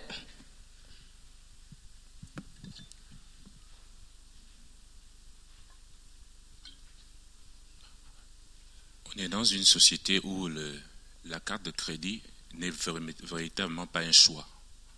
Parce que lorsque l'on veut, moi par exemple, lorsque j'ai voulu commencer à avoir un appartement, j'étais à l'université, on m'a demandé quel est votre crédit. Mhm. Et donc, euh, à un moment donné, j'ai été obligé, en fait, d'en arriver à avoir une, carte de crédit. Alors que par principe, c'est un principe que je ne, en fait, par principe, je ne voulais pas avoir une carte de crédit. Donc, lorsqu'on est dans un tel contexte mhm. où l'endettement semble être, comment dire, un passage obligé, quelle peut être notre attitude? Ok, parfait. Avoir une carte de crédit ne signifie pas que vous êtes obligé de dépenser à crédit. Lorsque vous avez une carte de crédit, vous devez, la carte de crédit doit servir à, faire une dépense qui est déjà inscrite dans votre budget, donc pour lesquelles vous avez déjà l'argent. OK? La carte de crédit, ce n'est pas un revenu additionnel. D'accord? Euh, Oui, ça permet de, de, de... Vous pensez que c'était un revenu additionnel? Non, pas vraiment. la carte de crédit, il est vrai, enfin, pas, pas la carte, le crédit de façon générale permet de bâtir ce qu'on appelle une code de crédit qui euh, permet à plusieurs de vous octroyer certains services, le téléphone, le logement par exemple, ou une hypothèque, etc. Donc sur la base de cette code de crédit, il détermine si vous êtes fiable, si vous êtes solvable ou non. Donc, si ça doit vous permettre de bâtir votre, désir, votre crédit, donc, vous devez apprendre à l'utiliser avec sagesse, à faire une dépense qui est inscrite au budget, donc pour laquelle vous avez l'argent, et du coup, lorsque vous faites la dépense, automatiquement, vous la remboursez. Donc il faut avoir cette sagesse-là dans l'utilisation de, la carte de crédit. La carte de crédit, euh, ce n'est pas pour euh, devancer la paix qui vient dans une semaine ou deux semaines. Si vous faites ça, vous vous mettez dans le trouble. Vous savez, il est dit euh, dans proverbe que une propriété, une propriété acquise avec précipitation, une propriété acquise avec une propriété acquise avec précipitation. attendez, Bref, il y a un danger, à, acquérir une propriété avec, euh, acquérir une propriété euh, avec. Je commence à être fatigué. Ah, bon. je comprends, je commence à être fatigué. Il n'y a pas de bénédiction durable à acquérir une propriété avec précipitation. Voilà le verset. Il n'y a pas de bénédiction durable à acquérir une propriété avec précipitation. Je crois que vous le trouvez dans Proverbe 20. Donc, si vous utilisez la carte de crédit pour devancer quelque chose, euh, il n'y aura pas de bénédiction durable avec. Peut-être que ça a marché une fois, peut-être que ça a marché deux fois, peut-être que ça a marché cent fois. OK? Même à un moment donné, vous allez vous retrouver dans le trouble selon ce que ce passage dit. OK? Euh, Il est dit aussi dans la parole que, OK, tu fais de grands projets, mais sais-tu où tu seras demain? Qu'arriverait-il alors que tu fais une dépense, tu anticipes ton revenu, tu fais une dépense avec ta carte de crédit et que demain tu perds ton emploi Tu fais quoi? Tu fais quoi? Donc, il faut avoir une sagesse dans l'utilisation, il faut manifester une sagesse dans l'utilisation de la carte de crédit. OK? Donc, la carte de crédit, retenez qu'elle doit servir à faire une dépense qui est inscrite au budget. OK? Si la dépense n'est pas inscrite au budget, donc pour les cas où on a l'argent, on ne la fait pas. Lorsque vous faites une dépense par carte de crédit, vous devez vous poser la question est-ce que si je fais cette dépense aujourd'hui par carte de crédit, est-ce que après la dépense, si je vais m'asseoir pour faire un virement de mon compte bancaire à la carte de crédit, je suis en mesure de, couvrir cette dépense? Si c'est oui, faites la dépense parce qu'elle est peut-être dans votre budget. Si c'est non, alors ne la faites pas cette dépense. Ok? Donc ainsi, vous serez amené à pouvoir bâtir votre crédit même si euh, vous ne vous endettez pas. Autre question? Non, ok.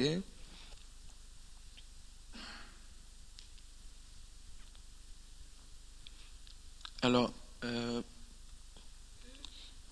donc, vous devez, avant tout achat, déterminer si vraiment ça en vaut le coup.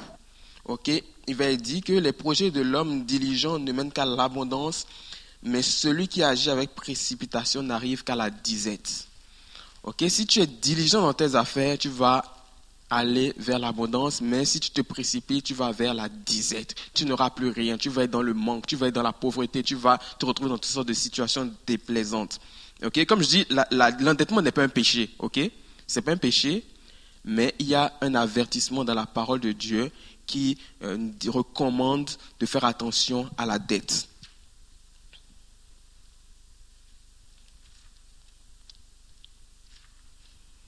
Maintenant, euh, pour toute question, pour, pour, tout, pour tout achat qui nécessite, euh, quand je dis nécessité,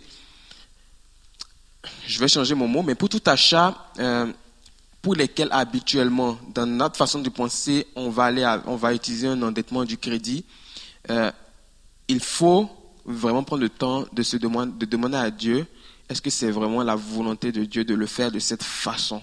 Ok? Si, si vous utilisez votre carte de crédit pour l'épicerie, n'allez même pas demander au Saint-Esprit, c'est non, ça marche pas de même. Ok? Si euh, vous voulez acheter quelque chose euh, de durable, ok, quelque chose qui prend de la valeur, et vous dites, ben, je passe une maison par exemple, un investissement, ça prend de la valeur, vous dites, ben, j'ai pas, j'ai pas les moyens de le faire cash. Allez dans la présence du Seigneur. Ok Peut-être que le Saint-Esprit va vous dire, tiens, regarde, attends un petit peu et par la suite, vas-y, ou alors il va vous dire, peut-être emprunter, ou alors il va vous dire, attends, je veux te le donner, ou il va dire, je ne sais pas ce qu'il veut dire, mais il faut avoir le réflexe de chérir l'intimité avec le Saint-Esprit pour savoir quelle est sa volonté par rapport à cette chose-là. Et lorsque le Saint-Esprit donne son go, son OK, alors vous êtes en mesure de faire, euh, de, faire ce qui doit être fait pour pouvoir en arriver là. Je vais donner un court témoignage. Euh, nous avions, euh, nous voulons, moi je viens euh, du Bénin, ma femme vient de Côte d'Ivoire, et puis nous avions vraiment eu, ce désir d'aller voir nos familles et tout. Donc partir à quatre, ça, ça coûte pas mal cher là. Disons, il faudrait que pour, un tel séjour, on parle d'environ une dizaine de mille de dollars en fait pour un séjour de, de, de, trois, de trois semaines environ. Et puis on s'est mis dans la présence du Seigneur. On s'est dit Seigneur, qu'est-ce qu'on fait? Notre désir, c'est de partir voir les mots de nos familles. Le Seigneur a donné son go. Il a dit, OK, allez-y. Mais, il était impossible pour nous de sortir un 10 000 et de dire, on va y aller. On, s'est dit, Seigneur, OK, tu donnes ton go, mais il y a un problème. Nous, on ne va pas s'endetter pour cela parce que de toute façon, ça ne sert à rien. Et tout de le faire parce qu'après, on sera dans le trou. Tu le mets sur ta carte de crédit, après, il faut la rembourser. Euh, et tout. On dit au Seigneur, mais qu'est-ce qu'on fait? Qu'est-ce qu'on fait Et puis, euh, le Seigneur nous dit, de, continuer de faire ce qu'il y a à faire. Donc, nous avons fait, nous avons, avec les revenus que nous avions, nous avons fait ce qu'il fallait faire. On s'est préparé, on a euh, fait, fait, les vaccinations, préparé les passeports, préparé, euh, fait faire certaines actions. On s'est préparé, on a fait notre part. Mais la part importante, le, les billets d'avion n'étaient pas encore achetés. On attendait on était vraiment devant le Seigneur et puis on, s'attendait à lui. Et puis à un moment donné, quelques jours, quelques jours avant le, départ, la situation se débloque et le Seigneur a pourvu pour ses billets. Et puis nous avons pu partir euh, et tout. Donc il, il, faut apprendre, ok, plutôt que de se précipiter à s'endetter, il faut apprendre à écouter la voix du Saint Esprit. et de savoir ce qu'il attend de nous. Ok? Le, Saint-Esprit ne vous demandera jamais de vous endetter pour des biens de consommation, pour, euh, pour, pour ce qui est de, des biens de consommation, pour des loisirs, pour des, pour des voyages. impossible. Ça là, c'est pas comme ça que fonctionne le Saint-Esprit. Il ne vous, le dira jamais de vous endetter pour cela. Ok? Maintenant, lorsque euh, vous êtes dans une situation, par exemple, vous voulez acquérir une maison, le Saint-Esprit peut vous dire, ok, c'est un bien, parce que vous savez, lorsque on, on acquiert des biens, qui euh, ont une certaine valeur, ok, à un moment donné, même s'il y a un problème, en revendant le bien, on éteint la dette. ok, ce qui n'est pas le cas des biens de consommation. L'épicerie, euh, s'il arrive de quoi, même si vous revendez, vous ne pourrez pas rembourser la carte de l'épicerie. Personne n'achètera votre épicerie. ok? Si vous partez en voyage sur la carte de crédit, euh, c'est à un moment donné, vous ne pouvez pas revendre votre voyage. Ça ne marche pas. C'est déjà consommé, donc vous ne pouvez pas rembourser. Donc, une propriété, s'il y a un problème, vous êtes en mesure de la revendre et d'éteindre le crédit sur la propriété. Ok, donc c'est ce type de bien, ce type d'achat là à crédit peut être envisagé. Ok, parce que nous serons en mesure s'il y a de quoi d'éteindre la dette. Maintenant, encore une fois, apprenons à venir dans la présence du Seigneur, parce que les voies de Dieu ne sont pas les nôtres. La façon d'agir de Dieu n'est pas ce qu'on pense forcément. Le monde a édicté a dicté sa façon de penser et nous sommes pas, nous sommes tenus de ne pas l'accepter, mais de nous mettre sous la volonté de Dieu pour connaître sa position par rapport à quelque chose de très précis pour nous. Ok, ma soeur, vous voulez poser une question?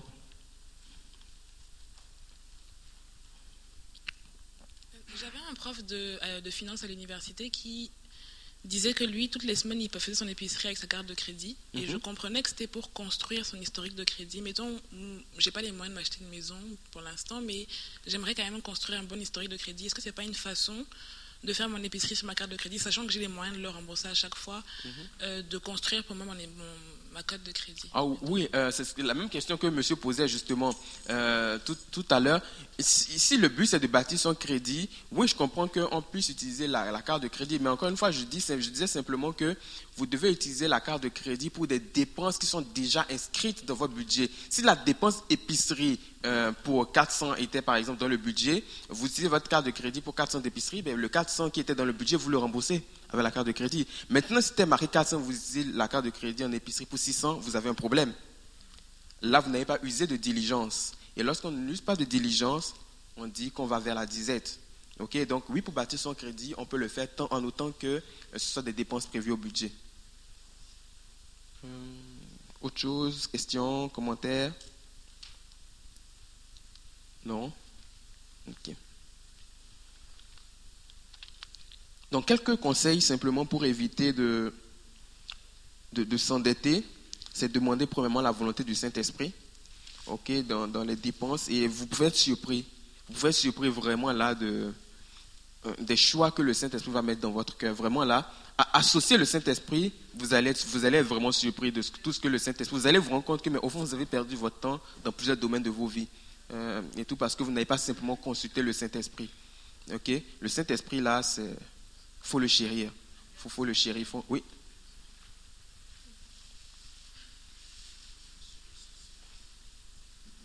Je pense qu'on va vous donner le micro, vous allez le garder. c'est un sujet très sensible. Euh, est-ce que c'est chrétien de, poser la faillite quand on est extrêmement Bon.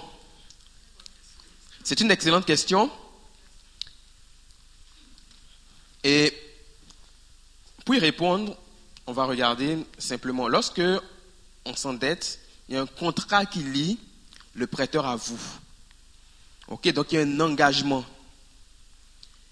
Et donc s'il y a un engagement, vous devez, vous devez honorer cet engagement. Aux yeux de Dieu, ce que vous avez dit, ce dans quoi vous êtes engagé a une valeur. Et pour, euh, et si vous passez outre de ça, il y aura des conséquences aussi. Ok? Il est dit que le méchant emprunte et qu'il ne rembourse pas. Ok? Donc si tu veux te mettre sur le couvert de la faillite, automatiquement tu deviens un méchant. Parce qu'on dit le méchant emprunte et il ne rembourse pas. Et un méchant, ça vient avec toutes sortes de, conséquences aussi. Et donc, la faillite ne devrait pas être envisagée par les chrétiens. Par contre, tu peux, vous savez, j'ai aussi, aussi un passé où j'ai été endetté lourdement. Ok? J'ai été endetté lourdement et euh, avec, à, un moment donné, il fallait, il fallait euh, passer, passer, passer par, cette étape de, de, de, d'être en règle, se remettre en règle devant Dieu, etc. Et donc, j'ai fait ma part des choses et je me suis, ce que j'ai fait, j'ai appelé chaque prêteur, ok, et j'ai pris un engagement avec les prêteurs, ok, et je leur ai dit, bon ben voilà ce que je vous dois, et puis euh, comment peut-on s'arranger pour rembourser ça dans un certain délai. Ok, bon, ben certains m'ont dit, ok, le montant que tu nous dois, tu dois nous le payer, ça s'arrête là, et puis voilà le délai qu'on te donne. Ok, fine, il n'y a pas eu de problème. On a fait ça. Euh, d'autres ont dit, on va réduire. Comme tu nous as appelé, on voit ta volonté de le faire, on va réduire. Euh, la, on va réduire la dette et tout, et puis tu vas rembourser ce montant-là. Ok, donc je l'ai fait. Et euh, à, un, moment donné, je, payais, je, payais, régulièrement ce que je devais. Et à un moment donné, euh, à un moment donné, j'appelle, euh, j'appelle un des prêteurs et je lui dis, écoute, tu vois ma fidélité depuis, depuis le début de l'année, c'est la fin de l'année, peut-être que tu pourrais oublier la dette là et tout. il m'a dit, non, je ne le ferai pas. J'ai dit, ok, ben, je continuerai à payer. À la fin de l'année suivante, je le rappelle, tu as vu encore ma fidélité? Et peut-être que tu pourrais annuler cette dette. Il me dit, oui, j'ai vu ta fidélité, je vais annuler la dette. Ok? Oui. il a fait.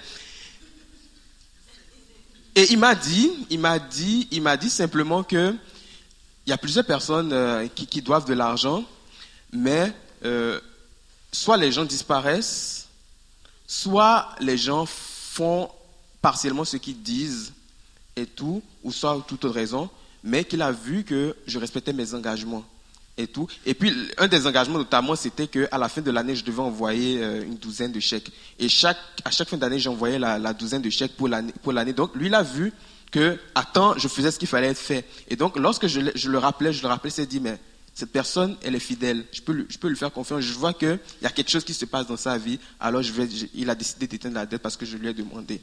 OK?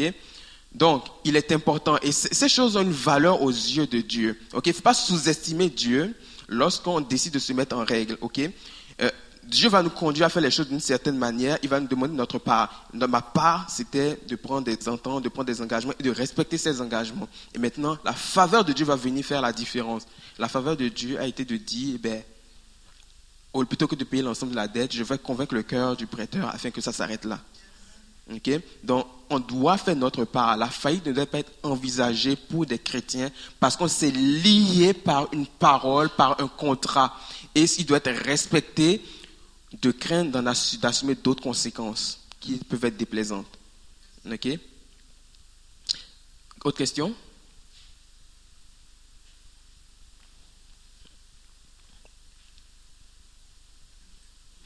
Bon. Euh, apprenez à faire le budget. Ok, j'aurai pas le temps de voir le budget aujourd'hui, euh, c'est pas possible. Mais apprenez à faire le budget et respectez-le.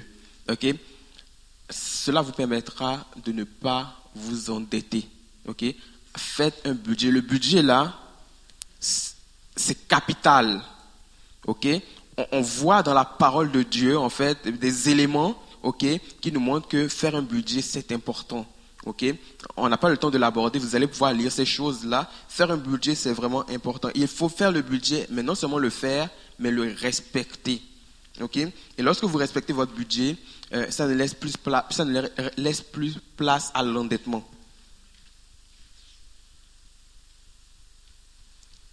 Apprenez à économiser avant d'acheter. La belle télé de 97 pouces, ça n'existe pas 97 pouces, là j'exagère, mais la belle grosse télé, c'est bien beau. ok? Si vous en avez les moyens, fine, achetez la cash. Mais ne vous endettez pas pour ça. ok? Pour acheter une télé, euh, économisez, économisez. Vous allez mieux jouir de cette télé par la suite, vous verrez. Vous verrez. Apprenez à vraiment économiser, c'est une clé. Et encore une, là, ne sous-estimez pas la faveur de Dieu. Adressez-vous à Dieu. Seigneur, j'aimerais ça changer de télé. C'est correct. Peut-être que le Seigneur va pointer vos motivations. Là, c'est une autre affaire. Si pointe vos motivations, vous allez devoir vous ajuster par rapport à ça, avant de pouvoir prendre possession de cette grâce. Mais le Seigneur va vous dire peut-être, OK, mon fils, il n'y a pas de problème, va pour la télé et votre part sera d'économiser. Ou le Seigneur va vous dire, écoute, euh, attends, quelque chose va se passer et vous allez recevoir la télé en cadeau. Qui sait? Ok? Donc, faut apprendre, faut apprendre à, écouter Dieu et à économiser et tout avant de faire des, achats plutôt que de, de s'endetter.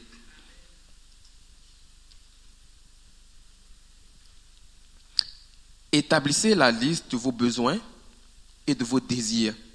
Ok? Le besoin, c'est quoi? Je, je vais prendre un exemple. Vous avez faim. Votre besoin, c'est de manger. Ok? Et vous avez le choix, ok, de manger ce qu'il y a dans votre frigo ou d'aller vous acheter un filet mignon à je ne sais combien de, centaines de, pièces. Manger le filet, le filet mignon, c'est un désir. Ok? Vous comblez, oui, votre besoin, mais c'est un désir. Prenez simplement ce qu'il y a dans le frigo et vous allez pouvoir combler votre besoin.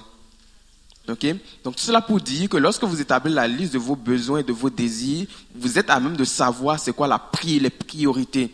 Lorsque vous allez pouvoir subvenir à vos besoins, tout ce qui est désir, vous allez vous dire, ok, mon revenu me permet et tout de, pouvoir atteindre ces désirs-là parce que j'ai déjà comblé mes besoins. Les besoins sont comblés, maintenant on va vers les désirs. Ok, ce désir-là, ok, je peux peut-être me le permettre. Le désir d'une télé euh, 75 pouces plutôt que d'une télé 24 pouces, ben, est-ce que je peux me le permettre?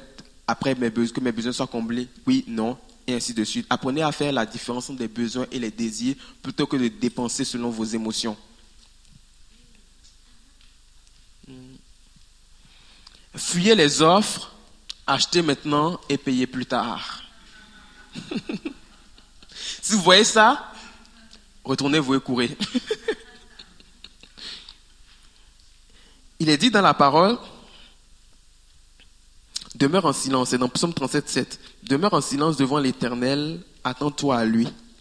Ne t'irrite pas devant le succès qu'obtiennent les uns, ni devant les ruses que déploient les autres. Donc, ne t'irrite pas devant les ruses que déploient les autres. Vous savez, c'est une ruse. Acheter maintenant et payer plus tard, c'est une ruse. Ok, il faut faire attention avec les ruses. Ok, il n'y a pas, il n'y a aucun avantage à acheter maintenant et à payer plus tard. On se fait avoir. je vais vous raconter une petite histoire. C'est un ami qui me l'avait raconté. cet ami travaillait euh, au niveau du recouvrement. Il appelle un client à un moment donné et puis euh, il dit au client euh, Vous me devez à peu près 1000 et quelques dollars et tout pour un achat que vous avez fait sur votre carte, votre carte bancaire. et tout. Et puis la personne était étonnée. Non, j'ai jamais fait cet achat-là. Il lui rappelle que ben, il y a euh, tant nombre d'années, vous avez profité d'une offre, payé, acheté maintenant et payé plus tard. Vous avez acheté ce matelas, c'était un matelas. Un, matelas, euh, vous l'avez acheté, maintenant est venu le temps de le rembourser, vous avez passé les délais. Et la personne avait complètement oublié cette expérience d'achat du matelas. Bref, la personne là s'est mis à déballer tous ses problèmes à, mon ami qui était au téléphone. Mais en réalité, ce matelas, je l'avais acheté lorsque j'avais aménagé avec ma blonde de l'époque. Maintenant, ma blonde de l'époque, on n'est plus ensemble. Donc, elle a gardé le matelas. Pourquoi devrais-je payer?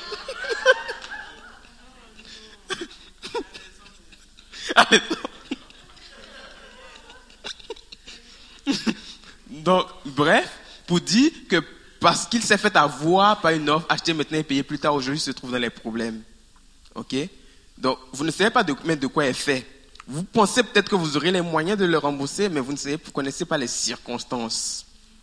OK? Vous ne connaissez pas les circonstances, vous ne savez pas c'est quoi qui va se passer demain. Donc, il faut apprendre vraiment à économiser avant d'acheter et à fuir les offres, acheter maintenant et payer plus tard.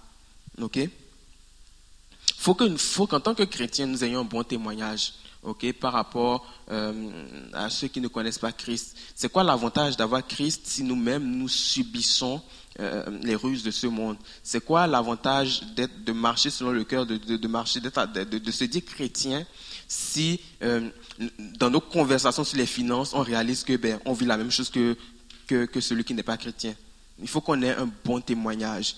Et lorsqu'on va apporter le message de Christ et toi à quelqu'un, la personne va réaliser que euh, euh, ce que tu dis là, c'est pas seulement dans la bouche, mais tu le vis. Je vois une faveur sur ta vie. Je vois une grâce qui ne m'est pas accessible. Et même quand je regarde mon environnement, elle n'est pas accessible dans mon environnement. Parce qu'il perçoit en toi qu'il y a quelque chose de spécial, la grâce de Christ. Et donc, il faut qu'on apprenne à avoir ce témoignage-là aussi pour, euh, pour pouvoir impacter des vies. Euh, apprenez aussi à, revoir la liste de vos dépenses courantes pour voir si une dépense est pertinente ou non. Ok? Euh, Le Seigneur met à notre disposition des ressources et nous devons les, nous devons les utiliser avec sagesse et nous devons vraiment les gérer selon son cœur. Ok? Euh, Vous êtes-vous déjà assis une fois pour établir combien passait dans les cafés que vous achetez chaque matin avant d'aller au travail? Hmm? Pourquoi ne vous, ne vous achetez pas la plus belle des cafetières et faites vos cafés chez vous? Ça vous, vous économiserez beaucoup plus. Vous économiserez, pardon? Bien, bien meilleur, oui, bien meilleur, c'est vrai. Et vous économiserez pas mal. Ok, donc il faut apprendre à remettre en question aussi les dépenses qu'on fait. Ok, il euh, faut, apprendre à questionner est-ce que ce que je fais comme dépense, est-ce que c'est vraiment nécessaire? Les forfaits de téléphone, les forfaits de télévision, avez-vous remarqué que sur les 100 chaînes que vous avez, il n'y en a que 5 que vous regardez? Avez-vous remarqué ça? Pourquoi avoir les 95 autres alors? Donc il faut apprendre à, se remettre en question pour pouvoir ne pas se, se livrer à l'endettement. Parce que ces choses-là, ça nous amène à nous endetter sans qu'on s'en rende compte. Parce qu'on fait trop de dépenses ici. Finalement, les dépenses nécessaires, ben, il faut qu'on trouve l'argent quelque part. donc, il faut apprendre à remettre en question. Ou bien acheter un leçon lunch constamment euh, à l'extérieur alors qu'on va travailler. C'est des coûts, hein, vous savez. Euh, je sais pas si, admettons que vous dépensez 8 dollars seulement. 8 dollars, c'est quand même euh, très juste là pour un lunch le midi. 8 euh, dollars que tu multiplies par 20, ça te fait quand même un 160 dans le mois. Qu'est-ce que tu peux faire avec 160 dollars? Ok? Donc, il faut apprendre à se remettre en question. Il faut apprendre à se remettre en question. Et tout ça, la lumière de ce que le Saint-Esprit nous communique. Ça va jusque-là? Ok. Comment se sortir de l'endettement? Bonne question. Hein. Comment se sortir de l'endettement? Faut déjà prendre conscience qu'on a un problème. Je suis déjà tombé sur une personne qui ne voyait pas le problème qu'elle avait à s'endetter. La personne vivait littéralement sur ses cartes de crédit, sur du crédit. Et sa philosophie, et tout, c'était simplement de dire que, de toute façon, elle avait un bon revenu. De toute façon, j'ai le revenu qu'il faut. Mais chaque fois que le revenu entrait, c'était pour payer, mettre sur la carte de crédit, prendre la carte de crédit maintenant pour faire toutes les dépenses. C'était ça. Le revenu entrait, on met sur la carte de crédit, qu'il ne pouvait pas rembourser de toute façon au complet. Il achetait son épicerie, il achetait son abri d'auto, il achetait telle affaire, telle affaire, telle affaire. Et toi, avec sa carte de crédit, dit, mais de toute façon, j'ai l'argent, pour je fais plus, je paye largement au-dessus du minimum. C'est vrai, mais tu ne rembourses pas ta carte de crédit. Et donc, les intérêts couraient, etc il ne reconnaissait pas qu'il y avait un problème. Une telle personne qui ne reconnaît pas qu'il y a un problème ne peut pas s'en sortir. Ok? C'est impossible. Il faut reconnaître ta situation d'abord. Donc, reconnaissez que vous avez un problème. Ok? C'est la base. Ok? Euh, dans, toute relation d'aide aussi, de façon générale, on, va s'asseoir avec la personne et puis on va questionner la personne. Si la personne, pour elle, elle ne voit pas de problème, on ne peut pas faire de la relation d'aide parce qu'on perdrait le temps tout simplement. Ok? Donc, de la même façon, reconnaissez votre situation, votre état. Et lorsque vous avez fait cette démarche, vous devez maintenant analyser le comportement qui vous a mené là. Pourquoi et comment me suis rendu, me suis rendu dans, ce, dans cet état de choses? Est-ce que c'est pas manque de discipline? Est-ce que je suis sujet à des dépenses compulsives? Est-ce que euh, c'est parce que je, suis sujet à la convoitise, je vois mon voisin qui, qui acquiert telle ou telle chose et moi aussi j'ai envie de faire comme lui. Donc il faut, il faut être honnête avec soi-même pour pouvoir déterminer qu'est-ce qui nous a conduit à cet état. OK? Donc ça c'est la deuxième étape. Et troisièmement, il faut mettre en place une stratégie pour régler la dette. Et votre stratégie, on doit elle doit se refléter dans votre budget. Ok? Donc dans le budget, ben, le budget va refléter la stratégie que vous avez mise en place pour pouvoir vous sortir de l'endettement. Maintenant, dans chacune de ces étapes, demandez encore la grâce du Saint-Esprit. Parce que il y a des choses dont on n'est pas conscient que le Saint-Esprit peut révéler au cœur. Ok, vous pensez que peut-être que c'est ça la cause, mais en réalité, il y a une autre cause plus profonde.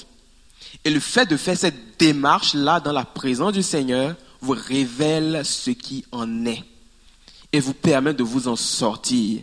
Et lorsque vous aussi vous êtes, vous devez établir la stratégie, alors que le Saint-Esprit vous pousse à établir une stratégie donnée, alors aussi il y a sa faveur qui vient avec et qui vous rend capable de respecter les termes de cette stratégie, qui vous rend capable de passer outre cet endettement-là. Donc il faut reconnaître où on est, analyser le comportement qui nous a conduit là et puis mettre en place la stratégie qui va avec.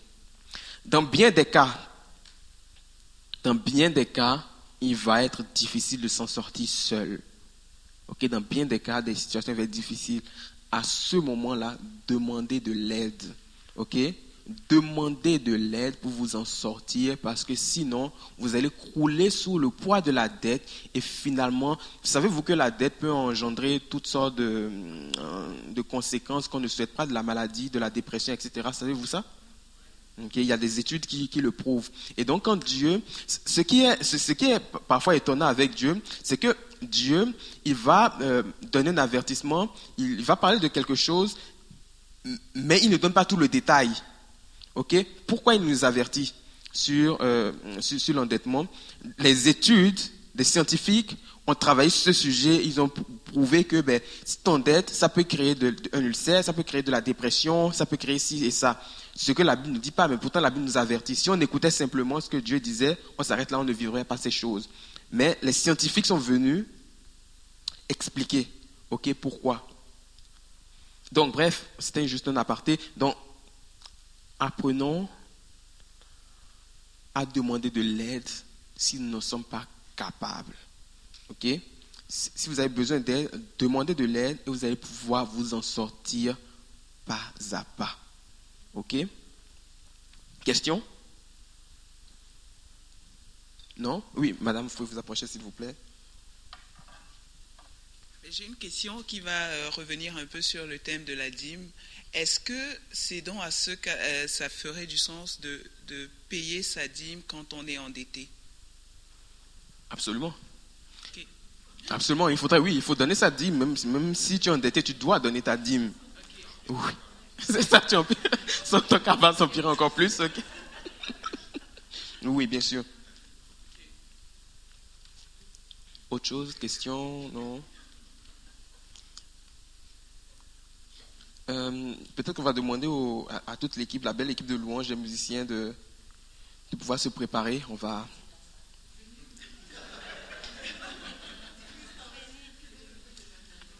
Il va être dit. Euh,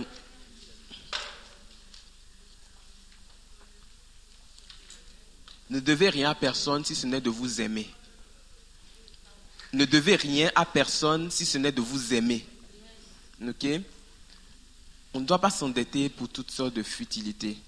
Ce qu'on doit devoir aux personnes, c'est l'amour. C'est l'amour. Donc ne nous mettons pas sous un joug pesant. Ne nous mettons pas sous, l'esclavage de l'endettement. Parce que alors que nous allons mettre sous cet esclavage, vraiment, ça va briser euh, beaucoup de choses en nous. Savez-vous, l'endettement peut faire éclater des foyers. L'endettement peut faire éclater des foyers. Et ça, ce n'est pas la volonté de Dieu pour nos vies. Ok Que nos foyers éclatent. Encore plus par l'endettement. Ok? L'endettement peut entraîner toutes sortes de conséquences vraiment qui sont difficile. Ok, il y a des couples là, c'est intense pour eux, simplement à cause de l'endettement. Ok, c'est intense pour eux. Il, n'y a plus d'intimité, il n'y a plus d'amour, il n'y a plus de compréhension parce que la famille s'est endettée et, ça crée des tensions. Ok, donc apprenez à vraiment faire preuve de sagesse et de diligence.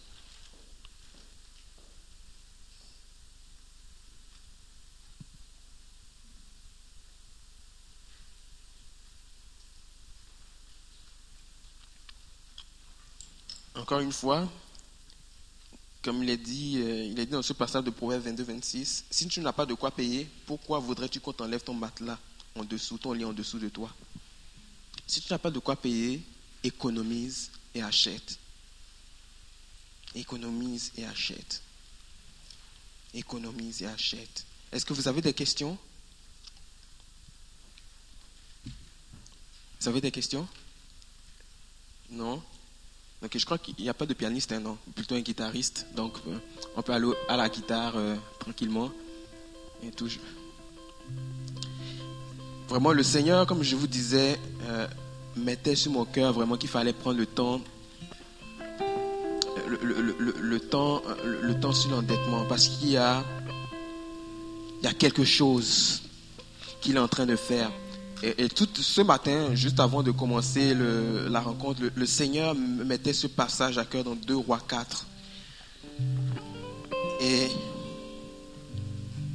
vous pouvez vous lever s'il vous plaît, on va, on va, se mettre avec un cœur pour prier et tout là, dans une attitude de prière. Le Seigneur me mettait ce passage à cœur dans 2 Rois 4 une femme d'entre les femmes des fils des prophètes cria à Élisée en disant, Ton serviteur, mon mari, est mort, et tu sais que ton serviteur craignait l'Éternel. Or le créancier est venu pour prendre mes deux enfants et en faire ses esclaves. Élisée lui dit, Que puis-je faire pour toi? Dis-moi, qu'as-tu à la maison Elle répondit, Ta servante n'a rien du tout à la maison qu'un vase d'huile. Et il dit, Va demander au dehors des vaches chez tous tes voisins des vases vides et n'en demande pas un petit nombre. Quand tu seras rentré, tu fermeras la porte sur toi et sur tes enfants. Tu verseras dans tous ces vases et tu mettras de côté ceux qui seront pleins. Alors elle le quitta et ferma la porte sur elle et sur ses enfants. Il lui présentait les vases et elle versait. Lorsque les vases furent pleins, elle dit à son fils, Présente-moi encore un vase. Mais il lui répondit, Il n'y a plus de vase, et l'huile s'arrêta. Elle alla le rapporter à l'homme de Dieu, et il dit, Va vendre l'huile et paye ta dette, et tu vivras, toi et tes fils, de ce qui restera. On, est dans un passage où on il y a une femme dont le mari a manqué de sagesse, ok, et qui se retrouve dans la détresse parce que ses enfants vont être amenés en esclavage. Et elle va demander de l'aide. Elle va demander de l'aide. Elle fait appel à Élisée. Et Élisée lui montre une stratégie pour pouvoir se sortir de cet endettement. Elle met en place cette stratégie. Et dans cette stratégie, vous remarquerez que elle en a eu pour rembourser, mais elle en a eu aussi pour vivre. Parce qu'il est écrit que paie ta dette, va vendre lui et paie ta dette et tu vivras, toi et tes fils, de ce qui restera. Ok? Alors, dans, ce passage-là, on, a toutes sortes de choses. Comme je vous ai dit, ce passage m'a été mis à cœur. Et je ne me suis pas préparé pour apporter ce passage, mais je crois que rien qu'en le lisant, Dieu veut faire quelque chose dans la vie de quelqu'un ou de plusieurs. Je ne sais pas, peut-être que tu te dis, je suis endetté, mais je ne sais pas quoi faire. Cours dans l'intimité avec le Saint-Esprit. Recherche cette intimité. Et le Saint-Esprit va te dire, regarde, telle chose, y as-tu pensé? Regarde, telle chose, qu'en penses-tu? Peut-être que tu pourrais le faire. Peut-être que, peut que tu pourrais mettre en place cette stratégie pour pouvoir t'en sortir et à continuer à avoir de quoi vivre. Ok, il y a une grâce particulière que le Seigneur veut communiquer dans, ce passage-là. Et vraiment, on, va s'abandonner entre les mains du Seigneur. la louange va, va apporter des chants, on va chanter de tout notre cœur et on va se mettre dans une attitude de recevoir quelque chose de la part de Dieu cet après-midi. Et penchons-nous devant notre Dieu. Si, nous devons nous repentir de quelque chose, faisons-le. Si nous devons crier à Dieu pour une situation précise, faisons-le. Parce que cet après-midi, il y a une libération qui va prendre dans la vie de quelqu'un ou de plusieurs. Alléluia.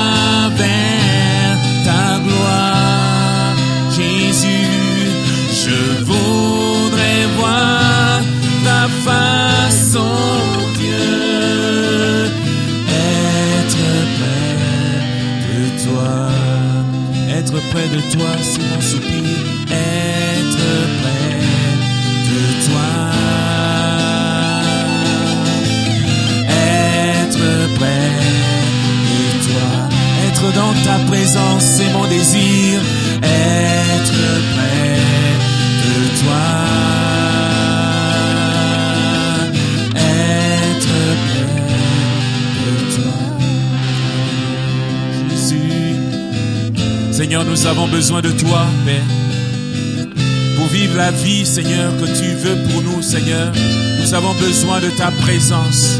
Nous avons besoin, Seigneur, de te sentir auprès de nous. Nous, avons besoin, Seigneur, d'écouter ta voix. Nous avons besoin, Seigneur Jésus, ô Dieu, d'entendre ta voix, Seigneur, et d'obéir, Seigneur. Seigneur, nous voulons ce soir, Seigneur Jésus, incliner nos cœurs vers toi afin de vivre l'obéissance à ta loi, Seigneur, à ce que toi tu veux, Seigneur, pour nos Seigneur, il y a des choses que nous ne comprenons pas, Seigneur, aide-nous, Seigneur, dans ta présence. Apprendre à t'obéir, Seigneur, à vivre la vie que tu veux pour nous, Seigneur. Seigneur, nous voulons la vivre, Seigneur, près de toi, en ta présence, en ta présence. Alléluia, être près de toi, c'est mon soupir, de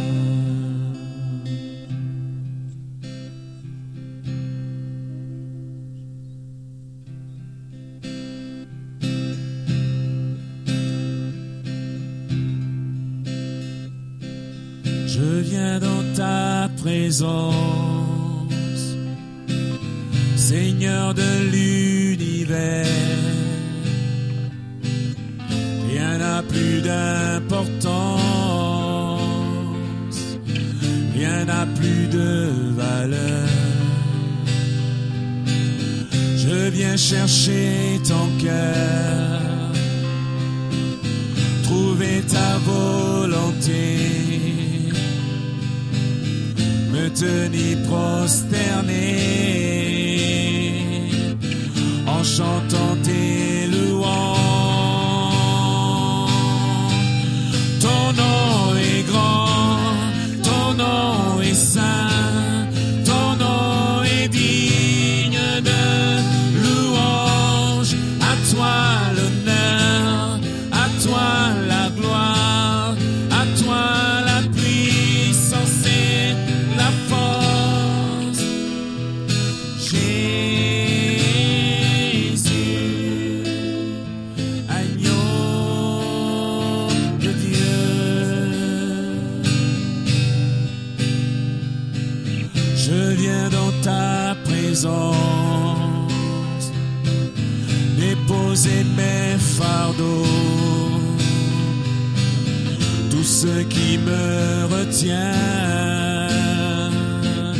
De m'approcher de toi. Tu es mon bouclier, alléluia, mon abri, mon seul bien vers toi, Seigneur,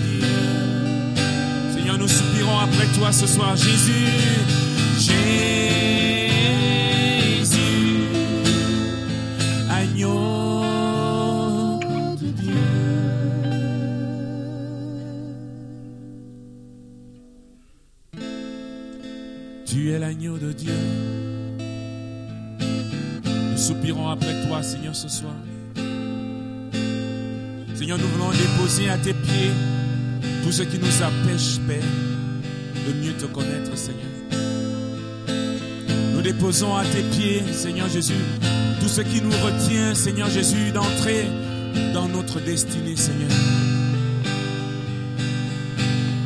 Seigneur, ces endettements, Seigneur Jésus, nous les déposons à tes pieds, Seigneur. Seigneur, accorde-nous l'intelligence financière ce soir, Seigneur.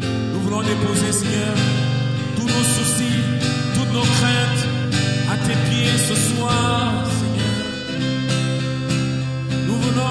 voulons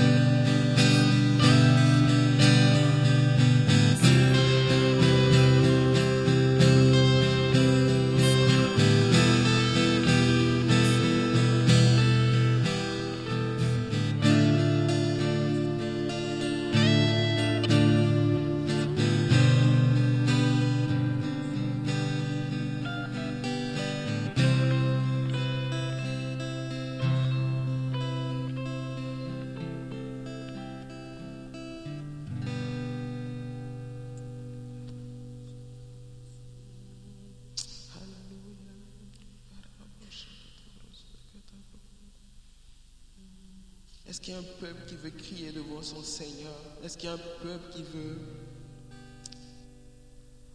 épancher son cœur devant son Dieu ce soir? Prenez votre liberté vraiment dans la présence du Seigneur. Quand il y a une grâce qui veut communiquer cet après-midi, prenez votre liberté, criez à Dieu, cherchez-le. Il y a quelque chose qui va se passer dans vos cœurs, dans vos vies.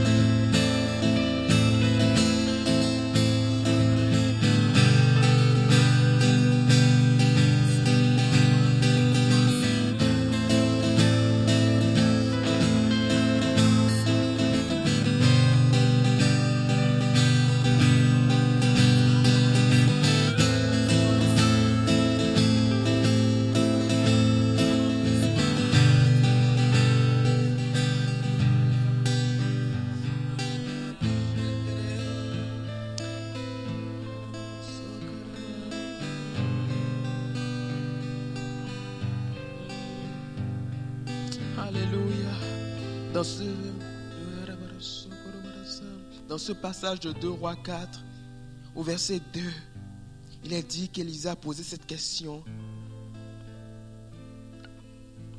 Qu'as-tu à la maison? Qu'as-tu à la maison?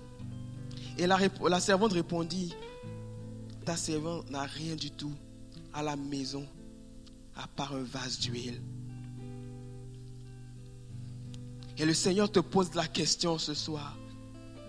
Qu'as-tu à la maison? Qu'as-tu entre tes mains? Ne néglige pas ce qu'il a mis à ta disposition. Parce que ce qu'il a mis à ta disposition, c'est ce qui te permettra de te sortir de ta situation. Ce que tu as méprisé jusqu'à aujourd'hui, et un autre regard sur ça. Parce qu'en ayant un autre regard sur ça, tu te rendras compte qu'il y a une grâce dans ce qu'il a mis entre tes mains. J'ai ce passage encore dans Ézéchiel 37 où Dieu va conduire Ézéchiel devant cette vallée d'ossements. Il va dire à Ézéchiel que vois-tu là? Ézéchiel voyait des ossements desséchés. Mais Dieu va dire, lorsqu'on lit tout ce passage, on se rend compte que Dieu, lui, ce qu'il voyait, ce n'était pas une armée, ce n'était pas, ce n'était pas des ossements, mais une armée. Une armée. Dieu avait vu en ces ossements desséchés une armée. Toi aussi, de la même façon, ce que tu méprises, que tu as chez toi et que tu méprises, Dieu y a mis une grâce spéciale. Alors prends ce qu'il a mis entre tes mains et tu te sortiras de ta situation.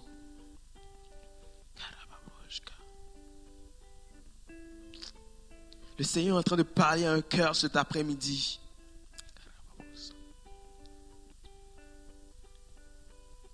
Le Seigneur est en train de parler, de déposer une pensée dans un cœur cet après-midi.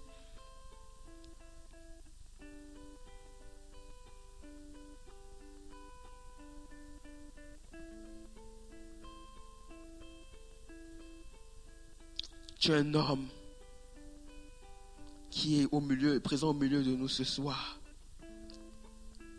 Et tu te poses la question de savoir comment tu peux sortir de cet endettement chronique qui te gagne. Voilà ce que le Seigneur te dit. Commence à te repentir d'avoir dilapidé les ressources qu'il t'a confiées et choisis de travailler en collaboration avec lui? Et tu vas être libéré. Le Saint-Esprit est en train de parler à un cœur ce soir.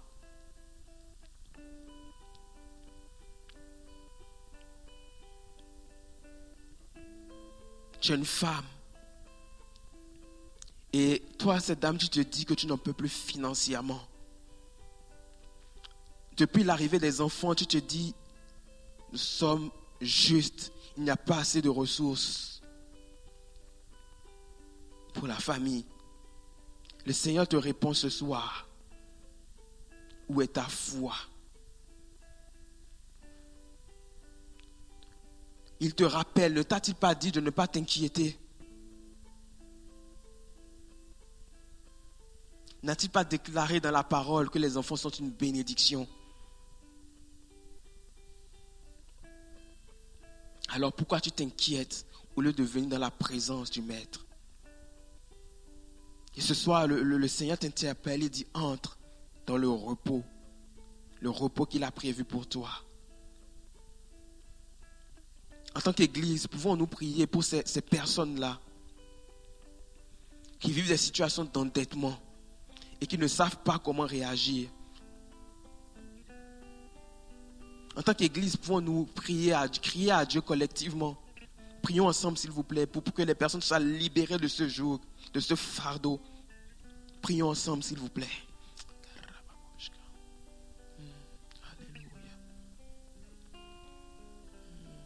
Il va être dit que nous sommes un corps. Ne pensons pas en tant qu'Église que si quelqu'un a un problème il est le seul à assumer les conséquences. Nous sommes un corps. Cela veut dire que lorsque quelqu'un, un membre du corps, a un souci, nous-mêmes, nous sommes dans, nous sommes dans les soucis. Donc, apprenons à intercéder pour le corps. Apprenons à nous soucier des besoins du corps. Parce que cela a un impact dans nos vies. Alors prions ce soir encore collectivement, mettons-nous devant le Seigneur pour réclamer que les jeux soient brisés dans des vies concernant l'endettement. Alléluia. Seigneur, nous nous tenons dans ta présence. Nous tenons dans ta présence. Et nous voulons saisir ta main compatissante. Parce que toi, tu ne nous juges pas. Parce que toi, tu nous aimes d'un amour parfait. Et nous voulons prier que tu viennes libérer, que tu viennes libérer ceux qui sont sous le joug de l'endettement. Je prie ce soir qu'il y ait des prises de décision. Je prie que tu communiques ta pensée et qu'elle soit reçue. Et que sur la base de ce que tu as déclaré, que plusieurs puissent expérimenter ta grâce et la victoire.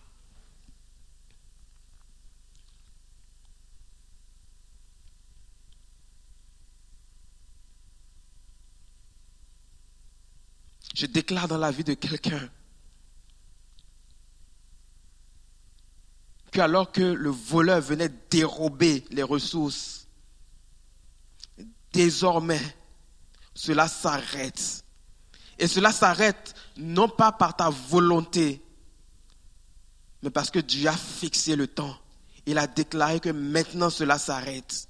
Et au même moment où il déclare que cela s'arrête, il met dans ton cœur maintenant des choses à faire et tu marches sur sa parole.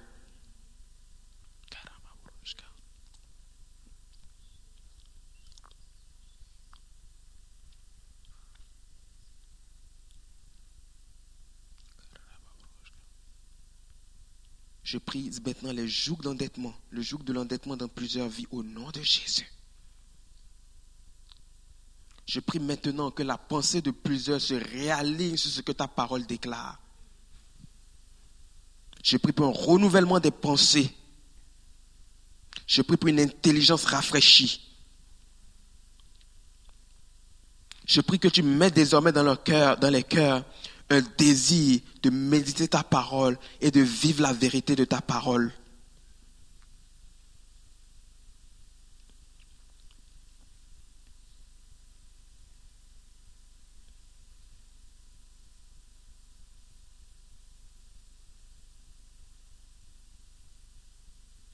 Tu une personne qui est découragée et tu te demandes si Dieu peut intervenir dans cette situation qui est très spécifique, très particulière à toi. Dieu te répond ce soir, il dit, place ta foi en moi, fais-moi confiance. Si tu es découragé, ne repasse pas ces portes découragé, mais relève la tête. Parce que ton Seigneur te tend une main. Il te dit, mets ta confiance en lui. Alors mets ta confiance en lui. Parce qu'il ne déçoit pas.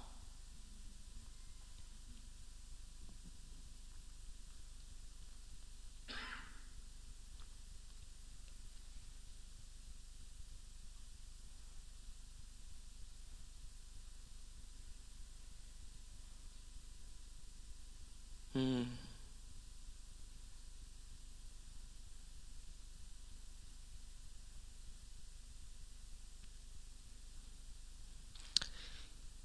Hmm, Seigneur, le Seigneur veut parler à quelqu'un encore pour une situation.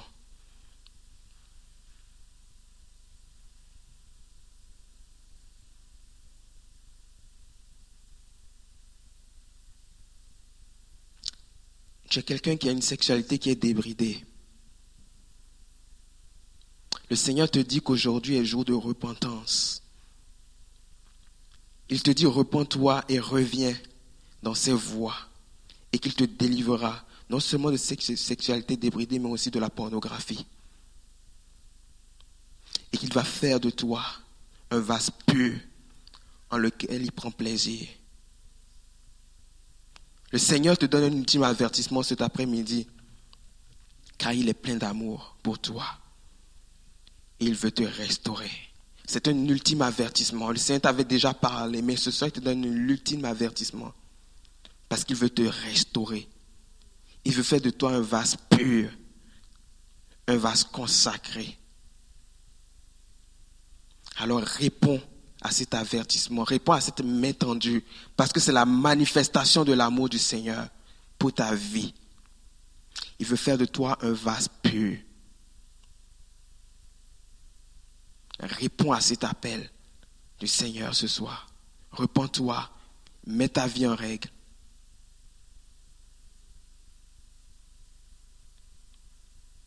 Et Seigneur, il va même plus loin, parce qu'il fera de toi un vase pur.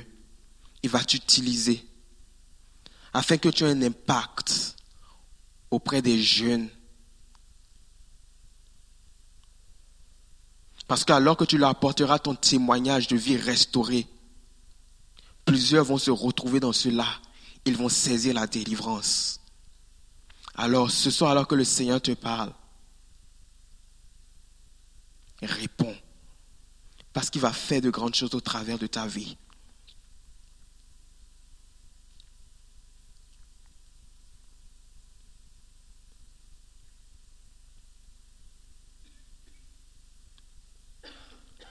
Seigneur, je te remercie pour ta présence en ce lieu. Je te remercie parce que tu déposes dans des cœurs des grâces, des directions bien précises.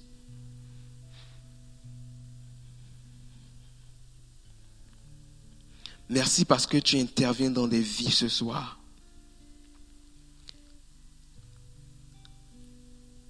Et je prie que ce qui a été semé dans les cœurs, dans les vies, que cette parole qui a été semée chemine.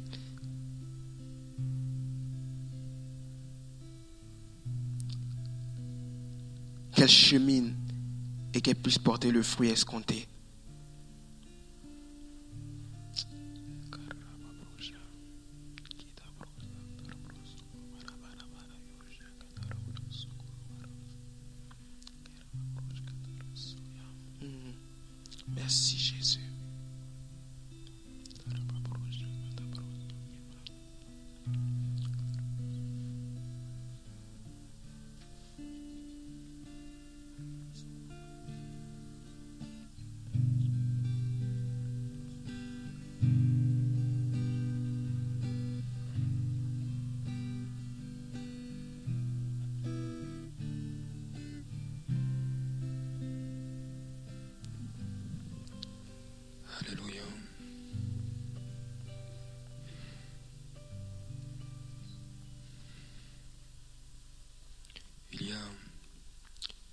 Ces semences qu'on a eues aujourd'hui.